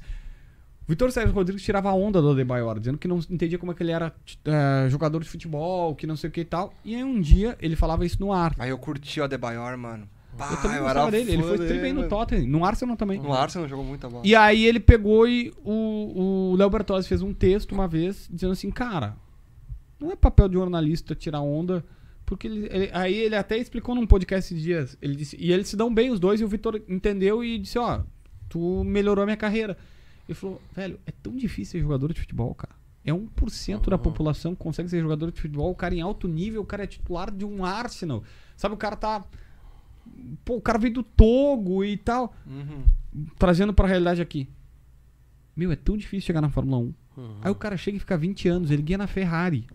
Não, ele não ganhou na Ferrari porque ele tinha o Schumacher, velho. É. Ele tinha o Schumacher. Que, tipo, se não o melhor, tá no top 3 do mundo. Tu entendeu? De todos os tempos do negócio. É que teve aquela. É que ele sempre daí a, a Ferrari pedia pra ele ficar em segundo. deixa eu- é, Teve várias Só que não tem. Assim, ó. Hoje é sim, muito hoje não. É, hoje não. É muito. Os caras tão tirando onda do. não, mas é o que aconteceu. Mas é Só o que não, é, é muito fácil do sofá da tua casa. Isso acontece até no futebol. Sim. É muito fácil no sofá da tua casa tu chegar e dizer, ah, mas eu não faria. Não, cara, tu tá na Ferrari. O cara tá mandando tu fazer, tu tem que fazer, velho. é pago pra isso. Não tu- tu- tu sabe, não, não é assim, ah, vamos, vamos, vamos, não, não faz e pronto, não faz e deu, não fa- Meu, tu tá na Ferrari, cara. Tu tá na maior equipe de Fórmula 1 de todos os tempos. Tu entendeu? O mundo tá te vendo, cara, bilhão de pessoas vê a Fórmula 1. Tu entende? Não tem como chegar e dizer, ah, não, mas é um peito sistema. Cara, peito sistema, velho. Sabe, a tua família, a tua vida, tu tem um contrato de milhões e milhões de dólares que tu vai rasgar por não dar uma posição. Ah, mas por vaidade, sim, aí vai viver pobre. Sabe, vai jogar toda a tua carreira na Fórmula 1. Tanto que ele podia depois, quando saiu da Ferrari, ter vencido pela Brown GP, que é uma derivação da Honda, que ele foi para saiu da Ferrari um ano antes, ele rompeu o contrato com a Ferrari, que ele não aguentou mais. Ficou seis anos na Ferrari. Seis anos na Ferrari é muita coisa. Ficou seis anos na Ferrari, rompeu, foi para Brown GP, foi para Honda, que depois virou Brown GP. Ele, ele, ele tem. Era um problema de freio lá mais técnico que ele teve das calotas, que o freio superaquecia, ele só conseguiu resolver depois da sétima corrida. E aí quem ganhou foi Jason Button, que era o companheiro dele na Brown, porque o carro era realmente muito melhor que todos. E, e quando resolveram o problema dele de freio, em todas as corridas ele ficou na frente do, do Jason Button. Porque ele era melhor que o Jason Button. Só que o cara já tinha ganhado das cinco primeiras, ele tinha ganhado quatro. Então ele ganhou quatro e ah, disparou. E aí o Rubinho foi só depois, aí ganhou algumas corridas, ganhou o Silverstone e tal, e foi e foi foi foi pra disputar o título, mas não conseguiu no final. Só que assim, cara, é muito difícil chegar onde o cara chegou. Ainda mais Pra que ele ele zoado hoje. pegou ainda a herança de, de ter que suprir a necessidade de ter um piloto brasileiro pós Ayrton Senna, né? Que isso é muito complicado. E aí, cara, o Senna, o Senna é monstro, o Senna é meu ídolo, assim como de todo mundo. Mas assim, o Rubinho era o segundo piloto da Ferrari. E ele tinha que fazer o que era o Senna quando ele era o primeiro piloto, pela moral que ele tinha, ele podia escolher e ele vetou segundos pilotos que ele sabia que não iam trabalhar pra ele. Porque não tem. É um esporte que é, é. Ah, tem dois carros, mas não tem dois campeões. Tu entendeu? Então um vai ter que trabalhar pro outro sempre. Não adianta. Não tem o que fazer. Sabe? Não, O Rubinho tinha que trabalhar pro Schumacher. Só que, o- cara, o Schumacher é um monstro. Ele é. O, o Schumacher é melhor que o Rubinho. Não tem o que fazer. Eu, eu poderia continuar a história, mas a gente vai ficar até. Não, porque Ah, é tem. é Não, não. Antes uma antes, antes que eu também tenho uma só pergunta. Vai, vai. Não, porque o- o- muita gente falou que o. ah, já que a gente tá nesse assunto de automobilismo, Vai, eu vai, vou vai. lá. Ah, porque fala, ah, se fala também que o Galvão. Eu sou fã do Galvão, fãzaço do Galvão. Tá mas fala-se que ele vendeu muito, foi mal vendido pro Brasil a questão do automobilismo da Fórmula 1. Se falava assim, ó. ah, tinha que ter um piloto brasileiro, tu torcer para um brasileiro. E hoje nós não temos um brasileiro forte. Tu acha que isso prejudicou a questão do automobilismo no Brasil? Ah, é é uma, é uma boa pergunta. É uma boa pergunta. Porque, eu- cara, assim, ó, vamos lá. Galvão Bueno, Luciano do Vale, todos os outros, tá? Assim, TV, pelo menos, é isso. Rádio tem vários monstros, vários gênios. ahn, enfim, esses caras são de TV. Tá bom. O Galvão Bueno sempre foi muito personalista. Romário, Ronaldinho, É, é, Neymar. sim. Então, a assim, do Brasil. É, Uhum. ele, ele cria um personagem e, cara, ele foi genial no que ele fez. É. Se isso teve uma consequência de fazer, eu acho que contribuiu, vou chegar lá, contribuiu de fazer o brasileiro pensar assim, só vou ver se tiver um brasileiro, se apaixonar pelo brasileiro e não pelo esporte. Mas aí eu te pergunto, qual, isso vale pro Grêmio, pra torcida do Grêmio que tá me assistindo. qual é o esporte no Brasil que a gente se apaixona pela vitória e não pelo esporte? Eu via tênis quando o Guga disputava Roland Garros. Eu nunca mais vi tênis na minha vida. É. É verdade. Tu entendeu? Eu vi as lutas do Popó. Não vejo mais. Eu vi o UFC com o Anderson Silva. É verdade. Não vejo mais. Sabe por quê? Porque o cara não tá ganhando. Porque não tem alguém ganhando. A gente gosta de vitória. É a mesma coisa quando tem estádio. Eu fico pluto em estádio de futebol quando os caras vêem assim: ah, aí tu vai pra Europa ou vai pra qualquer lugar, Estados Unidos. Meu, eu já fui em jogo de basquete dos Estados Unidos com neve. Tinha neve na rua. Óbvio que tu vai dizer, ah, mas é fechado de nada. Mas pra ir tem neve. Aí as pessoas dizem, ai, não, mas é que o. Sabe como é que é? O horário, não sei o quê. Pô, as pessoas lá trabalham, o horário também é ruim. A a gente vê jogos na Europa com neve. Ah, mas o poder aquisitivo. Não, é, é- proporcionalmente é muito parecido. Tu pode ser sócio do Grêmio com 100 reais. Eu sei que nem todo mundo tem 100 reais, mas o Grêmio tem 80 mil sócios. E aí tu vai num jogo tem 20 mil pessoas. E sabe quando é que tem mais de 30 mil pessoas? Quando tá ou ganhando, ou contrata o Soares, ou tá numa final de campeonato. Eu não consigo. Nós, culturalmente, gostamos de vitórias. Se tá ganhando, se tá na boa fase, culturalmente o brasileiro, tá? É assim. Por quê? Eu sou casado com uma gremista que vai em todos os jogos. Dá-lhe, Todos os Márcia, jogos, dá-lhe, é. Márcia. A Márcia vai em todos os jogos. Teve um jogo da primeira liga. Que um, um cara até. Meu amigo fez gol, o Lucas Rex, o zagueiro. Era o zagueiro do Grêmio. O Grêmio botou o time de transição pra jogar. E ela foi. Tinha eu, ela, eu tava. Não, não tava escalado, ela tava sozinha. Eu peguei, botei um bonezinho e fui lá. fui lá ver o jogo com ela. Aí. Tinha, cara, tinha 1.900 pessoas na arena. Era talvez o pior. É Grêmio e Ceará na primeira liga. Era um jogo. Não tinha ninguém. E aí lá pelas tantas, eu prestei atenção nisso. Eu falei, cara, as pessoas só vão se é jogo grande. Se o clube tá vencendo, por que, que não vai, sabe? Tipo, pô, é o Grêmio, cara, é o Inter, é teu time do coração, é um hobby, é um entretenimento. Não, aí as pessoas, quando não tem um brasileiro e um brasileiro na ponta, as pessoas pararam de ver a Fórmula 1 como deveria ver. Só que assim, pô, é bacana de ver o espetáculo. Pô, tu tem lá a Fórmula, a Fórmula 1 2021 foi, 2021 foi a melhor Fórmula 1 de todos os tempos da história.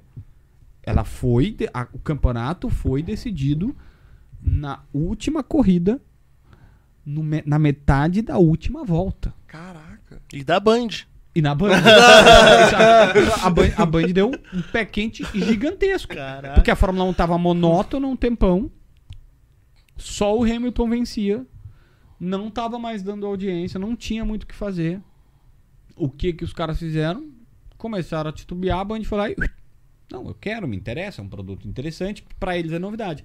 Tá fazendo um trabalho, pra mim, maravilhoso. A Mariana Becker é estupenda repórter. O, o Sérgio Maurício narrando demais, conseguiu trazer um jeito. Eu amo, não é porque eu trabalho na Bandeirantes, porque eu critico muita coisa na Bandeirantes. É maravilhosa a transmissão. É genial a transmissão. Aí o que acontece? Deu sorte. Barra liga, barra competência de. Meu, em Silverstone, Max Verstappen e o, o Hamilton sempre vencia longe, o Verstappen amadureceu, a Red Bull melhorou o carro, chegaram os dois. Cara, em Silverstone os caras se bateram de propósito. Coisa que aconteceu com o Senna já. O Senna já bateu de propósito pra não deixar o outro vencer. Ah, é- Sim, o italiano pouca gente aquele, sabe, né? É, É. Pouca gente sabe. É, Mas o Piquet também faz. Cara, piloto de Fórmula 1 geralmente é egocêntrico. Geralmente ele vai. É, é- é- não, não é só o Schumacher que era, que era difícil de lidar. O cara que é campeão, ele precisa ser sacana. Ah, o Rubinho chegou um tempo na Ferrari que ele viu o seguinte: os- ele era muito melhor de acerto de carro que o próprio Schumacher e ele acertava melhor o carro. Só que o que, que os caras faziam? Normalmente, dois, os dois pilotos, cada um tem uma estratégia. Porque o negócio da Ferrari, ou da Red Bull, ou de qualquer da Mercedes é vencer a corrida. Então o que, que é? faz uma estratégia? Porque não dá pra vencer os dois, então tu uma, uma estratégia um pouquinho mais diferente pro outro que, ah, um faz três pit stop, outro faz não sei o quê, outro vai com um pneu assim, outro vai. Aí O Rubinho começou a ver que ele testava o carro, dizia o que, que era melhor, eles botavam o melhor no carro do Schumacher e ele ficava ruim. O dele ficava com a- o plano B, vamos dizer. Que às vezes até dava certo, mas ele ficava com o plano B. O que, que o Rubinho chegou a fazer? Ele dizia que o pneu melhor era outro, e aí dava o outro pro Schumacher e o um pneu bom pra ele. É estratégia, velho. Só que ele começou a ver que é o seguinte, pô, os caras estão trabalhando pro Schumacher. Ele, ah, tinha que testar dois pneus, pneu A e pneu B. O pneu macio e o pneu duro. Quem é que qual que tá, tá rendendo melhor nessa pista? E ah, qual que tem mais gripe? Ele dizia que, que o macio era melhor, mas na verdade era o duro, ele pegava o duro e dava pro Schumacher o macio. E, enfim, histórias de Fórmula 1. Que os caras ah, depois, muito tempo depois, admitem que fizeram isso e tal, tal, tal, tal. E a Band deu uma baita sorte, que foi a, foi a melhor temporada. Quem foi Isso aí. campeão? Nesse dia foi o Verstappen. Só que a. a- foi, foi tipo. Foi tipo o, o, o VAR de Grêmio e River que não funcionou assim. Porque, bom, já que eu comecei, eu vou contar. Na. Faltando três voltas, um cara bateu. Tá, o Hamilton tava muito na frente e o Verstappen, o Hamilton, quem ganhasse seria o campeão do campeonato. O Hamilton tava muito na frente, por se não me engano, 10 segundos. E, e, e, e tinha um e, e o Verstappen tava atrás. Só que tinha dois, três retardatários na frente deles. Tá? Então, assim, ele teria que passar dois, três caras que, tá, é difícil, mas tu perde tempo. E ainda tinha que descontar. E tinha, bah, não lembro se oito voltas, cinco voltas. Cara, faltava pouquíssimo tempo. O Hamilton ia ser oitavo título mundial, o maior de todos os tempos. Ia passar o Schumacher, ia ser o maior piloto toda a história, pelo menos em títulos, tá? Um cara bateu. Foi Latifi, se não me falha a memória. Tá? Bateu. Bateu no muro. Pá, pá. Tem que tirar o carro, safety car. Quando vem safety car, todo mundo alinha. Só que tem uma regra que diz o seguinte: os retardatários tem que passar, porque tem o Hamilton aqui é o primeiro, o Verstappen é o segundo. No meio deles tem três, quatro carros. Os retardatários têm que passar o Verstappen, fazer a volta em todo o circuito e ir lá pra trás, porque eles são os últimos. Tá? Só que isso tem que ser feito em todos os carros. Do primeiro até o último, tu reorganiza todo o grid. Então tu pega e manda todo mundo. Faltavam duas voltas quando tiraram o cara. Quando tiraram o cara e tal, tal, tal, vai relargar. Não ia dar tempo pra cumprir o regulamento. que- Ou, ou passa todo mundo, ou não passa ninguém. Ia relargar, faltando uma volta e meia. Uma volta, duas, nem isso. Na teoria, tinha que deixar relargar com os quatro retardatários. Pela, pelo certo da regulamento. Ou mandar todo o grid de volta. Só que não ia dar tempo. Os caras não iam fazer toda a volta porque iam terminar a corrida. Porque os carros continuam andando. O que que o Mike, que foi demitido depois, que era o chefe da. O chefe, o diretor de prova fez, disse: passam apenas os dois, três carros que estão na frente de Hamilton e Verstappen. E todo o resto do grid ficou todo desorganizado. Só que ele fez isso em nome do entretenimento, em nome do. Tipo, todo mundo queria ver aquela briga. Porém, qual era o problema? O Hamilton tava com pneus muito mais novos e o, o Verstappen tava com pneus muito mais novos do que o Hamilton, coisa de 10 voltas de diferença, que é muita coisa. O Hamilton tava com pneu muito desgastado. Só que ele não ia ser pego porque ele tava a 10 segundos. E também não ia ser pego porque tinha quatro retardatários. Até o Verstappen passar aqueles caras ia ter acabado a corrida. Então, o que, que o cara fez ali no bem bolado? Pá, tira só esses retardatários, eles saem e vamos pro pega que é o que importa. Só que ficou injusto pro Hamilton. Embora pro entretenimento foi bom, porque Sim. foi tipo a coisa que eu mais vibrei na vida vendo aquilo lá. Porque ficou um contra o outro. Só que um tava com um pneu muito melhor que o outro, ele passou. Aí, tipo, tinha du uma volta, duas voltas. Na metade da, da última volta, o cara passa. E ele ganha o campeonato mundial na metade da última volta da última corrida do campeonato. Que Nossa, massa. cara. Só que Nossa. assim, aí o diretor da Ferrari pegou um fone de ouvido desse, o da Ferrari não, da Mercedes, que era do Aham. Hamilton, jogou longe, xingou o cara. Nossa. Tem até um meme que ele diz, no, Mike, no, Mike, no. Que massa. e aí, tipo, o cara, acaba- essa foi, os caras da transmissão da Bandeirantes surtaram, a narração do Sérgio Maurício é maravilhosa. Tipo, nunca tinha acontecido. Ah, já tinha chegado no final da no final da temporada, lá em 70, o James Hunt contra o contra o Nick Lauda pra última prova e tal, mas não assim. Virou até filme, né? É, esse filme é muito bom. Qual E é bem- filme? Hunt versus ah, Nick versus Hunt é Puxa vida. Ah, é o filme do Nick Lauda versus o eu Ah, não vou ler. Trimassa. Baba, é? Top. massa, é novo esse filme? É antigo já um pouquinho, né? É, não, é. Não tão antigo, mas já. É que assim, ó, o James Hunt é Rush, eu sabia que era Rush. isso. Ah, Rush. No Ah, é o do ator do. Thor lá, o Chris. É, isso aí. Chris É que assim, ó, o, o, o, o Nick Lauda é um cara super sério. Era um cara super sério. Faleceu há pouco tempo. Ele foi o cara que levou o Hamilton pra Mercedes. E aí. O, o James Hunt era um tipo. Renato Portaluppi, assim, da vida, sabe? 16 capas da Playboy, aquela coisa toda. Mulherengo, papapá. E, e, e gostava de tomar um shopping, papá. Cara, ele chegava fumando, na, naquela época era normal, né? Mas chegava fumando na pista e papapá, papapá. E ele não tava nem aí. E o outro era mega centrado. Só que o James Hunt só queria ganhar um campeonato. Enfim, o resumo do resumo do resumo é o James Hunt ganha o campeonato e para. Porque ele era bom vivão. O negócio dele era, só queria ser, mostrar que ele era bom, que ele era melhor pro Lauda, ele ganha. E aí depois ele aposenta. E, enfim, morreu tempos depois porque ele gostava de aproveitar a vida com chupim. Que, O bom malandro, jogador, tem naipe de artista, pique de jogador. que massa, gente. Não, eu não tinha ideia dessa tua Também não. parte da Mas é, sabe o que, Pô, que é a que história? doideira, É, é o bacana é o seguinte, eu adoro Fórmula Indy. Tá? Também. Ah, tá, é mais. É, a Fórmula Indy é até melhor do que a Fórmula 1. Porque Fórmula Indy, tipo, Fórmula Indy, todos os carros são iguais. Fórmula 1 não. Fórmula 1, tipo, tem a Ferrari ganha, ganha milhões, a Mercedes é rica, a Red Bull nem precisa falar também. Então os caras investem um montão. Tem outras empresas que são menores, que não tem tanta verba, então os caras marcham ali com aquelas situações. A Fórmula Indy não. Tem até tem a Penske que é muito grande e tal, a Andretti que também é uma, uma- que é uma, uma, uma- é um grande, mas basicamente é o seguinte, é um chassi igual pra todo mundo, o pneu é igual pra todo mundo, o pneu sempre é igual, mas o, o motor é ou Chevrolet ou Honda e tu te vira. Tu, ó, tá aqui o carro, tá aqui o motor, tá aqui o pneu. Vai. Então assim é muito melhor porque aí sim depende muito mais do piloto. Ah, Aí sim, aí- depende. Claro que tu vai dizer assim, pô, eu tava vendo até uma entrevista do Hélio Castro Neves. O Hélio correu 20 anos na Penske. E agora ele tá correndo, que é a maior. E agora ele tá correndo na Maior Schenck. A Penske tinha, puxa vida, acho que era 400 e tantos funcionários. A Maior Schenck tem 4- 40. Claro que vai fazer diferença, uma melhor, tem melhor engenheiro, melhor estrategista e tal. Mas, resumidamente, ela é melhor por isso, na minha visão, porque, tipo, é a mesma coisa pra todo mundo, entendeu? Eu tenho o mesmo carro que tu, se eu tiver melhor estratégia, se eu for melhor, se eu for melhor piloto, vai fazer diferença. Fórmula 1 não, não adianta, é aquilo que a gente falou. Ah, mas o Senna era um monstro. Era. Quando teve carro, venceu. Quando não teve carro, não tem o que fazer. E o Barrichello correu a Indy. Não, Ele correu um ano. um ano. O, o Barrichello e o Tony Canan são muito amigos. Ah, São amigos de infância. sim. E aí, quando o Barrichello sai da Fórmula 1, que é até uma sacanagem, porque assim, o Rubinho É, o Rubinho guia na Ferrari.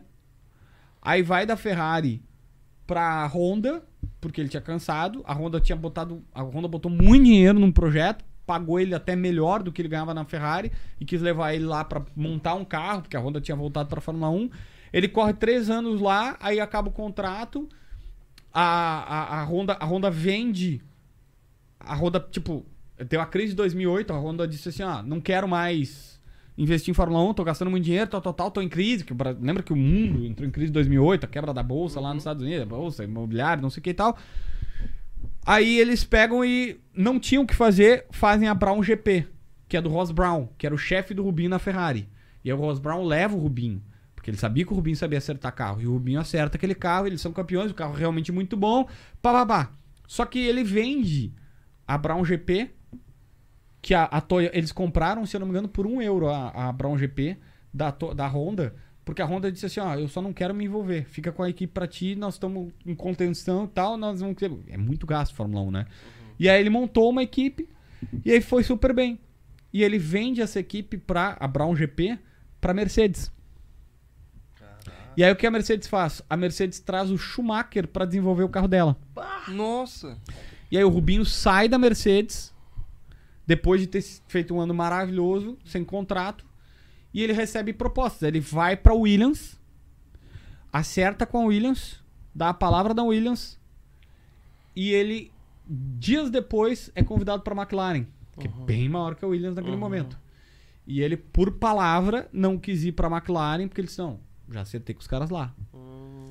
E ele assina por três anos com a Williams. A Williams mal pra caramba, mas ele é, o primeiro ano é ruim. No segundo eles acertam o carro, e o, só que o motor era ruim. E aí no terceiro veio o motor, como de fato foi, eles melhoraram bastante, veio um motor BMW. E aí eles prepararam o carro pro motor BMW. Chegou lá, o Frank Williams estava já meio mal na decadência, chegou um cara e botou dinheiro e patrocínio, grana, e aí ele disse, ó, Rubinho, obrigado, um abraço, tu, tu nós não vamos conseguir contar contigo tu tá dispensado porque tem um outro cara que botou dinheiro. Que hoje tá assim, infelizmente. E aí ele foi dispensado, mesmo tendo, mesmo tendo sido bacana com os caras, recusado proposta e tal, mandaram ele embora. Ele não tinha mais espaço no grid, que tipo, isso era. Já tava por começar. E ele foi correr a Fórmula Indy com o Tony Canan. Que massa. Daí o Tony Canan conseguiu uma vaga pra ele lá numa equipe. E Ele ele correu, correu um ano.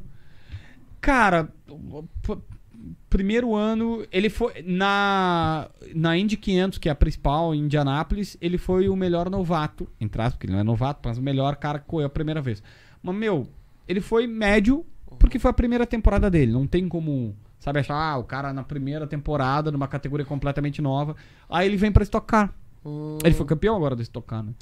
Ele veio pra Stock Car, que é uma, é uma Stock Car aqui no Brasil. Cara, pra ter uma Sim. equipe de Stock Car é 5 milhões por, por, Cara, que doideira. Mano, eu não sabia disso aí do JB, mano. Eu adoro. É. Nossa, cara, é muito. E eu, tu já tinha falado em algum lugar sobre isso não? Não, nunca É nunca- exclusivo. Que top, É, algumas mano. pessoas acompanham porque vem que eu. Tanto que eu comprei meu simulador e é bem carinho. Bem carinho. O óculos que tu usa é o Rift ou é outro? Não, é um Quest 2. Quest 2. É o do Facebook. Aí. aquele branquinho assim. Aham. Porque eu tava entre isso ou comprar três telas. Uhum. E aí eu peguei e disse, ah, cara, vou, vou, vou comprar o óculos porque, pô, a imersão, Ah. assim, de. hum, Eu Cara, tu é. bate, tu fica assim, tu parece que tu. E tu consegue olhar pra trás, tipo assim, tu vê. Hum, olha tudo. Tudo. Mano, que da hora. É, do caramba. Mas não, E deve, aí, não tipo- deve dar umas tonturas assim. Não, no começo sim. Mas vamos Não ataca, labirintite. é. E aí, aí, daí, daí eu comprei volante, só que, cara, o volante que tu compra é. é- é- tu sente, assim, a, a vibração, sente o. É, é- cara, é potente. Qual o volante que tu tem? Cara, eu tenho um da Moza. É um direct, chama Direct Drive. Deixa eu ver se eu consigo. Ah, é um simulador, simulador mesmo. É, Não, é, não é de brincadeirinha. O cara Não. tem aula com o professor. é, o cara tem aula com o professor. Eu queria Olha aqui. comprar um Logitech, o cara deve estar um... Isso aí deve custar o quê? Um volante desse? ó. Cara, se eu, se eu falar, a Márcia me mata, Um então. volante, um volante desse deve custar mais que os volantes do Celso Rotti. É. Que isso, da onde? Olha aqui.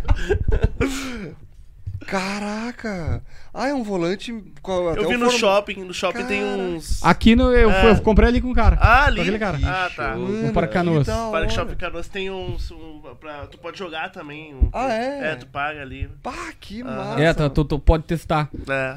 Tá, aqui é instalado. Aí eu, te- eu uso a TV só por referência, mas eu. E aí tu. Cara. Pra quem é leigo, parece um painel de um carro, aqueles É, é um carro. É o preço de um carro, mais ou menos. painel, E aí. preço de um Celta. É, exatamente. Entregou pra Márcia agora. Vai dar um problema. Aí. tipo, Mas não cara, paga IPVA, pelo menos isso. é, boa, boa, não custa gasolina. Salvou, salvou, salvou. Então assim, tipo, e ele simula, ele simula, simula. Esses tempos o Rubinho foi no Flow e os caras perguntaram, e ele falou que era o iRacing e tal, que ele jogava. E aí tu, tu contrata um servidor, tu paga mensal, tu compra uns carrinhos, bah, isso é, encarece bastante o negócio. E aí, tu, cara, tu pode andar, tu pode andar com carro de Fórmula 1, tu pode andar com carro de Fórmula Indy, tu pode andar de Ferrari, tu pode andar de Porsche, tu pode andar de tudo. E tu, tu coloca o óculos, tu tá dentro. E o, o volante é pesado igual. A freada é, é simulando a freada. Tipo, quando o pneu tá frio, o pneu tá frio, tu tem que respeitar. Se tu encostar no cara, tu. Ah, velho. Que demais. Tá, t- é, é só corrida ou nesse simulador tem, tipo, estrada, assim, com semáforo, coisa? Não, não. Não, ah, é só corrida daí. Não, não dá pra tirar a carteira. Não dá pra tirar a carteira. É que tem os. Ah, o simulador da carteira é horrível. Ah, aquilo ali é horrível. Eu nunca Aquilo- fiz. Aquilo ali. Como assim? Ah, tá, que tu Sim, fez. tirei Ah, carteira, tá. tu não fez tinha simulador. Ah, tá, é, tá. Também não. Pode- é, Não, eu não sou- eu não sou da- Ah, é verdade, né? Tá, eu, eu não sou do tempo do, do, do, sei lá, do- dos nossos pais que os caras chegavam lá e diziam, dá uma volta. É, de- Dá uma tu voltinha sabe, ali, já era. Tu Mas sabe, não, tipo, beleza. ah, o simulador é mais novo mesmo. Ah, aquilo é horrível, mano. Não tem nada a ver, nada a ver, nada a ver. Não mesmo. tem nada a ver, não. Nada a não ver mesmo. Nada. Cara, eu dei, eu dei meio sorte, assim, porque Parece ter delay, parece que tá jogando assim num servidor É? online, Ah, não, assim, não, com não, delay isso de é- 3 segundos. É horrível. Gráfico de Play 2, Não, e bagulho. com Tanto que eu, tava falando, eu, tro- eu troquei, eu troquei, troquei meu, meu computador agora, comprei uma placa de vídeo bacana, comprei um computador também pra rodar. É pra edição, porque eu trabalho com edição de vídeo, mas também Uhum. Não pra é rodar. pra edição. Tá, tem que falar pra Márcia que é pra, Não pra edição. pra edição. É igual Paga- o, o Piá querendo comprar um computador de 30 mil pra fazer trabalho da É, escola. não. Tá ligado? Jogar LOL. Jogar LOL. Vamos tic-tac. TikTok, mano. Acho que a gente nunca vai chegar. Tá, peraí, peraí, deixa eu botar aqui. Pô, meu, você é meia-noite, velho. Como é que eu, o que, que eu vou dizer pra Márcia, cara? Cara, a Márcia não tá acreditando. Ah. Peraí, peraí, deixa eu botar aqui. Deixa eu deixar no, no, no esquema. Márcia, eu tô chegando à meia-noite, mas foi gravado às três da tarde. Tá jogando iRace agora. ah, pai, pode falar. Posso falar? Tá, Não, beleza. pode, pode falar o que, que tu vai fazer agora. Agora eu vou imitar a Marília Gabriela e não é desrespeito com o Grêmio, só pra deixar claro. Pra deixar registrado. Eu gosto de explicar, todas as vezes eu vou explicar isso, eu faço com maior Qual é o nome do quadro? Agora vamos ao quadro Tic Tac Copeiro. Aí.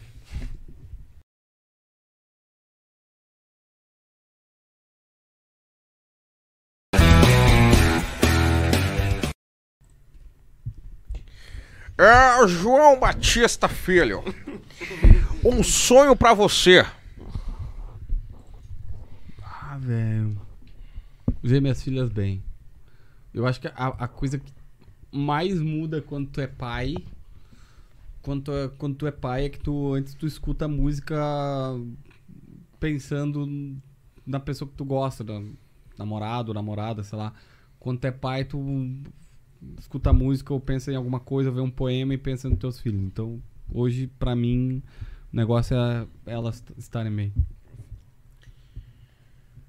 Uma inspiração pra você.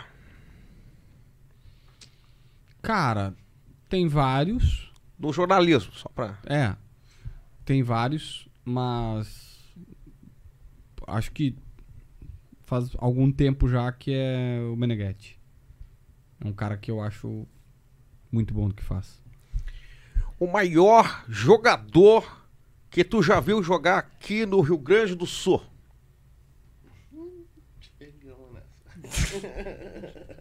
Cara. Pô, uma, uma vez eu falei, é que assim, ó. Uma vez, uma vez eu falei que o Juan, zagueiro, pra mim tinha jogado. Que, que eu vi pessoalmente, jogou até mais do que o Jeromel. Os caras queriam me matar. Eu falei, "Ó, só pra, só pra usar. O Rua foi monstruoso. O cara jogou duas Copas do Mundo, titularíssimo da Roma. Tipo, não é uma agressão falar, tu pode até achar que o Jeromel é melhor, mas não é uma agressão. Não, nós temos que ter noção aqui, assim, tipo, o cara era muito. O Rua era. Ele, ele, parece que ele lia a mente do atacante e ele sabia que o atacante ia driblar pra direita ou pra esquerda. Um negócio ridículo. Cara, tô pensando. Eu acho. Ah, vou sair bem dessa agora. Eu acho que foi o Veron. O Veron, quando jogou no Beira Rio aqui, ele era muito bom jogador. Ele jogou com, com estudiantes aqui, eu fiz aquele jogo. Eu achei que ele ia sair bem, a dizer um jogador que jogou pela dupla Grenal, tipo Paulo Serra Tinga, Eu Mauro também achei, achei que ele ia Galvão. falar que jogou nos dois. Ah, não. E pra finalizar, um arrependimento pra você. Puxa vida, cara. Cara, te- toda vez que eu erro uma notícia, eu me arrependo amargamente. eu não, não consigo entender a galera que diz assim, ah, eu- vocês inventam notícia. Meu, se eu erro uma notícia, eu entro em depressão, velho. Então, coloca isso. Toda vez que eu errei uma notícia, uma informação, pode ter certeza que eu tô... Pode ter certeza. É, eu tô muito. Não, é sério. eu- eu- Seguramente eu tô muito mais chateado do que qualquer outra pessoa. Qualquer outra pessoa. Muito bem. Dito isso, Doteg, passo a bola pra você, Vamos craque. E vai lá ler o superchat. Vamos lá, esse daqui eu acho que eu não vou conseguir colocar na tela agora ainda, mas vamos lá. Ah, primeiro foi o. A minha, minha visão tá uma maravilha. Vai botar depois do programa na tela, é isso? Não, não tem como. Então, não agora- vai ter na tela, vou ter que ler. É Ginosauro. Isso, Felipe? Vamos ver. É tá? Deixa eu tentar aumentar a tela. Eu tô com uma visão, uma coisa maravilhosa. Agora melhorou. Ah, agora foi. Girinosor. Abração, Felipe. Deve ser até um conhecido. Opa. Abração, Felipe, pra toda a gurizada aí. É, Gui Antônio aqui. Tamo junto. Tamo junto, Gui Antônio. Tamo Valeu junto. pelo superchat, tamo aí, junto. O Antônio é Valeu. o cara do X que vocês vão pagar. O cara deve estar urrando de fome, né, Ah, mano? deve estar bom. Cíntia Faveiro falou melhor canal. Valeu, Cíntia. Obrigado, Cíntia. O Henrique Freitas falou o Kiko é gremista. Saudações tricolor. Ficou muito bom.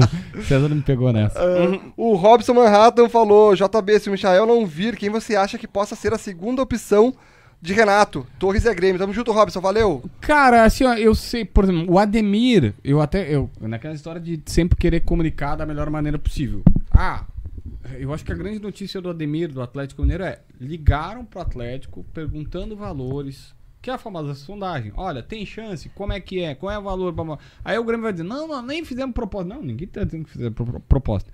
Viram um jogador. Normalmente eu não falo isso, porque uma vez eu fui no. não, nem foi no Grêmio, foi no Capa do Inter. Cara, eles tinham 200, jo- não era mentira, 200 jogadores. 50 eram analisados, tipo, toda semana tinha um relatório atualizando de como é que foi tal jogo. Alguém via o jogo daquele cara e fazia lá, escrevia o relatório daquele cara lá. Que eram 50, hum, sabe, passo a passo e 200 no geral, assim, que também estavam sendo olhados. Ou seja, esses caras veem muita coisa. A grande notícia é que o Grêmio tá procurando um plano B, porque se a gente descobriu que viram um Ademir para um atacante de velocidade, estão procurando algum. Então me parece claro que tem um plano B. É só isso que a gente tem de novidade, porque procuraram o Ademir. Se vai ser o Ademir ou vai ser outro, outro jogador, é. Não sabe ainda. Não. Ó, não, não sei se é verdade. Oi? Não sei se é, não sei se é verdade. Mas o Charles, que tá aqui do lado, falou o seguinte. Chegou um X da Barcelos pro JB aqui. Ó. Será? A boia após entrevista tá garantido. Será? Vamos não ver, sei se é verdade. Tá, Aí. ele, ele escreveu aqui. Ok, ok, Vamos ver, veja. Vamos ver se Olha, eu fa- ele falou duas vezes, mano. Encomendei um X e chamei pro JB, calou a Aí. cidade do X. ó. Tá, ele tá garantido ele. Aí sim. Ele- vamos, vamos encerrar, vamos encerrar. não, deu, chega. Pô, quatro horas aqui. Eu acho que é isso. Ah, mas tava aqui os superchats, mano. Aí. Pensei que tinha perdido, tava tudo aqui. Era só botar na tela. Tem mais algum, não? Não, acho que é isso aí. não. Se alguém quiser mandar alguma coisa, manda agora que já vai encerrar Ou então, cálice para sempre. É, quem não deu. Ó, o Davi deu uma boa dica, ó. Quem não deixou o like, deixa Diz o pra like ele agora que o até esfriou. Tem que botar no micro ali. Ah, não, não, tinha por... Ah, gurizada, ah, mais uma vez agradecemos aí a presença de todos. Deixa o teu like, se inscreve no canal e sigam as redes do JB. Fala aí, JB. Tudo JB. Filho Repórter. Tudo, JB Filho. Qualquer coisa é JB Filho Repórter. E tu, até te perguntar, tu tem TikTok, quais, essas coisas ou não? Não, tá TikTok no... não. É, Twitter, que dá vontade de ir embora, mas enfim. Ah, Twitter, Instagram. O Facebook eu só divulgo as notícias do, do, do- do blog. E YouTube mesmo, que é o forte. Rumble não também, né? Não, não também não. Eu não precisa ainda. É, não, deixa, deixa. Esse é o Monark que fala. É o JB, muito obrigado aí pela Obrigado, presença, mano. E, Cara, Obrigado, desculpa por te deixar aqui, sei lá, mais de quatro horas, eu acho, sei lá, mano. Muito tempo, tá Nunca ligado? teve. Ô, meu, não. é, bateu o recorde certo. Dá- bateu- dá- É o dá- recorde. É recorde. Dá, dá o horário aí pra Márcio acreditar. É meia-noite e sete agora. Márcia, meia-noite. meia-noite e sete. Ele tá aqui conosco. Meia-noite e sete. Vai Olha comer o. X ainda. Deu X ainda. É isso aí, gurizada. Sigam então o JB, sigam o, o Fábio Copeiro, Camargo Feli. Aí eu mudei meu Instagram, tá? Não é mais Marlon NTG, é no Tag Foot. E no, no YouTube, no Tag Foot também. Então tá tudo no Tag Foot. Tamo junto, valeu, gurizada. Deixa o like, se inscreve. Aquele abraço. Fui. Valeu. Nossa, já tá. Ah, falei muito. Papo Copeiro, o podcast da torcida do Grêmio, da torcida do Grêmio.